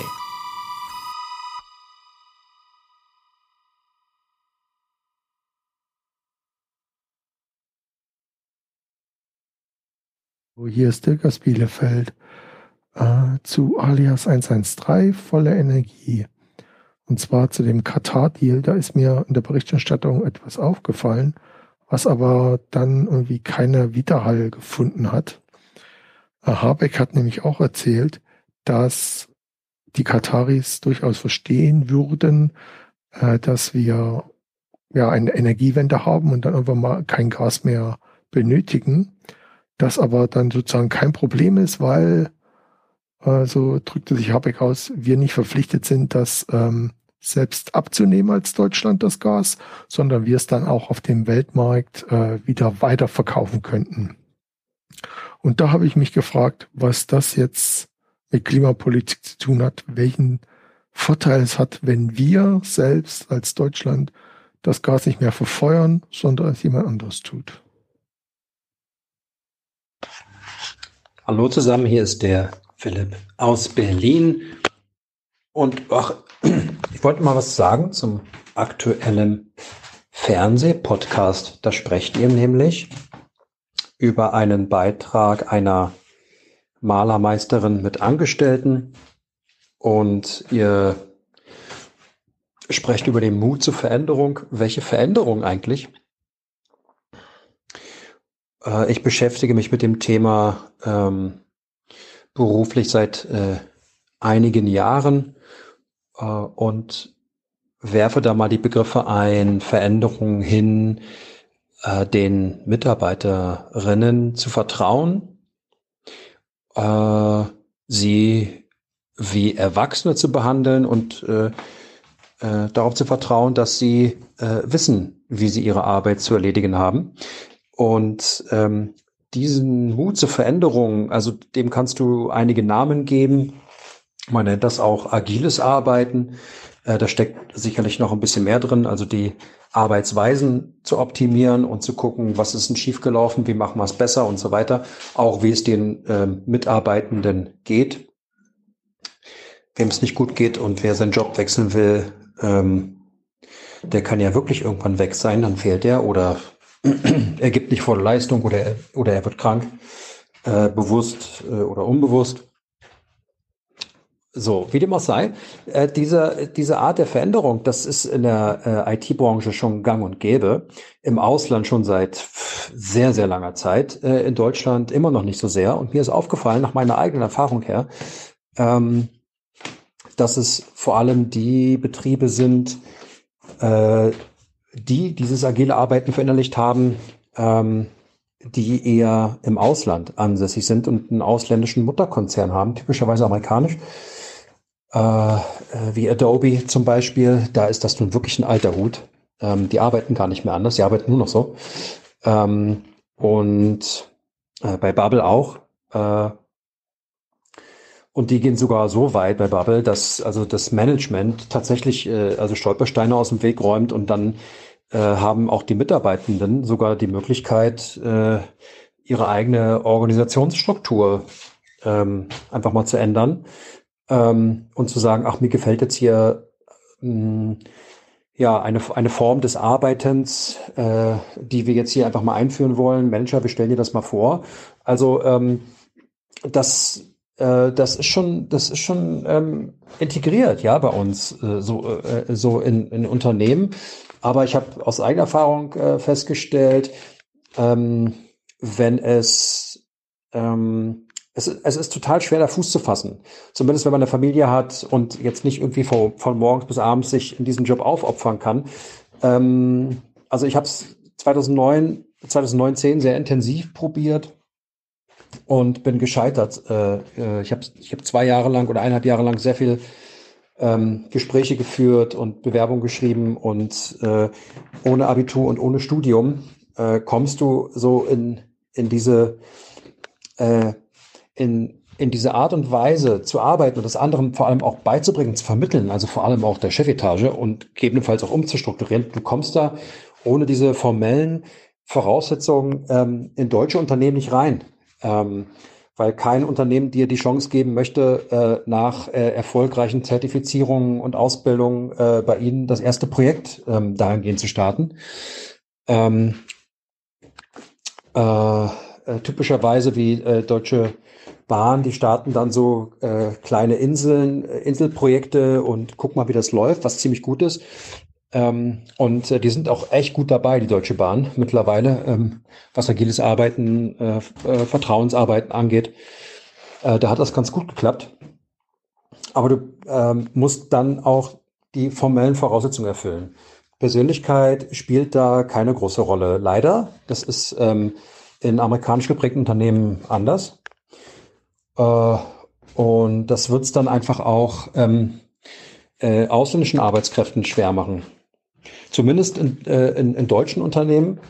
Ähm, äh, nach eigener Erfahrung kann ich sagen, dass äh, zum Beispiel äh, Bubble auch eher ähm, mh, Wert auf äh, Kultur und äh, die Vermischung von Kulturen legt und zum Beispiel, bevor sie ähm, einem Deutschen die Möglichkeit geben, ähm, also ich sage das jetzt einfach mal so plump, ich hoffe, ähm, ich muss jetzt nicht jedes Mal irgendwie äh, äh, Bio-Deutsch und äh, äh, sagen und äh, hinzufügen, dass ich ein Cis-Mann bin und so weiter, ja, also so, pass auf, also bevor sie eben so einem Deutschen die, die Chance geben, mit äh, beschissenem äh, äh, Schulweg äh, und kreuz und querem Lebenslauf äh, ein Projekt zu starten, ähm, holen die zum Beispiel schon längst ausländische Arbeitskräfte von überall her, die eine Qualifikation haben, aber eben auch mit dem Ziel, ähm, also eine, eine ausreichende Qualifikation haben, eine gute Qualifikation haben, aber mit dem Ziel auch die Kultur zu vermischen. Und ähm, das, da, die holen eben auch jemanden aus Afrika hierher und äh, verhelfen dem äh, zu einer Wohnung, bezahlen die auch für die ersten Monate und der bekommt oder die bekommt ein gutes Gehalt. Also ähm, die Beispiele, die sind in der Wirtschaft schon längst da, hier draußen auf den Straßen. Gute Beispiele. Also ich bin total froh, dass es die gibt und ich darüber auch jetzt erzählen kann. Ähm, aber ey, also ich war beim ITDZ hier in Berlin, um die, um die ähm, Bürokratie äh, äh, zu digitalisieren und äh, dabei zu helfen. Aber selbst das ITDZ, da sitzen halt Behördenmitarbeiter. Und ähm, äh, wenn ähm, die sind selber nicht bereit für diese Veränderung. Also äh, das kann ich halt sagen. Ja, ähm, äh, auch dort wird sehr viel Wert gelegt einfach auf ähm, Formalie, äh, Abitur, sehr gutes Abitur, äh, äh sehr gutes Studium. Äh, und Persönlichkeit spielt da einfach bei solchen Veränderungsprozessen eine ganz große Rolle, aber ähm, ist eben überhaupt nicht Bestandteil des Bewerbungsverfahrens und des Einstellungsprozesses. Und wenn du dann eine Persönlichkeit hast, ähm, äh, die es gut meint und dann zum Beispiel, wenn der Chef im Rahmen des, der Bewerbungsphase krank wird und dann ähm, gebe ich da zum Beispiel eine Genesungskarte äh, ab, zugegeben in einer kreativen Art und Weise, weil ich will mich ja auch abheben von, mein, von meinen Konkurrentinnen. Ähm, und ich kann halt nur mit Persönlichkeit punkten und mit nichts anderem. Genau, dann, ähm, ich bekomme halt vom ITZ nicht mal mehr eine Rückmeldung. Kein Danke für die Wünsche, aber sie haben es nicht geschafft oder so, sondern ähm, äh, meine Vermutung ist einfach, die sind total überfordert mit so viel, ähm, ja, vielleicht, es ist ja auch gut gemeint gewesen, ja, also ähm, ähm, mit so viel Nettigkeit im Rahmen, im, im, also im, im Berufsrahmen. Also ich muss sagen, diese äh, äh, nicht worüber wir uns unterhalten, also dieser Mut zur Veränderung, das ist nichts oder also das äh, auch äh, Erwachsene wie Erwachsene zu behandeln und ähm, ihnen zu vertrauen und äh, ihnen Arbeit zu ermöglichen und dafür zu sorgen, dass sie einfach arbeiten können und das als meine Aufgabe anzusehen ähm, das ist nicht äh, Bestandteil unserer Arbeitskultur. Und ähm, das alleine wäre ja nicht schlimm, wenn wir uns dahingehend ähm, verändern könnten. Aber diese Veränderung zuzulassen, das ist, das ist nicht, ist nicht deutsch. Das ist keine deutsche Eigenschaft. Das ist keine deutsche Charaktereigenschaft. Ähm, na gut, aber ich spreche auch nur aus 43 Jahren äh, Lebenserfahrung. Äh, ähm, lass mich doch gerne eines Besseren belehren. So, wollte das nur mal zum Diskurs einwerfen. Ähm, äh, ja, macht's gut.